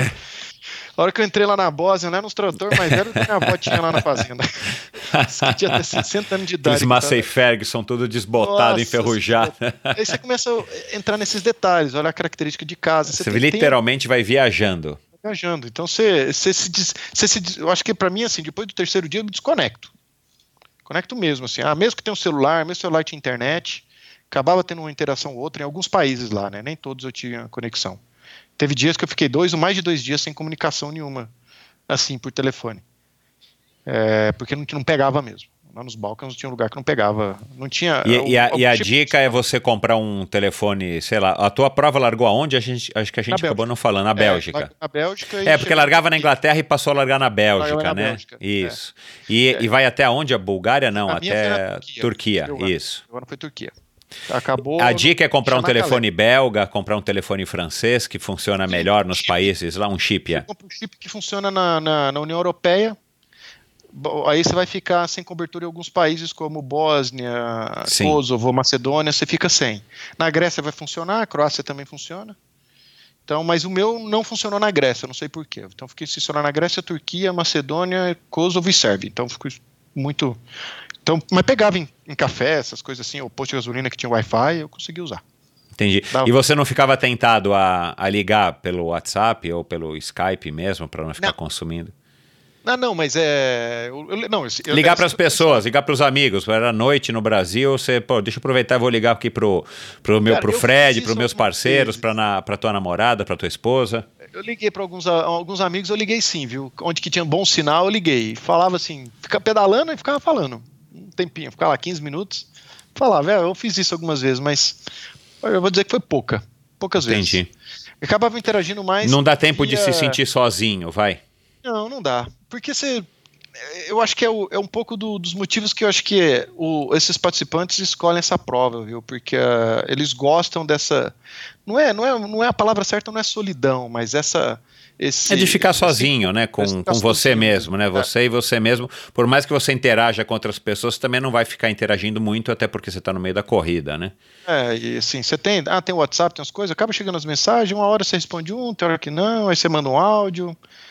Então, 2016 até que era menos, menos essa questão um de. Um pouco mandar, menos, é, é, é. Um pouco menos, é. mas hoje é mais é mais presente. E qual, e qual foi o momento mais. o pior momento assim que você teve. que você se sentiu mais abatido, que você falou, puta, eu vou jogar tudo isso aqui por alto e vou pegar um trem aqui e vou embora? É, foi, eu tava na Suíça. É, a gente ia parar. É, foi até com o Dave que aconteceu isso aí, que foi esse cara que eu pedalei, dormi duas noites no mesmo lugar. É, e a gente chegou num lugar que era um albergue que ficava no topo da montanha, do Albula Pass. E aí o cara falou: Olha, vocês querem ficar aqui, tem um problema, mas vai nevar. Eu tava no meio do verão. falei assim, mas como assim vai nevar? Não, não, a previsão é de neve de meio metro, não costuma errar a previsão aqui não. Aí a gente começou a descer, uma chuva gelada, arrumamos um lugar para ficar, que foi o lugar mais caro. Eu gastei 100 francos suíços, aquilo vale mais do que dinheiro. Aí eu fiquei nesse, nesse hotel, uma cidadezinha que chamava Zuós, e tinha que fazer um outro passo antes de chegar na Itália. Cara, e amanheceu chovendo, um frio de 10 graus. Aí beleza, na subida tá, né? Você põe a capa de chuva, mesmo que você fique molhado por baixo, você vai subindo. A hora que chegou no topo tava chovendo, era, um, era uma mistura de chuva com neve, tava, meu Garmin marcava zero grau, eu batia a mão para tirar o gelo e, vinha uma, e, e tive uma descida de 60 quilômetros. Nossa. Aí você pensa assim, nossa, que legal, vem a descida. Que nada. É, mas molhado, 60 meu. quilômetros molhado. E era descida no começo, assim, os primeiros 10, 12 quilômetros, a 6, 7%. Então era rápida. Ela não tinha curva. E você queria andar rápido. Nossa, eu fiquei desconfortável o dia inteiro. Foi um dia que a média, a média temperatura do dia foi 8 graus. Meu eu não vi Deus. a hora de arrumar um lugar para parar. E aí eu passei por Merano, Bosano, na Itália, e fui dormir numa cidade chamada Nova Levante. Que eu achei um hotel lá, tava procurando hotel também no celular, não achava. Aí eu achei um que era chique, eu falei, dane-se, custou acho que 80 euros. Caro. Mas nossa senhora, cheguei lá, macarrãozão, comida, tomei uma cerveja, dormi bem, acordei no, no outro dia, o dia no outro dia limpo, dia lindo, lindo, lindo, lindo. Aí falei, não, então tá bom. Aí foi, ainda bem que o dia amanheceu daquele jeito, mas foi um dia que falei, nossa, não precisava pagar esse preço todo nesse frio, não. Foi quando eu comentei dessa questão de roupa técnica, né? Mesmo que você vá e compra algumas coisas, você vê que você precisa de algo que seja isolante, que respire, mas que tenha que aguentar uma coisa de chuva, mas que tem gelo na mão. É dureza. É, e a, gente, a gente não tem essa, esse histórico, essa experiência, a gente não tem essa necessidade no Brasil, né? A gente Não, vê que os europeus se viram muito mais fácil com isso. isso. Só se a gente Exato, for é. passar uma temporada na Serra Catarinense lá. Lá eles têm isso. É, e mesmo assim, você treinar dois meses lá não vai te resolver um problema, né? A vantagem Não. do, dos europeus é que eles têm isso costumeiramente, enfim, a vida inteira, né? Pelo Inteiro. menos É- é alguns meses por ano. A roupa que os caras carregavam era pouca, porque ele era ele, ele já estava é história de ambi- ambientado, aclimatado. Claro, é. é. Para ele é natural aquele lá. Foi não aconteceu, por exemplo, no ano que o Pedro fez, o pessoal desistiu e quebrou por causa de calor. 40 graus. Olha só. 4 graus. Sei lá, eu acho que a gente conseguiria ter sobrevivido melhor. Se tivesse quente, eu sobreviveria melhor do que eles, né? Como eles Claro, sobreviveram, e a gente não. Claro. Então é bem essa, essa, essa troca assim de desafio. Então esse desafio climático é, é- é complicado você é, prever e trabalhar para que te- te- ter equipamento e também entender como usar, né? Uma situação assim. É bem. Então esse dia foi o que o dia falou, poxa vida, esse dia aqui eu paguei pecado. Aí- ter, aí- ter gastado saldo aqui. Aí depois, depois desse dia, enfim, só foi só foi ladeira abaixo, não teve mais nenhum perrengue, Não, perrengão não, assim. Aí eu já saí dos Alpes, aí mesmo que no outro dia era o Passo Geal, eu passei, então acabou a subidaiada muito dura. Fisicamente você não teve então nenhum, nenhum problema assim que você se extenuou e tal, até por Não. conta daquilo que você falou que você vai a 55 do teu FTP. É, não, não. Entendi. E assim, se um dia você dá uma apertada E isso todo mais, você mundo faz assim, Vinícius, assim, pelo que você conversou? Por exemplo, esses caras que ganham, eles também vão aí nesses 5, vai, Isso talvez não 55, o cara vai Não, um mas pouco eles mais. vão nisso, mas só que o FTP dele é muito mais alto, né? Claro, é. Ele é mais leve, ele carrega Entendi. muito menos peso. Então, assim, ele vai com equipamento pesando, sei lá, 16, 18, 16, 18 quilos, 16 quilos. Ele é mais leve já, né? Porque é um cara bem treinado. Claro, é. Então, eles conseguem ter uma, uma potência quilo bem alta. Entendi. Então, É- consequentemente, os 55, 60% dele é alto. Bem Claro, é, bem mais alto do que o seu, entendi. É, eu ouvi falar é, hoje, por coincidência, nesse podcast que eu estou ouvindo, falando aí dessas provas é, extremas de longa distância, no Cycling, né, podcast, se eu não me engano, aquele que eu, te, que eu comentei com você Sim, antes. lá da Rafa, né? É, e uma e uma participante, não me recordo aqui agora o nome, comentou uma coisa que eu achei muito legal, que, que ela disse que parece que é uma coisa comum nessas provas de ultra distância com é, é, auto... é, que você tem que ser independente, é, como é que fala? Autossuficiente, perdão. Que existem os Bike Angels e a Road Magic, né? Que são pessoas que, que surgem do nada e que acabam te ajudando com algum problema ou alguma questão que você tenha eh, com a sua bicicleta. E Road Magic, ela, ela deu até um exemplo de que estava pedalando não sei aonde, de repente passou por cima de um zip tie, aquele tie up, né? Aquela, aquela tirinha de, de nylon que pode ser muito útil, né? Quando você precisa. é, E ela acabou pegando porque ela, porque ela falou, né? Isso foi alguma coisa que surgiu na minha frente como se fosse mágica. Eu peguei e eventualmente eu acabei utilizando. Ela me foi útil mais para frente. É, você, já, você já ouviu falar desse, desses dois sim, termos sim. E, e, você tem histórias aí para contar? Ou um anjo que te salvou com, sei lá, um pedal quebrado, que... ou uma peça de bicicleta que você estava precisando, e alguma coisa que de repente apareceu na tua frente na estrada e que você pegou e que acabou servindo lá na frente para te ajudar? É, mecânico não. Eu tive de comida. É, eu tava. Quando eu entrei da Macedônia para a Grécia, eu entrei à noite, já devia ser umas 9, 10 horas da noite, eu não achei nada aberto, nada. Aí eu olhei o que eu tinha para comer e eu tinha suficiente para, digamos assim, jantar, um pão com algumas coisinhas lá e, e tomar um cafezinho, assim, café da manhã, comer algumas coisas para tentar aguentar pelo menos uns 40, 50 quilômetros até algum lugar. E, e, aí eu cheguei numa. Passei no, no, na frente de um restaurante, numa vilinha assim, era a única coisa que estava aberta. E eu entrei, aí eu falei, perguntei se ela tinha comida. E ela falou que não tinha nada ainda, porque ela ia abrir ainda, ia fazer para almoço. Como se disse, era grega e eu tentando. Eu, foi o que eu entendi do que ela falou. aí eu falei o que, que é a linguagem ainda universal. tem né? isso, né? é coca, claro. Coca. Ela falou, tinha uma coca. Tem café? Café. Aí me deu uma coca e um café. Então, uma coca e um café, provavelmente já te acorda e o açúcar do, da coca te dá uma. É. te dá um, um gasto, algum mais um tanto de quilômetro. A hora que eu tava ali, de repente ela me chega com seis peras. Nossa, aquilo é a melhor coisa do mundo. Chegou umas peras que ela apanhou no quintal e foi lá, ela lavou e me, me deu. Não, ela falou assim, para eu comer. Nossa, aquilo foi uma salvação para mim. Foi uma salvação. Então você acaba tendo esse tipo de bondade, assim. De mecânico eu nunca precisei de, de ajuda. E você não achou nada na, na estrada não, que eventualmente, sei lá. Não. Eu precisei. Que uma eu nota de 100 euros, alguma coisa assim. Nossa, esse aí seria da ajudar. não, não, não dei essa sorte. Ainda. Tá. E, Ainda e, e, e, o que, que você viu na estrada assim que mais te chamou a atenção pro, pra, enfim, uma coisa legal, uma coisa que te assustou, é, alguma coisa eu, que, te, que, que, te, que te chocou, te surpreendeu, sei lá, é, um animal morto ou, sei lá, se um pedaço de alguma coisa. Não, na, na, na estrada, o que, assim, era quando eu estava na, na, na divisa, assim, na, saindo de Sarajevo. Não passou em cima de uma cobra, por exemplo, não, que é uma coisa não, que às foi... vezes acontece. Ah, nossa, eu tenho uma que é muito engraçada. Agora vou dar uma apertada, é bom para lembrar. Na primeira, a gente larga às 10 horas da noite. Então, assim, você vai. Eu fui aqui da América do Sul para para Bélgica e lá eu é, como se diz, você tem, tenta se adaptar ao fuso, né? E, e, larga às 10 horas da noite. Então você já vem com a adaptação do fuso, aquele primeira noite ali, o dia que você está se arrumando, você fica ansioso, não consegue dormir à tarde e larga às 10. Então é uma noite cansativa, de certa forma, que você está cansado. Depois que passa a euforia da largada, você acaba relaxando. Claro. Era mais ou menos 3, 4 horas da manhã. Eu, eu, tava num, é, eu já estava na França já, já tinha passado a, a Bélgica. E estava nas estradinhas pequenininhas de interior mesmo, que é aquelas estradas simples, não tem nem pista, não tem nem faixa dividida no meio. Estrada mesmo de fazenda. É, e aí eu olhei longe assim, deu um reflexo assim de um monte de pontinho brilhante assim. Aí eu balancei a cabeça assim e falei: "Poxa vida, eu tô, tô delirando já. Eu tô vendo já coelho na estrada".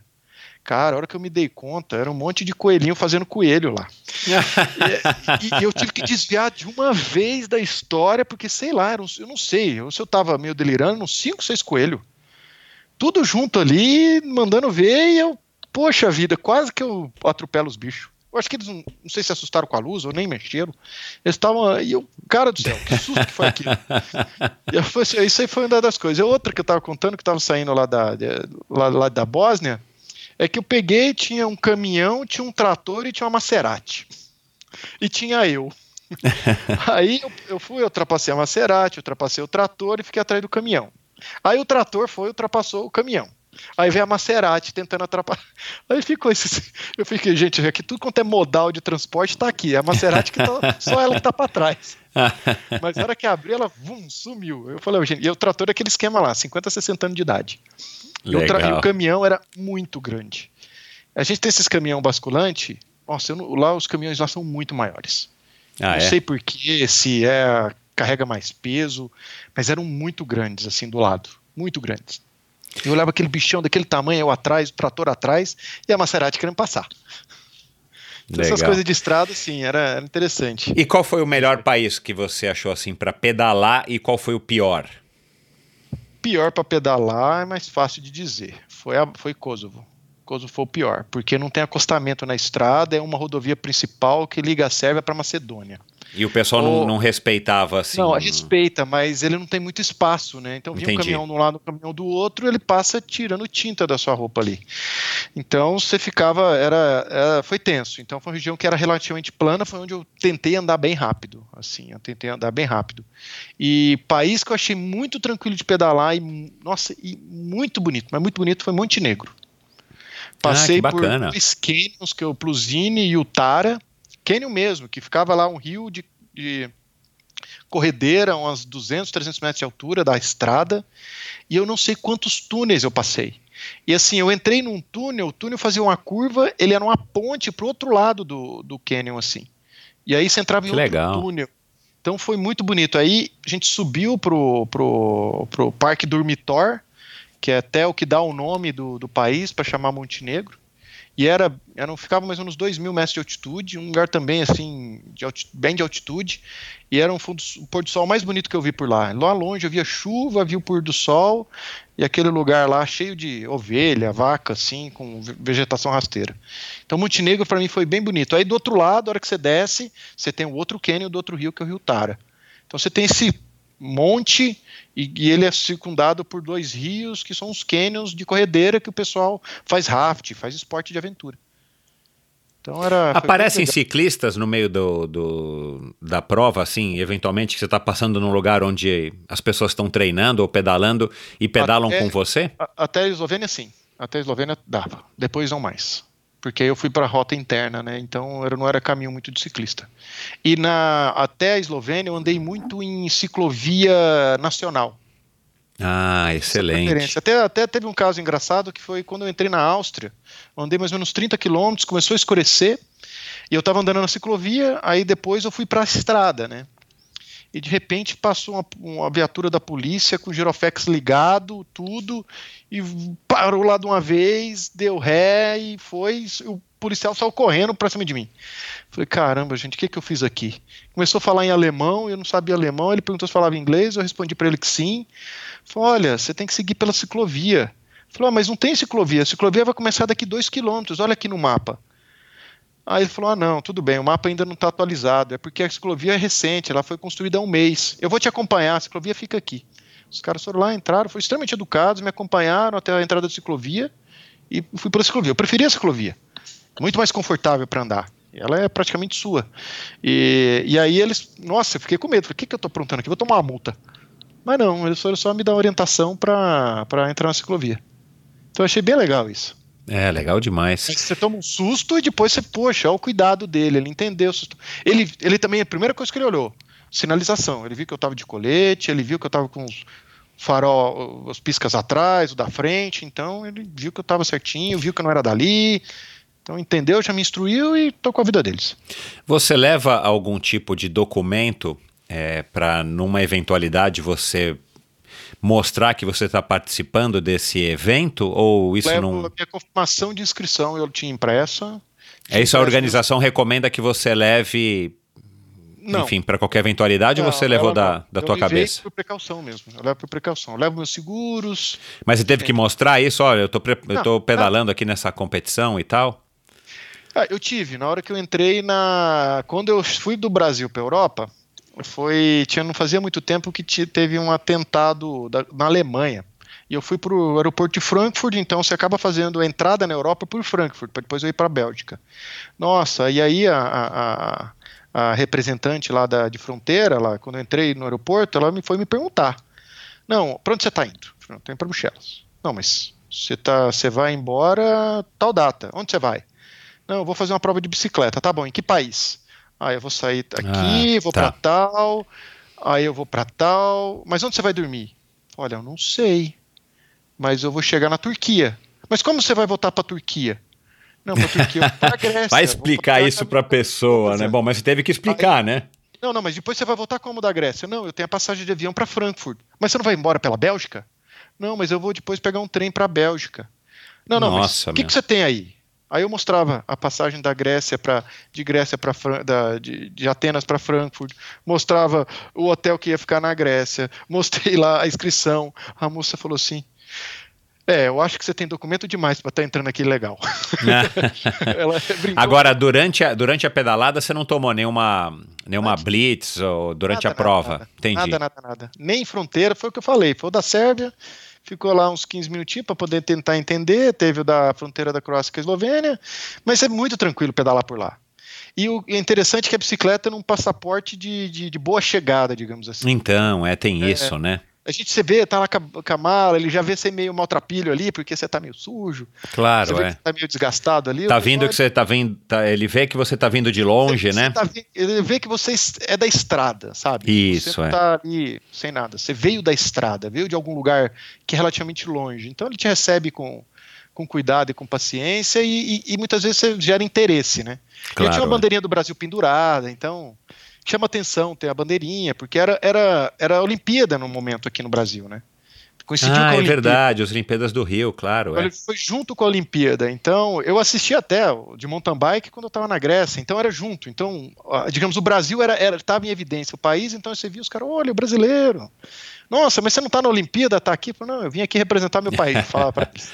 É, exato. De certa forma. Então, foi bem. Foi, foi muito bem recebido. Muito bem recebido. E, e, e, do ponto de vista da segurança mesmo, da sua segurança pessoal, quando você bivacou na beira da estrada ou dormia, sei lá, num posto de gasolina, você em nenhum momento se sentiu. É, inseguro, vai, como, como a gente Não, se sentiria aqui no Brasil não. se você fosse fazer algo equivalente aqui no Brasil. Mas aqui, eu faço o mesmo aqui quando eu faço minhas provas de longa distância. Ah, E você aqui, já faz isso eu aqui. não me sinto inseguro aqui porque você aprende a se esconder. Você não fica à vista. Vai Ah, entendi. De alguma coisa, você esconde a bicicleta, sabe? Você se esconde.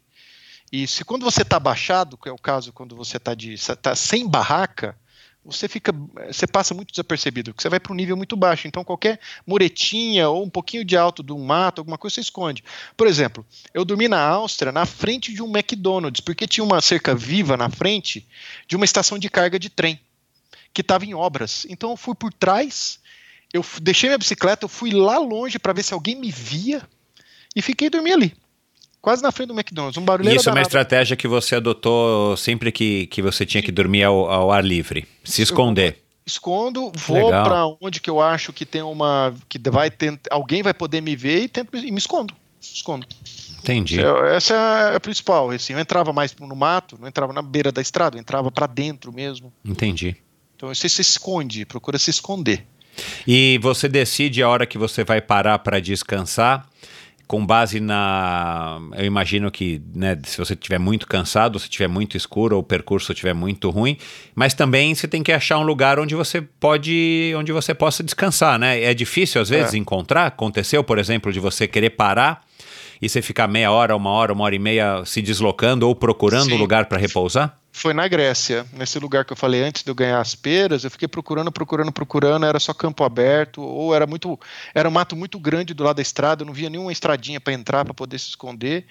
Aí eu achei um parque, uma cidadezinha, eu vi que tinha uma praça que tinha um parquinho de criança. Aí eu tinha uns banquinhos, tinha uma mureta alta, eu abri o portãozinho e eu entrei e dormi ali, embaixo assim no chão, assim, em cima de um banco. Mas teve situações que eu também que eu dormi até meio lugar público. Por exemplo, na Suíça eu dormi na frente de um parque, do, de um lago lá, do Lago Thun. Ali eu acho que qualquer pessoa me via. Mas eu tava na Suíça. Não, e também, e também chega uma hora que você tá tão cansado que você fala, Ah, cara, ali- também vou. vou, ali, vou foi- é. ali na Suíça eu cacei canto pra dormir, viu? Cara, eu cacei canto. Cacei canto. É, lá achei. tudo é proibido, ainda tem isso. É, e não era fechado os lugares para dormir porque eles fecham cedo tudo, né? Até hotel era fechado assim, era aberto pra você tentar ver até as 8 e depois o hóspede tem os- a chave do quarto, a chave de entrada, e você não tem mais é, recepção. Exato, é. O recepcionista eu foi achei- dormir. É, eu não tinha lugar, eu não achei. Eu falava, ah, vai aqui mesmo, vai na frente do parque aqui, no, no- no- na frente do, do lago e, e deu certo. Sim, eu não, eu não, não senti, eu acho que ninguém, eu não escutei relato de ninguém também que teve algum problema. Que Assim. bom, né? É porque a gente passa, você observa, né? Você fica observando muito tempo, assim, não, será que dá, será que não dá? Porque vai que chega o segurança e bota para correr, você tem cachorro, né? Vai lá te dar uns mordidas lá que você tá deitado. Então você tenta se esconder, né? Também é. para não ficar fácil de, de, de ser encontrado. Bom, Aí depois de 15 dias você chega, aquela alegria, né? Eu imagino que a chegada também não deva ser uma chegada de Tour de France. Não, não. A chegada e... poucas pessoas, assim. É. Mas é, tava, que eu falei, a, a, a Paty, a Patrícia, minha esposa, tava lá. Isso aí era um motivador muito grande para chegar e, e ver ela. E, e Chanacalé, que foi o lugar da chegada, é uma cidade que é a cidade mais próxima da onde se acha que é Troia. Então até aquele cavalo de Troia que teve um filme do Brad Pitt. O Brad Pitt, ele, esse cavalo fica lá, tá lá, eu passei na frente do cavalo. Ah, que e legal. tava para receber, tava o, o Mike Hall, que é o que você escutou lá da, da, da, do podcast, né? Que a, que a Ana era a esposa dele. É, que faleceu antes, no ano passado, né, é, em 2017 na Austrália, 2017 né? na Austrália, enfim, fatídico caso lá que ele estava na prova também. É, e estava também mais uns outros três, quatro. É comum ter outros ciclistas que estão na prova. É, é, é, hora que sabe, porque a gente tem um rastreador, sabe que vai chegar, eles vão para a praça te receber. Então eu tive a sorte lá de estar uns 5, 6, o cara já chegou, já chegou com uma cerveja, aí o, o Mike já estava me entrevistando ali, perguntando como que era, porque eles, eles querem pegar o, a, a, informação fresca, né? Com a hora que você chega assim, que você está ali ainda, o cara já te entrega uma cerveja, você já toma cerveja já conversando com o cara, então é, é, um, é um ambiente bem relaxado, assim, de, de, de chegada. Então o pessoal mesmo vai te receber. Ali que tava, acho que tinham cinco, seis ali, mais o, o Mike, mais a, a Paty. Então foi bem legal. E, e, logo em seguida, mais ou menos 40 minutos depois, chegou, chegaram mais dois. Ah, então você pegou ele chegando também, né? É, mas a gente tinha uma, tinha uma característica diferente a chegada, porque a gente tem que atravessar o, o, o mar né, de, de, de Mármara lá com, com balsa. Né? Então você tem três opções de balsa para atravessar para o outro lado, e eu fiz a opção de, de, de, passar por Galípoli. Então eu acabei ultrapassando esses dois. A hora que eu cheguei lá, eles até. Mas como é que você já está aqui? falei, não. Peguei outra balsa, outra balsa era mais rápida do que essa daí e tal. Até o Mike falou que foi um dos únicos que fez essa opção. Cara, balsa era, era, uma cidade maior, tinha balsa com muito mais frequência e ainda era dois quilômetros mais perto. Eu não entendi Olha nada lá. porque o pessoal fez a parte de cima lá, outro caminho. Eu falei, não tá. sei, ué, mas outra é mais longe. Terminou em Xanatolé? Chama Xanacalé. Ah, Xanacalé. Que uma cidade na Turquia. É uma cidade na Turquia, chama Xanacalé. Pequena? É, Para eles, não. Acho que deve ter uns 70, 80 mil habitantes. E não terminou em Istambul por, por conta do, enfim, do, do movimento Político. de trânsito? Político, por causa do problema com a Síria, por causa do golpe que teve contra o, o Lobodan, sei lá, o, governo, o presidente de lá, uhum. poucas semanas antes do, da prova. Então foi para Xanacalé. Ah, eles mudaram. Porque a gente não precisava ir para Istambul. Então a gente Entendi. foi um lugar bem menos longe dos conflitos lá do, do Oriente Médio que está tendo agora, ah, bem entendi. longe, bem longe. Porque entendi. querendo ou não, esse monte de gringo entrando ali, ah, é um prato cheio para quem claro, quer fazer besteira. É. Por então, se você já não é, acaba sendo uma prova de nicho. Só quem é do meio que sabe. E você está longe da visão de Istambul, que olha, que chega um outro. Ah, chega um, os caras já começam a ficar antenado, né? Você claro, vai lá para um é. lugar onde não tem nada a ver com a história. Então era, ficava bem mais fácil de ficar mais escondido, né? Então foi para lá. Legal. Aí você já estava lá nas praias de, da Grécia, né, com a sua esposa e tal. Aí estava batendo já aquele aquele, aquela deprê pós, pós é, depressão pós-prova, e você falou, cara, eu acho que é melhor eu ir para Inca Divide. E aí você já começou a pensar na Inca Divide dois anos cara, depois. Como é que foi essa, essa, essa mudança, né? É. A do Inca foi o seguinte, eu já eu, eu fiquei sabendo da 2017 você resolveu focar no casamento e no trabalho. É, menos, né? Eu fiquei. Eu, 2017, eu, eu, em 2016 eu trabalhava, a empresa que eu estava trabalhando foi vendida, que é a Monsanto. E aí acabou tendo um momento lá que eu entrei no corte. Então, em 2017 eu acabei trabalhando muito fora do Brasil, dando treinamento. Muito treinamento, eu dei muito treinamento na Europa, sei lá, uns 10, 12 treinamentos por lá. Aí eu fiquei muito nesse sentido, assim, né? Ah, caçando trabalho, fazendo esses trabalhos fora do Brasil, então eu fiquei, como você falou, mais focado nessa rotina. Aí quando eu voltei, poxa, o meu outro trabalho já estava mais fixo, eu já tinha ficado sabendo do Inca Divide, mas como que eu não estava com emprego fixo, não dava para fazer. E o Inca Divide, antes do, do, do, ano de 2017, ele saía de, de, de Quito, no, no Equador, e é para Cusco, no Peru. Então, basicamente, ele anda serpenteando em cima dos Andes, né? Uhum. É, então, houve muita desistência porque ele já larga na altitude, que é algo complexo, né? Aí, quando e eu acabei conversando bastante com o, organizador do, da prova, que é o Axel, trocando ideia, porque, enfim, tenho a intenção de estar organizando essa aqui no Brasil, uma dessa aqui no Brasil, do mesmo estilo, né? Para 2020. Olha aí, a formação de primeira Opa, mão. Opa, que legal!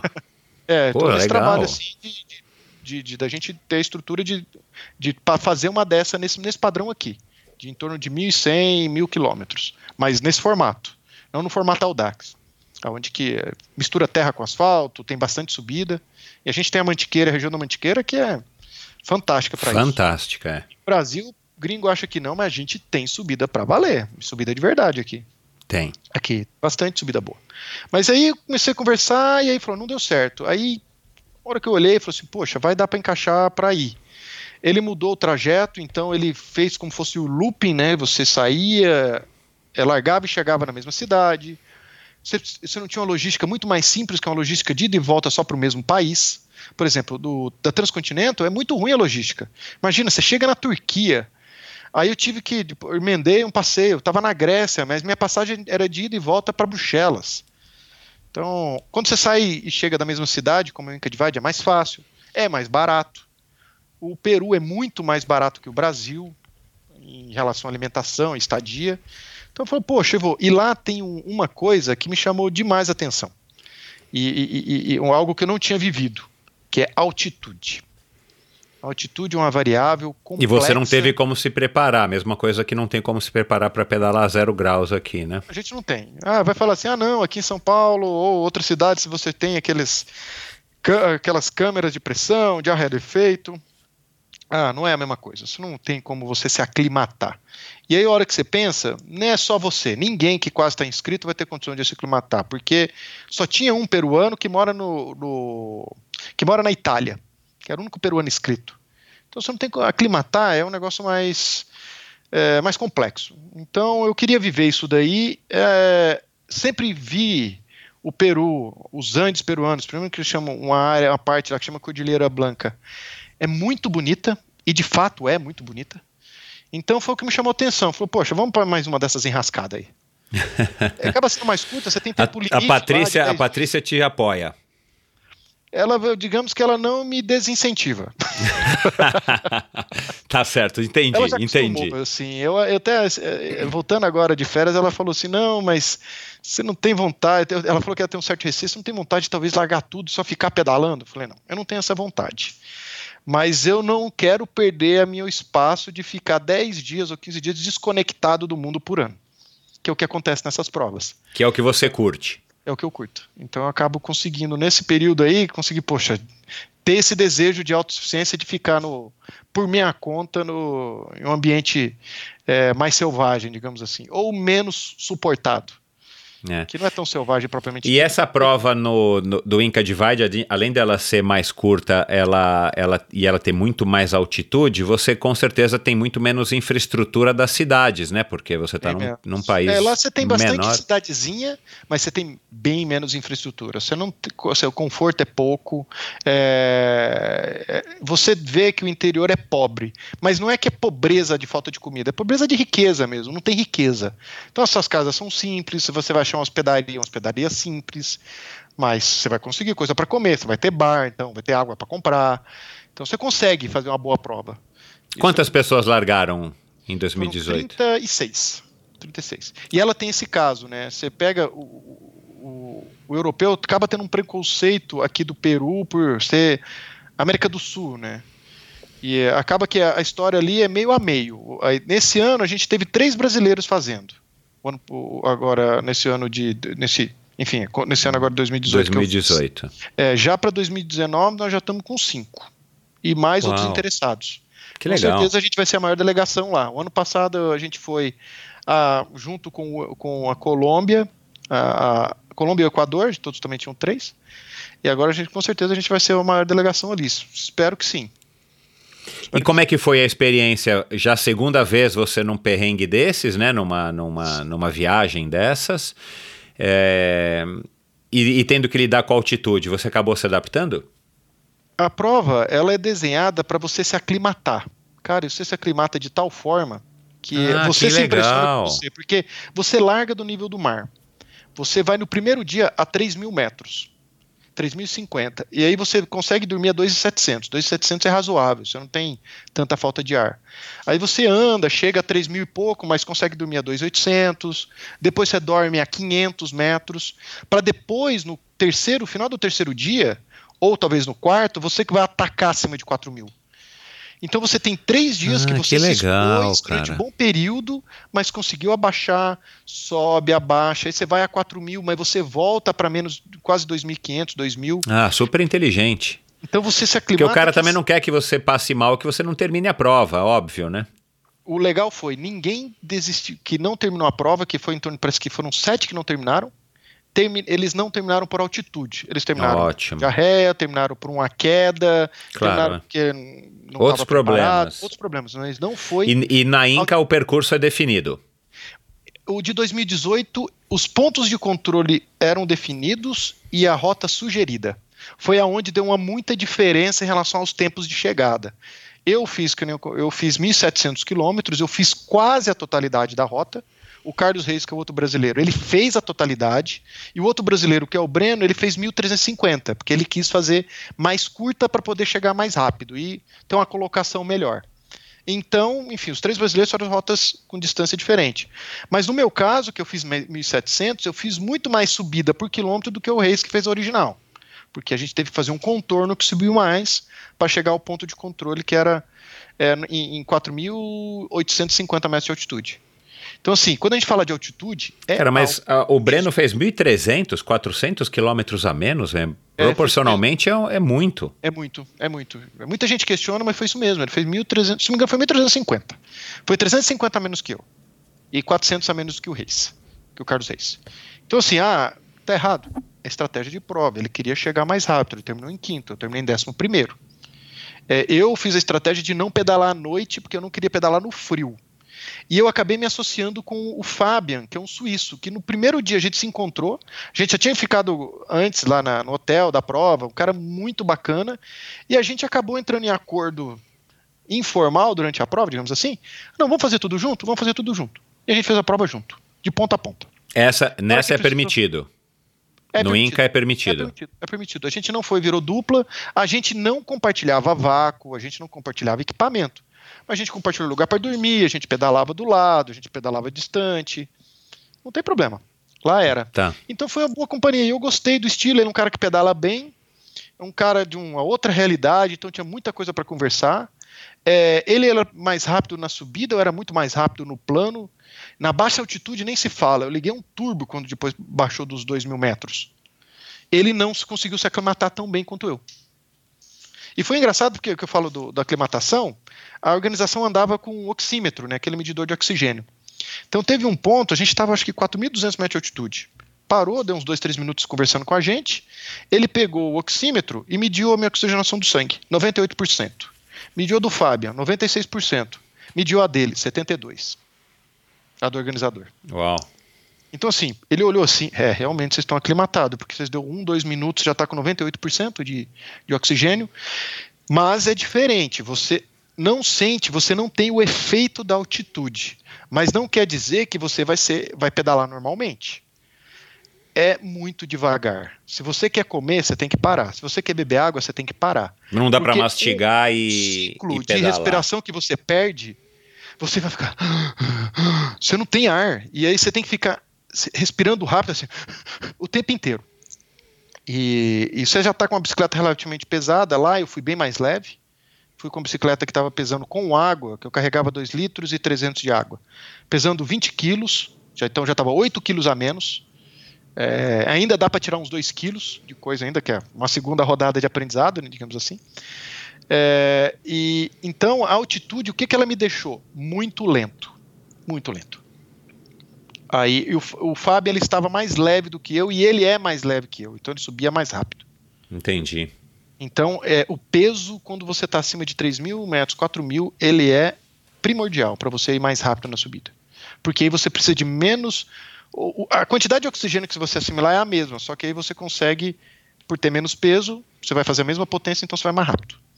Você não consegue acelerar. Você Quanto tempo ar. que você fez na Inca? Sete dias. Sete, é, sete dias e quanto tempo lá? 12 horas, uma coisa é. do tipo assim. É, pro, proporcionalmente, né, analisando aqui as distâncias e, e, o tempo, foi mais ou menos proporcional ao que você fez na Transcontinental. É, na Transcontinental eu fiz em torno de 280 por dia. Ali eu fiz 220 por dia, mais é. ou menos. Então é proporcional considerando o efeito altitude e o efeito é, peso digamos assim. Lá tinha muito mais subida e a gente tinha mais. É, subia muito mais, né? A quantidade acumulada foi bem superior, porque na Transcontinental eu fiz 43 mil, 44, mais ou menos. É, e lá eu fiz quase 24 mil em 1.700. Então você sobe muito. E quando a gente fala subir, não é subidinha de 8 km, 10 km, é subida de. Eu fiz uma, que eu creio que pareça, deu 165 km de subida. É Uau, 2, 3, 4, Caramba. 5, até 6, 7%. Então por quê? Porque você não tem aquele. Você olha seu marcador de porcentagem no Garmin, tá sempre com um número positivo. Você sempre está subindo. Ah, você quer parar de pedalar? Se você parar de pedalar, a bicicleta para. Isso porque o vento estava com a brisinha nas costas que ajudava. Mas parou de pedalar, a bicicleta para. A bicicleta para. Então foi 165, só que a gente pegar, eu peguei lá 80, 90 quilômetros de descida que cansa também, pra caramba. Meu Deus do céu, ficar duas horas, duas horas e meia descendo. Do ponto de vista de equipamento, você foi bem mais melhor preparado. Fui, fui melhor preparado. Dessa vez eu fui com uma bicicleta de alumínio, é, uma, uma road da Corratec, que é uma bicicleta de gravel, que é a característica dessas, dessas provas, porque... É isso eu ia perguntar, na Transcontinental você fez com uma bicicleta tipo mais para gravel do que para uma bike de estrada? Sim, sim. era uma AO da Specialized, que é uma bicicleta de aço, muito confortável. Ela é boa para fazer isso, mas o que, que eu achei? É confortável até demais. Então não preciso daquele conforto todo do aço. Pneu 28? Então, eu fui com pneu 28 na, na Transcontinental e fui com 40 na, na, no Inca Divide. Por causa das condições ou porque você achou que seria melhor? Não, não, é por causa de gravel. Tá. É, é, muita estrada de terra e estrada de terra com pedra. Então você precisa estar com um pneu maior. Quem foi com um pneu mais estreito. E guidão, o guidão é de guidão de estrada. É. Ele é, ele é o guidão de estrada, mas ele é o guidão de estrada para aventura, né? Que ele tem um flare, né? Que ele embaixo ele é aberto. Ele é aberto, é. Ele é, é mais confortável para segurar na parte de baixo, é. Principalmente se você estiver na descida, é, você lembra a questão do, da, da largura do mountain bike, né? Você tem mais braço para poder controlar a bicicleta. É, eu então, nunca rodei com um guidão desse, deve ser bem legal. Não, é, é, faz diferença, faz diferença na descida, porque você tem braço, porque você precisa talvez até pular ou mesmo desviar, a bicicleta está sempre na mão. Lembra a dinâmica da mountain bike em relação ao guidão mais largo. Entendi. E, não e se aí, usa clipe nessas provas ou tem gente que usa? Eu não usei e me arrependo. Eu usei na Transcontinental, só que o meu clipe, um, uns dois meses antes de eu ir para o Incredible, amassou e eu não quis colocar outro por questão de adaptação, né? Porque é interessante, você tem que montar, andar, adaptar ter, saber se você está realmente na postura. Então eu não coloquei. Mas eu vou usar de volta na, no, no Inca Divide desse ano, eu vou. que eu estarei lá novamente. Ah, eu legal. Vou, eu vou em dupla. Vou com o meu professor. Ah, com o Igor Lagens? Vou com o Lagens. Ah, que legal. Ser, e ele é um cara um cara muito parceiro e ele tem uma experiência grande de. Já fez Brasil Ride, uhum. ele já fez Route Route seguido, uma, o Pirineus e depois o dos Alpes. É um cara que pedala muito forte, só que ele é um cara que não tem essa experiência da autossuficiência da longa distância que eu tenho. Só que ele é um cara que pedala mais forte que eu.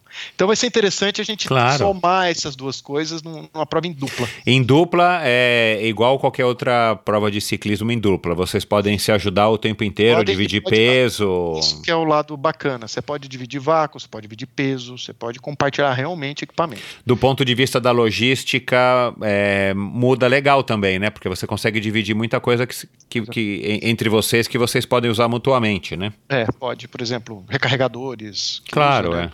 é. é. Vai precisar de um spare part, não precisa levar para os dois, leva só para um. Tenta procurar uma bicicleta que talvez tenha as mesmas configurações para poder compartilhar peça. Então é uma, é uma boa. Vai ser um desafio interessante fazer dessa forma. E por que, que você vai voltar para a Inca e não para a Transcontinental? Uh, para o Inca por ser por questão de ser mais perto, barato e curta. Que ah, vai casar tá. mais fácil com o período de ausência de trabalho. Entendi. É, e se fosse para fazer, é, se, se fosse pra, se eu tivesse um pouquinho mais de tempo para fazer, eu ia procurar uma que chama The, uh, Silk Road Mountain Race. Na Índia. É, Kirguistão. Uau. É, é, é, é uma prova que é feita lá no Kirguistão. Ela é praticamente 60 a 70% off-road. De, de, de, aventura, você tem que acampar mesmo, você pega a temperatura de 40 graus a menos 10 com neve. Então lá é extremo mesmo. Só que. Longa? É, é 1.700 quilômetros também, não é tão longa. É longa, né? Mas Bom, é. é, é mas a condição. Era ouvindo, não, 1.700 é. não é tão longa. Olha, eu falei pra você que tem que tomar cuidado com as referências quando começa a achar que 200, 300 não é tão longo mais. Então, assim, é porque tem outras, né? Eu tenho vontade de fazer a Trans AM, né? Que é a Trans. É a Transamerica Bicycle Race. É, que é, que do, é do Alasca até Terra do Fogo. Não, não. Ela, ela sai da costa. Ela corre em paralelo ao RAM. Ah, tá certo. Que é o suficiente. Ela tem 6.300 quilômetros. É, eu já ouvi falar, é. A é, Trans-AM. É. Trans Como é que é o nome dessa que sai do Alasca e vai até a Terra do Fogo, Ushuaia, sei lá onde? Então, essa daí existe, mas como recorde, né? Ah, não é prova. Não é prova. É o pessoal que quer bater o recorde do Guinness, mas ela não tem uma prova ah, oficial. Tá. Existe uma que sai do Canadá e chega na divisa do México, que é, que é o Tour Divide. Que é, Sim. que é uma de mountain bike bem técnica. É. de aventura mesmo. Essa aí é uma das, eu também tenho vontade de fazer essa. Que essa daí tem 4.700 quilômetros. Legal. E essa que as pessoas fazem a pé também. Eles fazem, fazem, fazem. O tour, sim, é que a, a, grande, a grande great, great, Divide, né, que eles fazem a pé. Isso, tá certo, é Great Pela, Divide. Pelas, é. é. que é pelas rochosas, pelas tá rochosas. Tá certo. Me diz uma coisa, o teu sonho de consumo, o teu sonho de consumo hoje é essa Silk Road Mountain Race aí? É, Silk Road Mountain Race. Essa daí é a que tá lá na, com a estrelinha. Mas, mas, você já tá, mas você já tá planejando em fazê-la? Eu estava vendo questão só de logística, né? Porque, nossa, logística por questão do Brasil é trabalhoso. Você tem que ir lá para a Rússia ou tem que ir para a Turquia, a Turquia é para lá. Entendi. É, então é mais por causa disso. Que é, a passagem aérea é muito cara. Muito cara. Então a passagem aérea de volta dá 12, quase 15 mil reais. Só de passagem aérea. É, muito dinheiro. É, então assim, a prova em si, ela tem um custo, a inscrição deve ser uns 200, acho que é 200 libras, mas a, a, a, o transporte aéreo que é mais complicado. E aí é mais tempo, né? Claro, é. é. O deslocamento, é, claro, é. Para ter certeza que vai chegar tudo, não vai ter problema. Mesmo no Peru, por exemplo, foi um cara do Emirados Árabes que foi fazer do Peru. Ele, a, a, a bike extraviou. Então, um cuidado Puts. que tem que ter com. Eu tenho muito esse cuidado em relação à rota de avião, se eu vou conseguir tirar a bicicleta e redespachar, para ter certeza que não vai extraviar. Porque se ela extraviar, você perde a prova. Então, meu, putz, nesse caso a bicicleta é fundamental, né? Ela é fundamental. Então, assim, para o Peru mesmo, quando foi para Trujillo, eu fiquei oito horas dentro do aeroporto de Lima. A gente até saiu, foi para Lima e voltou, mas para ter certeza que eu tinha que tirar a bicicleta do avião e redespachar para pegar para Trujillo, que é onde é a largada, que é a 650 quilômetros de, de Lima. Só para ter essa certeza que a bicicleta ia com a gente, ia no mesmo avião. Dá para dá escolher a, a Inca ou a Transcontinental a, como uma, a mais legal dessas duas? Eu vou dizer que assim, a Inca é mais difícil. E eu vou dizer que é Por causa do, do, do, da altitude do gravel, da estradinha de terra. É altitude, o gravel e, e o, essa que você comentou sobre apoio, sobre como, se, como organizar sua logística. Entendi. Porque na Europa, é, lá, na, lá no Peru, você não pode dormir no relento. Por quê? Porque senão você. É, pode parecer forte, senão você morre de frio. Eu dormi numa cidadezinha, que era Conocotia, a 4.200 de altitude, hora que estava às 7 horas da noite, que é a hora que deu a sombra da montanha, estava menos 1. De manhã, hora que a gente saiu, estava menos 10 e era descida, que ia de 4.200 a 3.900. Eu fui tomar água, não saía água. Eu abri, era a garrafinha que estava exposta ao vento, ela cristalizou de gelo. Nossa. Passou de um lado de um lago que estava inteiro com a camadinha de cima congelada. É, é frio mortal.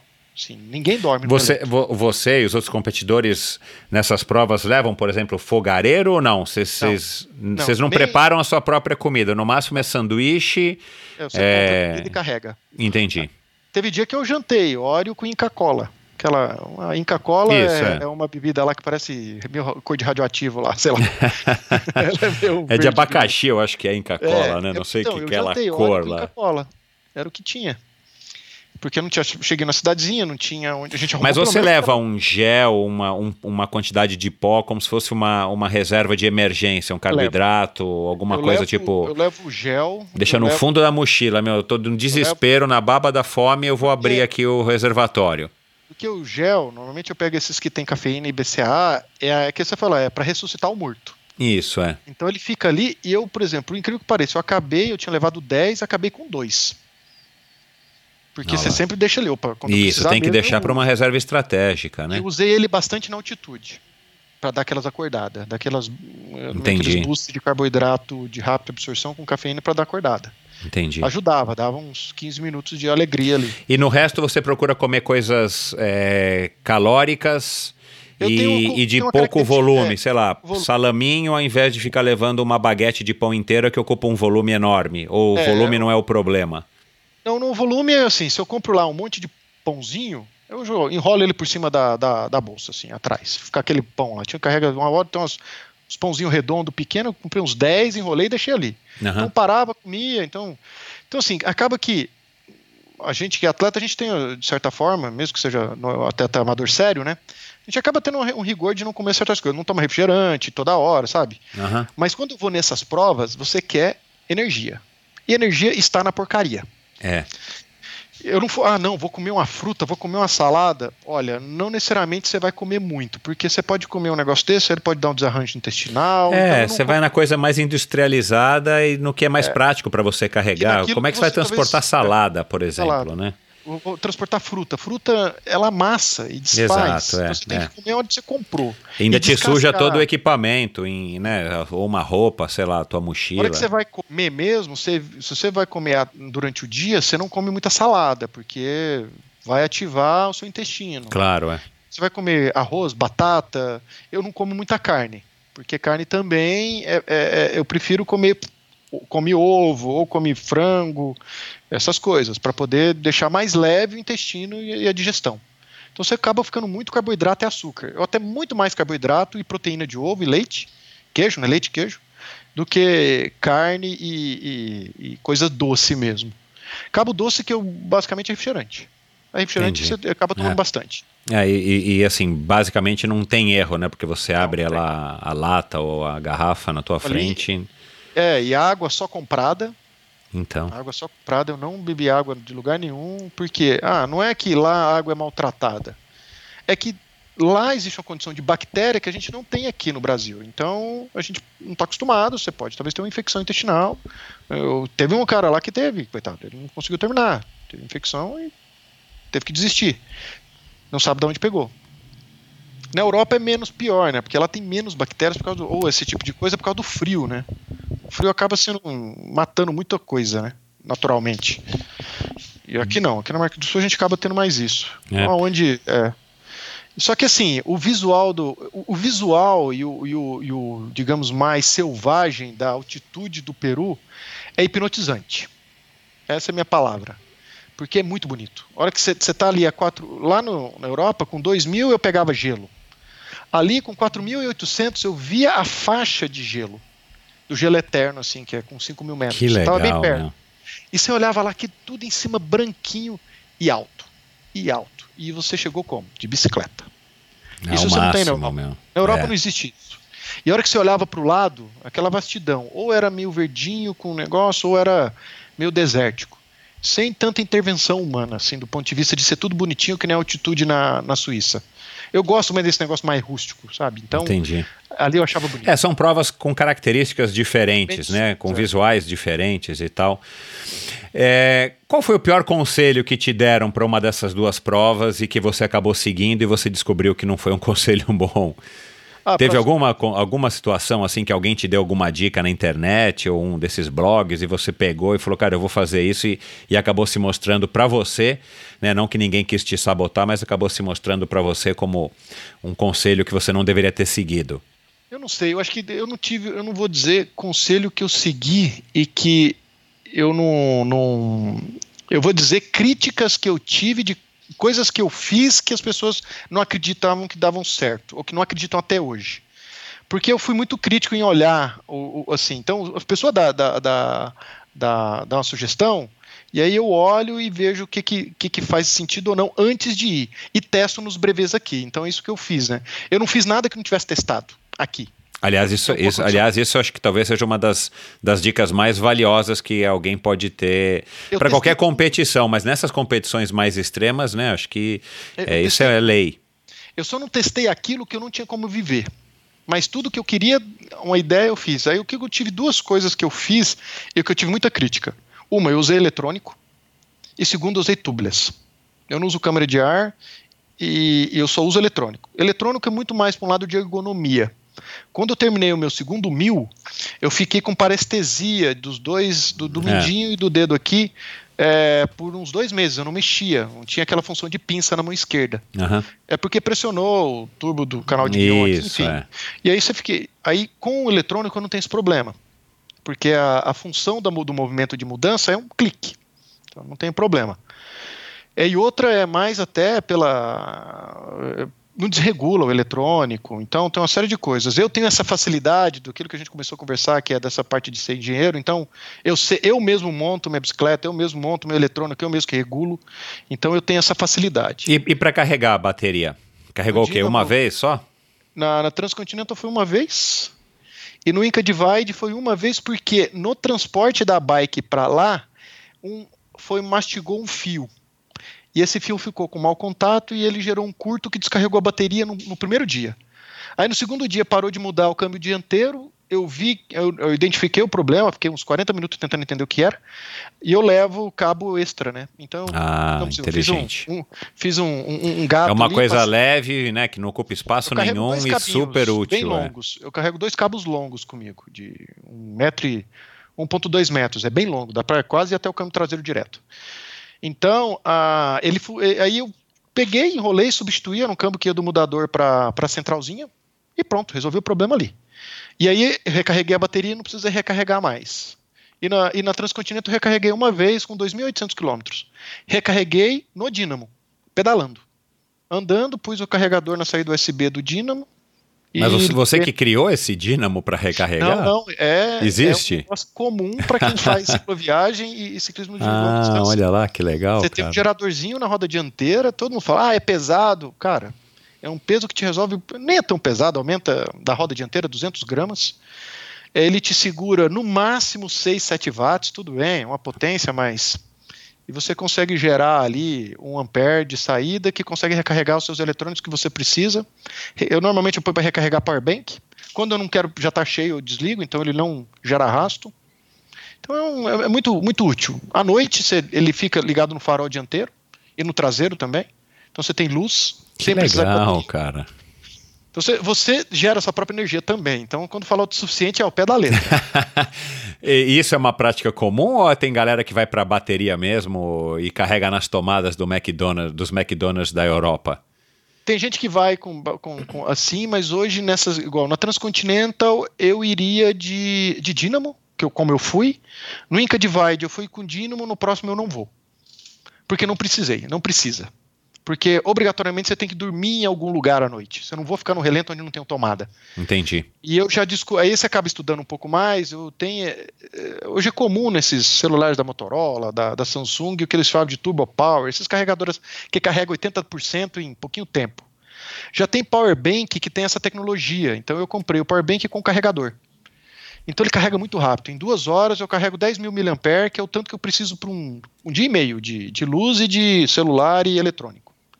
Então ele carrega rápido. Legal. Então você começa também a entender outras alternativas de como você tem energia rápido também em qualquer tomadinha. Eu falo, essas coisas você começa a estudar e não para.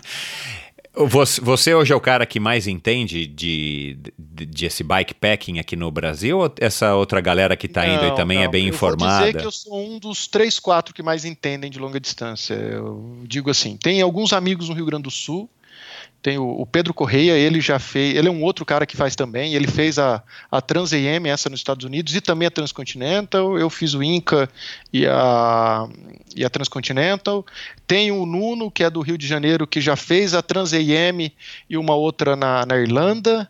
Ah, é, que bacana, então tem outros também, outro, a gente tem até, é engraçado, a gente todos se conhecem, esses de ultra distância.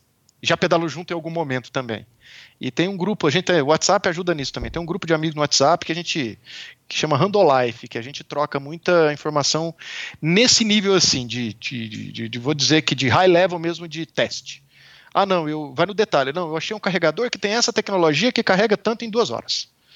O específico do específico, sabe? Porque a gente vai atrás do, do detalhe que faz claro, a diferença. É. é que a gente aí você tem com quem debater já. Então, então já emendo, já emendo a minha próxima a minha próxima pergunta. Um cara que está nos ouvindo aqui, que está interessado e tal, o, como é que ele deve começar a, a se informar e a se envolver?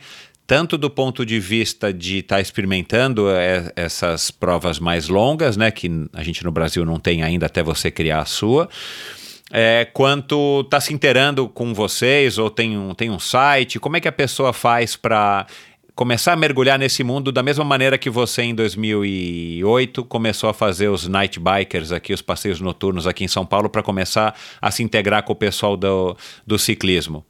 Eu vou. Primeiro eu vou dizer assim: procure quem tem experiência. E pode ter certeza, igual, quiser me procurar, falar no Facebook, Instagram. Cara, quanta gente já me procurou e eu falava, cara, qual que é o seu telefone? Eu ligava, e se eu tava com tempo, eu ficava uma hora e meia conversando no telefone, nunca tinha conversado com a pessoa. Porque quem faz isso gosta. É, e se ele tá com tempo, ele flui. quer compartilhar. É. Com a pessoa que realmente tem interesse. Mas não é. Porque se a pessoa se chega a interessar, são poucos os que não leram alguma coisa de internet ou procurou alguma coisa assim. Para essa parte de, de Audax, digamos assim, você tem o site do Randonê Brasil, que é randoneursbrasil.org. Com dois N's, tem... né? Isso, Randoneurs, que é URS no final. Uhum. Que aí você consegue é, buscar informação sobre todo o calendário nacional, todos os clubes no Brasil, como funcionam as regras e como entrar nesse mundo de longa distância, que é a principal porta para ultradistância. Que eu falo de longa distância, que é até 1.000, 1.200, acima disso a gente chama de ultra. É uma, é uma, conven, uma convenção meio que não é formal, mas a maioria acaba usando isso. Entendi. Que é, você consegue ver todos os eventos, entender e ver os clubes próximos. É, que, que, que Aí o cara procura um clube, um clube mais próximo de onde ele mais mora. Prova, assim, que ele mais prova, que ele vai, organiza e, e, e, tente observar, observar as outras pessoas que estão pedalando. Observe equipamento, seja assim, mesmo que. Tem muita gente que fala, ah, mas eu não tenho dinheiro. Cara, mas muitas vezes não é dinheiro. Muitas vezes é observação. É você observar o comportamento do outro e você, com o seu equipamento, você consegue fazer igual. Ou mesmo com a mudança simples de trocar uma marcha. Ah, não, agora eu estou usando. Porque todo mundo é brutão, né? Todo mundo quer 53,39. eu ando com 46,30. Aí tu, cara, mas não falta velocidade?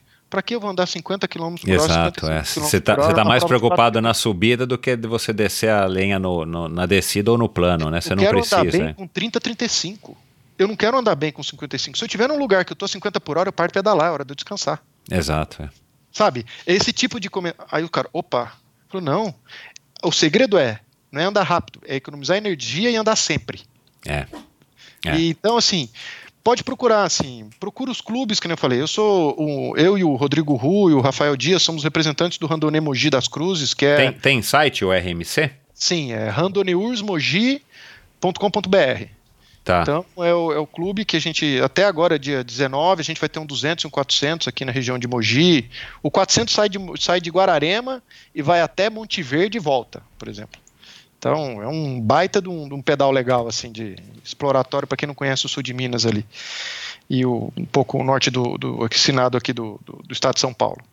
E aí, é, participando é, desses, desses, desses brevês, a pessoa, claro, vai, vai começando vai a fazer amizade, vai descobrindo, é, vai... vai descobrindo. Assim, mas se ela quiser realmente ir para o lado do bikepacking, é, tem alguns grupos no, no, Facebook, tem o Adventure Bike Brasil, tem um que chama Ciclocross, Gravel, Adventure Bike Brasil também, são grupos do Facebook. Um deles, que é o Adventure Bike Brasil, eu até sou moderador.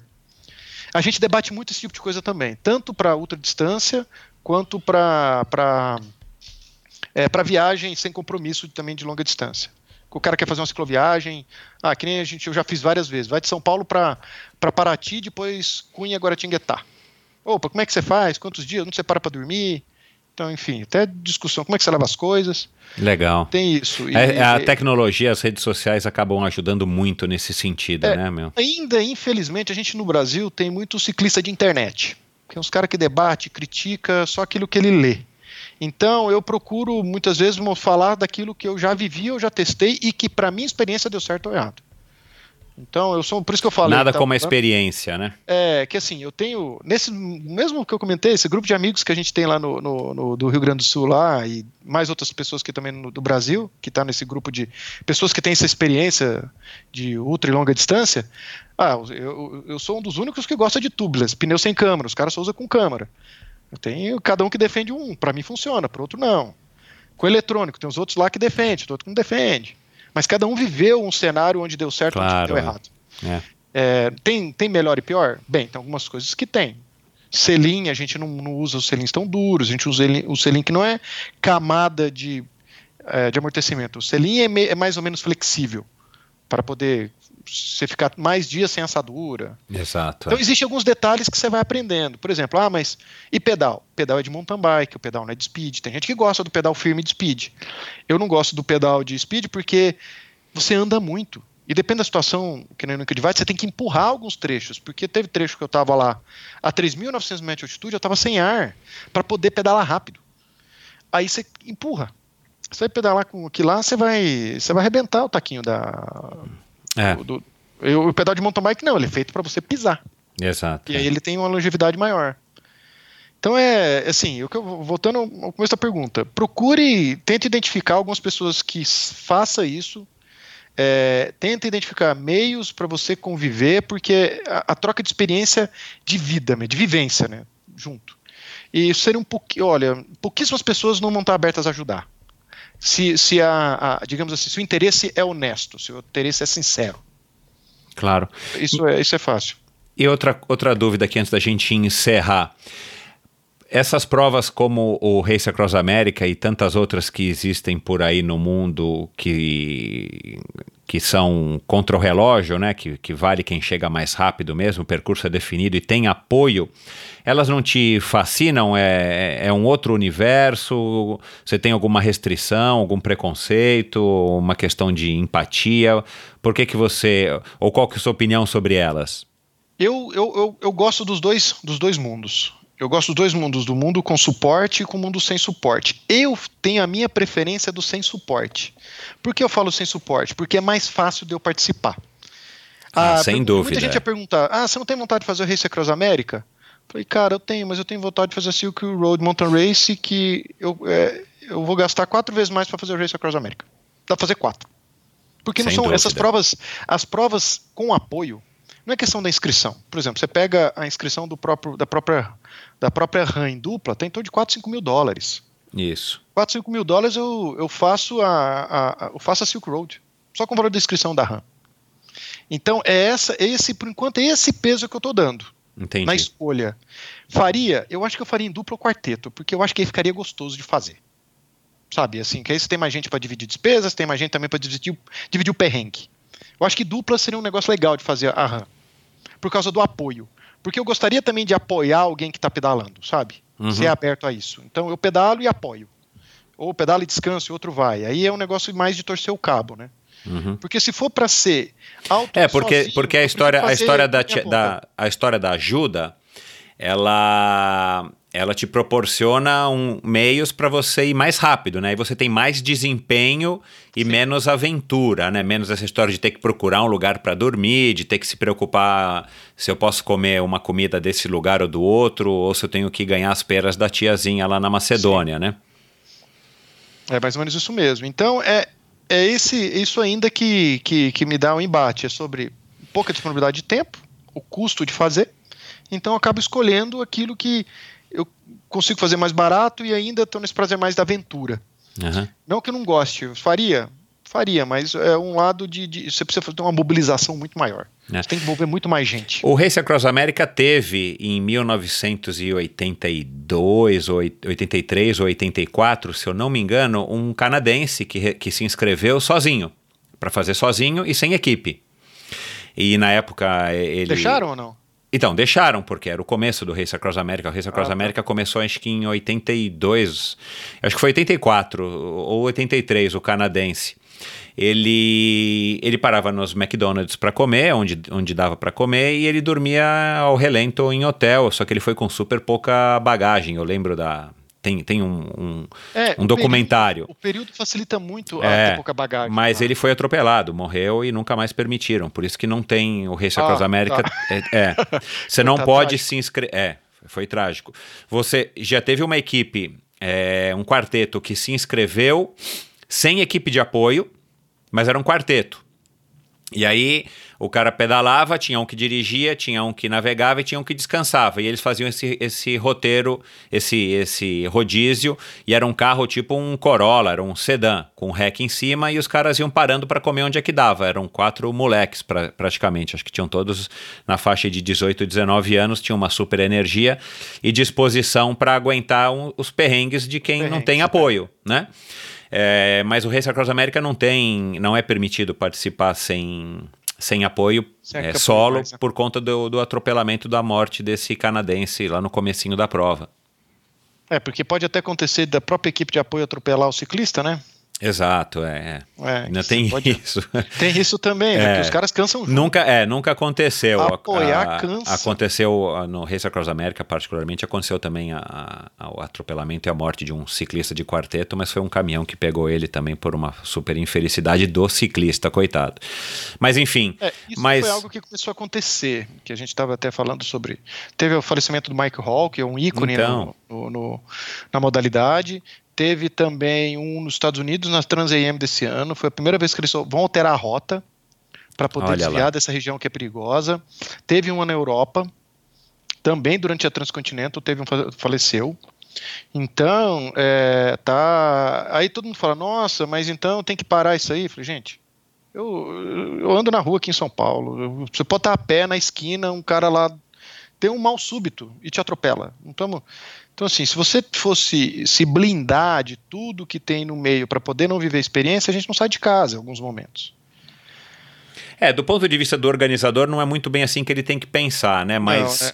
mas é uma conversa que vai longe, enfim, a gente vai não precisa debater isso, isso, isso aqui agora. É. Quanto você se expõe a quando você está disposto a se expor àquela aventura e quanto o organizador tem que, que ele pode se respaldar em segurança Exato. em a não, e aí, seguro, e... a, a rastreamento, essas coisas. Não, e aí tem um problema que é, que é inerente a, a, a essas provas de ultradistância, que é exatamente a ultradistância. É né? A não ser que, que aconteça cobertura como. De, é, cobertura de, de, de, apoio mesmo. Não, não, e, e terreno, você não, é, a não ser que você faça, que aí perde completamente o sentido, como né, teve agora algum tempo atrás aqui o episódio com o Daniel Oliveira e com o próprio Sérgio Cordeiro, que foi o primeiro episódio do ano, que são dois ultra triatletas e o, e o Daniel Oliveira vai fazer é, esse ano, vai tentar fazer o duplo é, o duplo Deca Ironman. Ele vai fazer 20 vezes o Ironman.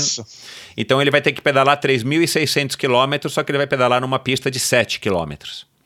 É, para que tenha um controle e alguém conte as voltas e ele tem estrutura. Ele não tem que passar pelo perrengue que vocês passam ou ter Sim. o custo de fazer um Race Across América no meio de uma de, de duas outras modalidades, né? A natação, Sim, é. que vão ser 80 quilômetros, e a corrida, que vão ser 1.600 quilômetros.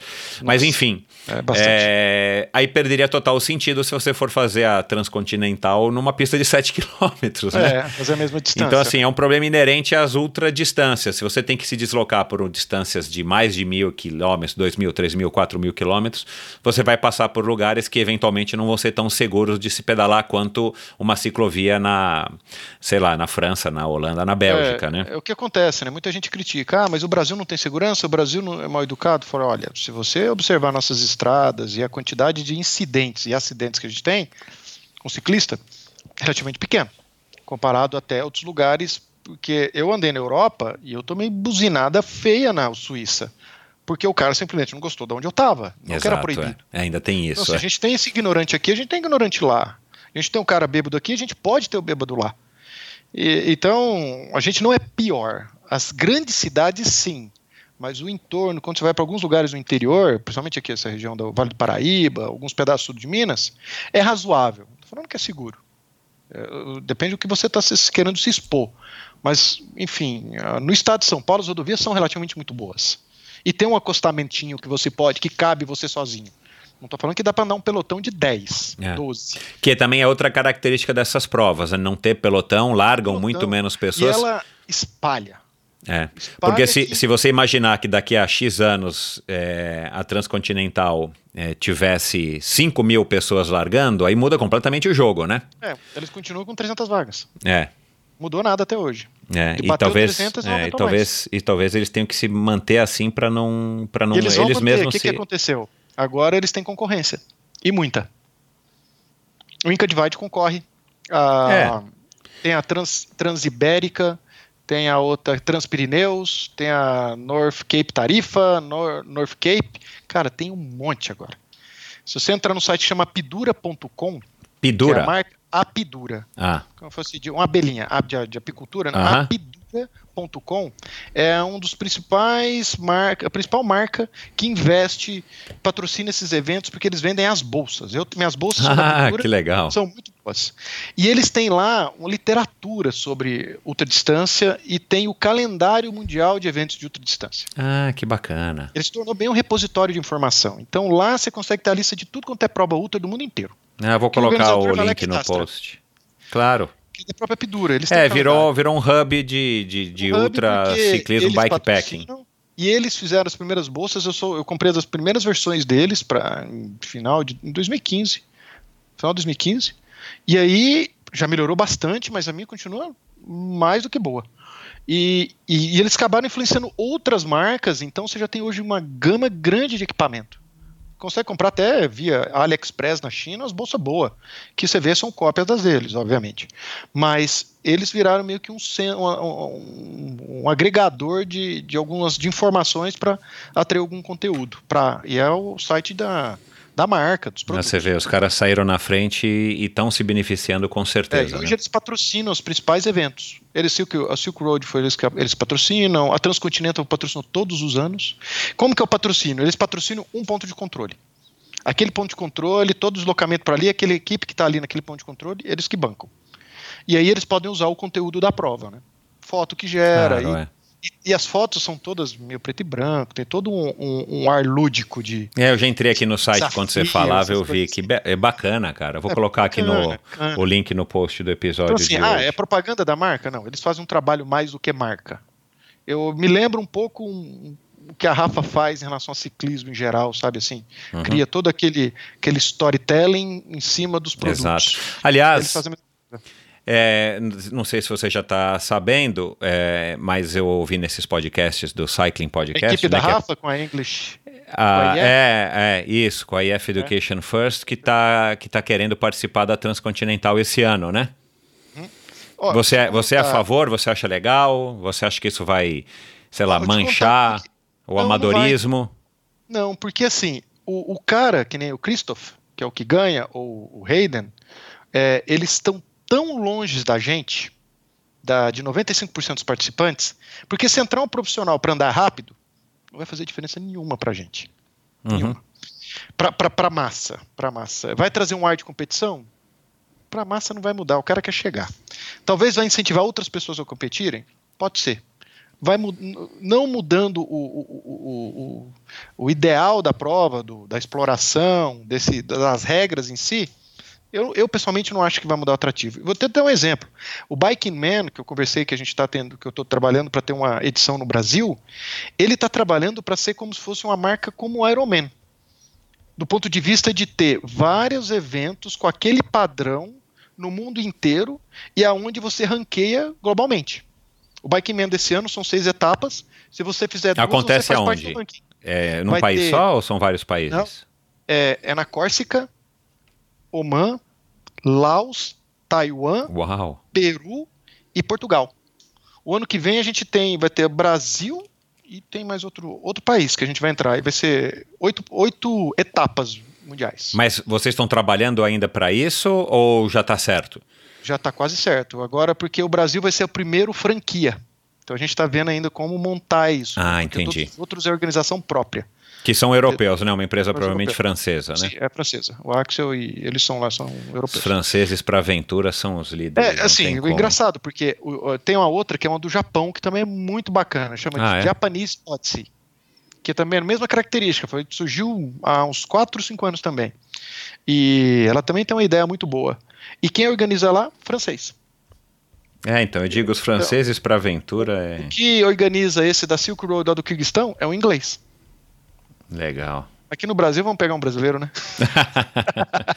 Tomara, boa sorte, é, cara. Estamos é, torcendo. E, é. e, assim que você tiver a confirmação, pode me fazer, me, me, me claro. passar que eu ajudo a divulgar com o maior prazer, é, porque. A gente, está vendo questão do período, eu já passei roteiro, assim. O pessoal prepara as canelinhas, porque vai de 0 a 2.500 metros de altitude. Então é melhor que legal. preparar. E, e, você já pode adiantar qual que vai ser a região? Vai ser na Serra da Mantiqueira, como você vai falou? Ser vai ser na Chapada? Jordão, que ah, é uma ah, cidade ótimo. de fácil acesso, principalmente Exato. porque tem bastante estrangeiro.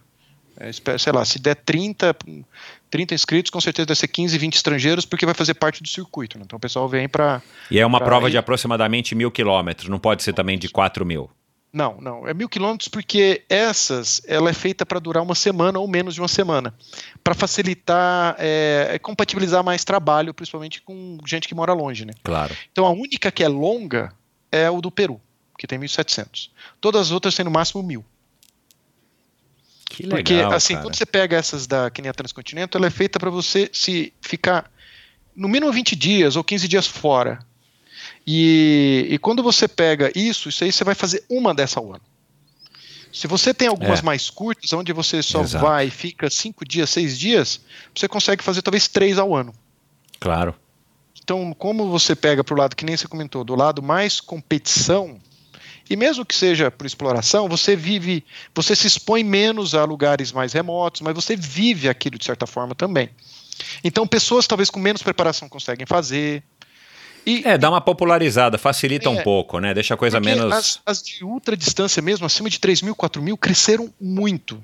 Só que as de média distância não cresceram.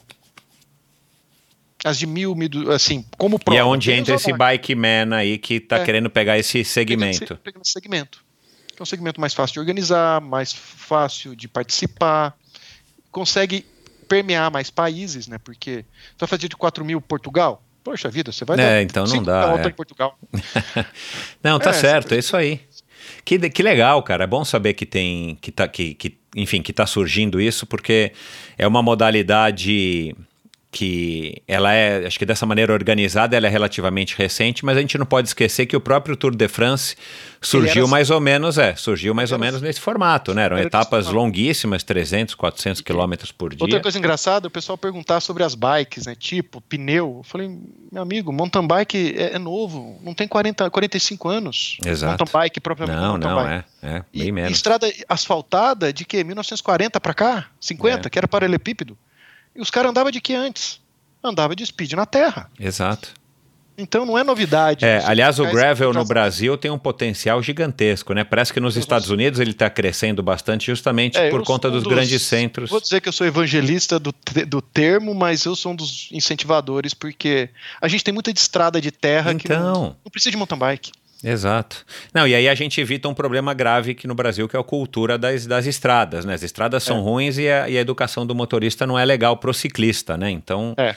a gente acaba evitando esse, é, é, essa zona de atrito entre ciclista e carro e você acaba tendo um potencial muito maior de, de explorar as belezas explorar. desse nosso país.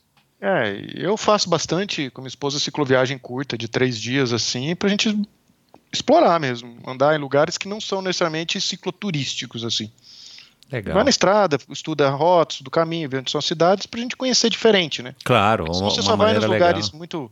Só vai pra praia, ou só vai pro campo, que é bem comum, e você deixa de conhecer outros lugares que são tão legais quanto, né? Legal.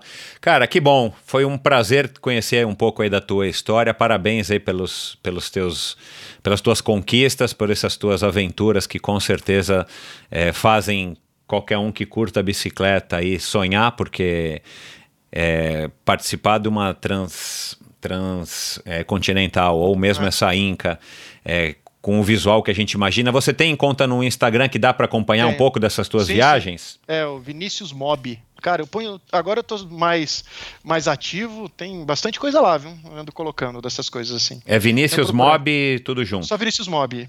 Vinícius Legal. M-O-B-I. É. Tá bom. Você é mais ativo no Instagram? Você tem, você tem site? Eu tenho meu site, que também é vinicius.mob. Ah, tá. E, e aí eu tenho minha, minha conta no Facebook, que é Vini Martins. Tá, qualquer um, é, qualquer um dessas, dessas redes, as pessoas podem entrar em contato podem, com você, sim, tirar sim. dúvida. À vontade. Já a galera faz isso e eu, eu gosto. Ah, que bom, gosto cara. Porque assim, é aquela história, a gente gosta de pedalar e gosta do, eu gosto do entorno também. Né? Se eu Exato. puder ajudar a pessoas a quebrar menos pedra que eu quebrei em algum momento. E uma coisa assim, quando você. Isso eu aprendi dando treinamento. Você ensina e aprende com as perguntas, aprende com as dúvidas e aprende com outros pontos de vista. Claro, então, é exato. Fomentar isso aí é ter mais gente falando, mesmo que seja diferente do que eu uso, mas pelo menos está no mesmo, que é no mesmo sentido de, de, de melhorar a modalidade para gente, dar mais espaço, dar mais segurança. Show. Que bom, cara. Essa filosofia cara, é excelente. mais pelo espaço para conversar. Bastante Nada, cara. Conversa. Que é isso. Pô. Que bom. Vinícius, um grande abraço. A gente aguarda aí você passar novidades aí pra gente da, do Bike Man Etapa Brasil. Vai ser um maior prazer divulgar. E quem sabe eu não me inscrevo nessa prova Ó, aí pra, pra ter um estímulo para conhecer aí, a modalidade. bom, vontade eu tenho. Paixão pela bicicleta não falta. É. Vamos ver só se eu arrumo tempo para para treinar, porque com certeza é, essa, essa nova modalidade ou essa outra modalidade do ciclismo é uma coisa que eu gostaria de experimentar, cara. É, é, um, é, um, é o que eu falo, é um, é um modo de competição que não é só treinar o corpo e pedalar rápido. Você tem que considerar outras variáveis também. Então, o que acaba deixando super legal, né? É, você tem que. É o que eu. Tem uns caras que falam, ah, você é engenheiro, você gosta disso porque você é engenheiro. Eu falei, não, eu gosto disso porque eu gosto do contexto. Não é só a bicicleta e o treino. Você tem que entender, você tem que saber mecânica, você tem que saber como programa, como programa as, as paradas, você tem que não, é, essa logística é legal demais, cara. É. Acaba sendo um super entretenimento Enfim, além do assim, treino. Quem faz RAM entende bem disso também. É. Tá certo que o foco é pedalar mais, mas você sabe que tem uma logística de limitação, logística de parada. Você entende que pedalar é importante? Obviamente. Mas tem uma série de conjuntos que leva o cara a parar se ele não, não tiver bem exato, planejado. Exato, exato. Legal, cara. Parabéns. É, boa, bons treinos aí até a Inca Divide. Vamos acompanhar aqui também é, o resultado, o, o, desempenho de vocês e a aventura de vocês aí junto com você e o Igor na dupla. E é isso, cara. Um grande abraço e até cara, mais. Valeu. Abraço. Pois é, pessoal, mais um episódio longo do Endorfina, mais um episódio muito interessante para variar, um episódio com um cara bacana que viveu e, está vivendo aí muitas aventuras em cima da bicicleta. E o que me chamou a atenção no Vinícius, além de eu particularmente ser um cara curioso para esse tipo de, de prova aí de ultra distância, embora é, não seja muito bem uma corrida, como a gente acabou de aprender aqui, é contra o relógio sim, mas é, pelo fato de você não ter ajuda acaba sendo é, é um outro enfoque, mas é, é, legal conhecer um outro lado do ciclismo, um outro lado do, do esporte de endurance, que tem pouco acesso aos, aos meios de comunicação, às mídias normais. Eu mesmo conhecia pouquíssimo, eu estou me inteirando aí mais e tomara que ele consiga trazer para o Brasil essa etapa aí do Bike Man em, em mais um furo aí de de reportagem do Endorfina. Vamos torcer e assim que ele tiver essa confirmação e ele me passar, eu acabo divulgando aqui também para vocês estarem sabendo e, e, você vai poder conferir tudo isso que a gente falou, quase tudo que a gente falou, o, nos links do post do episódio de hoje. Vai lá no endorfinabr.com, dá uma olhadinha e acessa e principalmente dá um alô lá para o Vinícius nas redes sociais dele, que eu também vou colocar todas agora aqui no, no, no, no post do episódio de hoje, dizendo se você gostou, se você não gostou, o que, que você achou.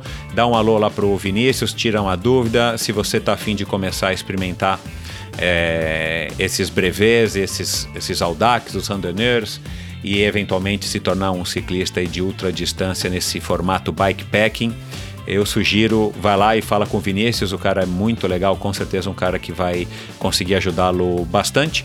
Então é isso, pessoal. Passe também no Endorfina BR no Instagram, dê o seu comentário, faça a sua crítica, sugestão de convidado é, para os próximos episódios e eu aguardo vocês na semana que vem. Um grande abraço, bons treinos e até lá.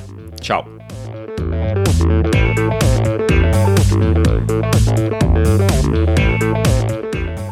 Este episódio foi um oferecimento de Bovem Energia. Você sabe como funciona o mercado de energia no Brasil?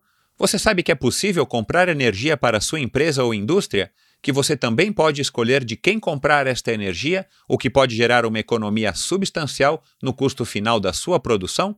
Conheça então a Bovem Energia. A Bovem é uma comercializadora de energia que também presta serviços de gestão e migração. Assim como meus convidados, para a Bovem, energia é um assunto muito sério uma empresa sólida e confiável, com profissionais experientes e treinados para lhe oferecer agilidade no atendimento, robustez e competência na condução dos negócios. Saiba mais em bovem.com.br. B-O-V-E-N.com.br. De energia, a Bovem entende. Obrigado por ouvir mais esse episódio do Endorfina. Acesse endorfinabr.com para ver as notas e links mencionados na conversa de hoje. Lá você ainda encontra todos os episódios do Endorfina. E lembre-se de participar você também, enviando suas sugestões, perguntas e críticas para michel.endorfinabr.com. Um abraço e até a próxima!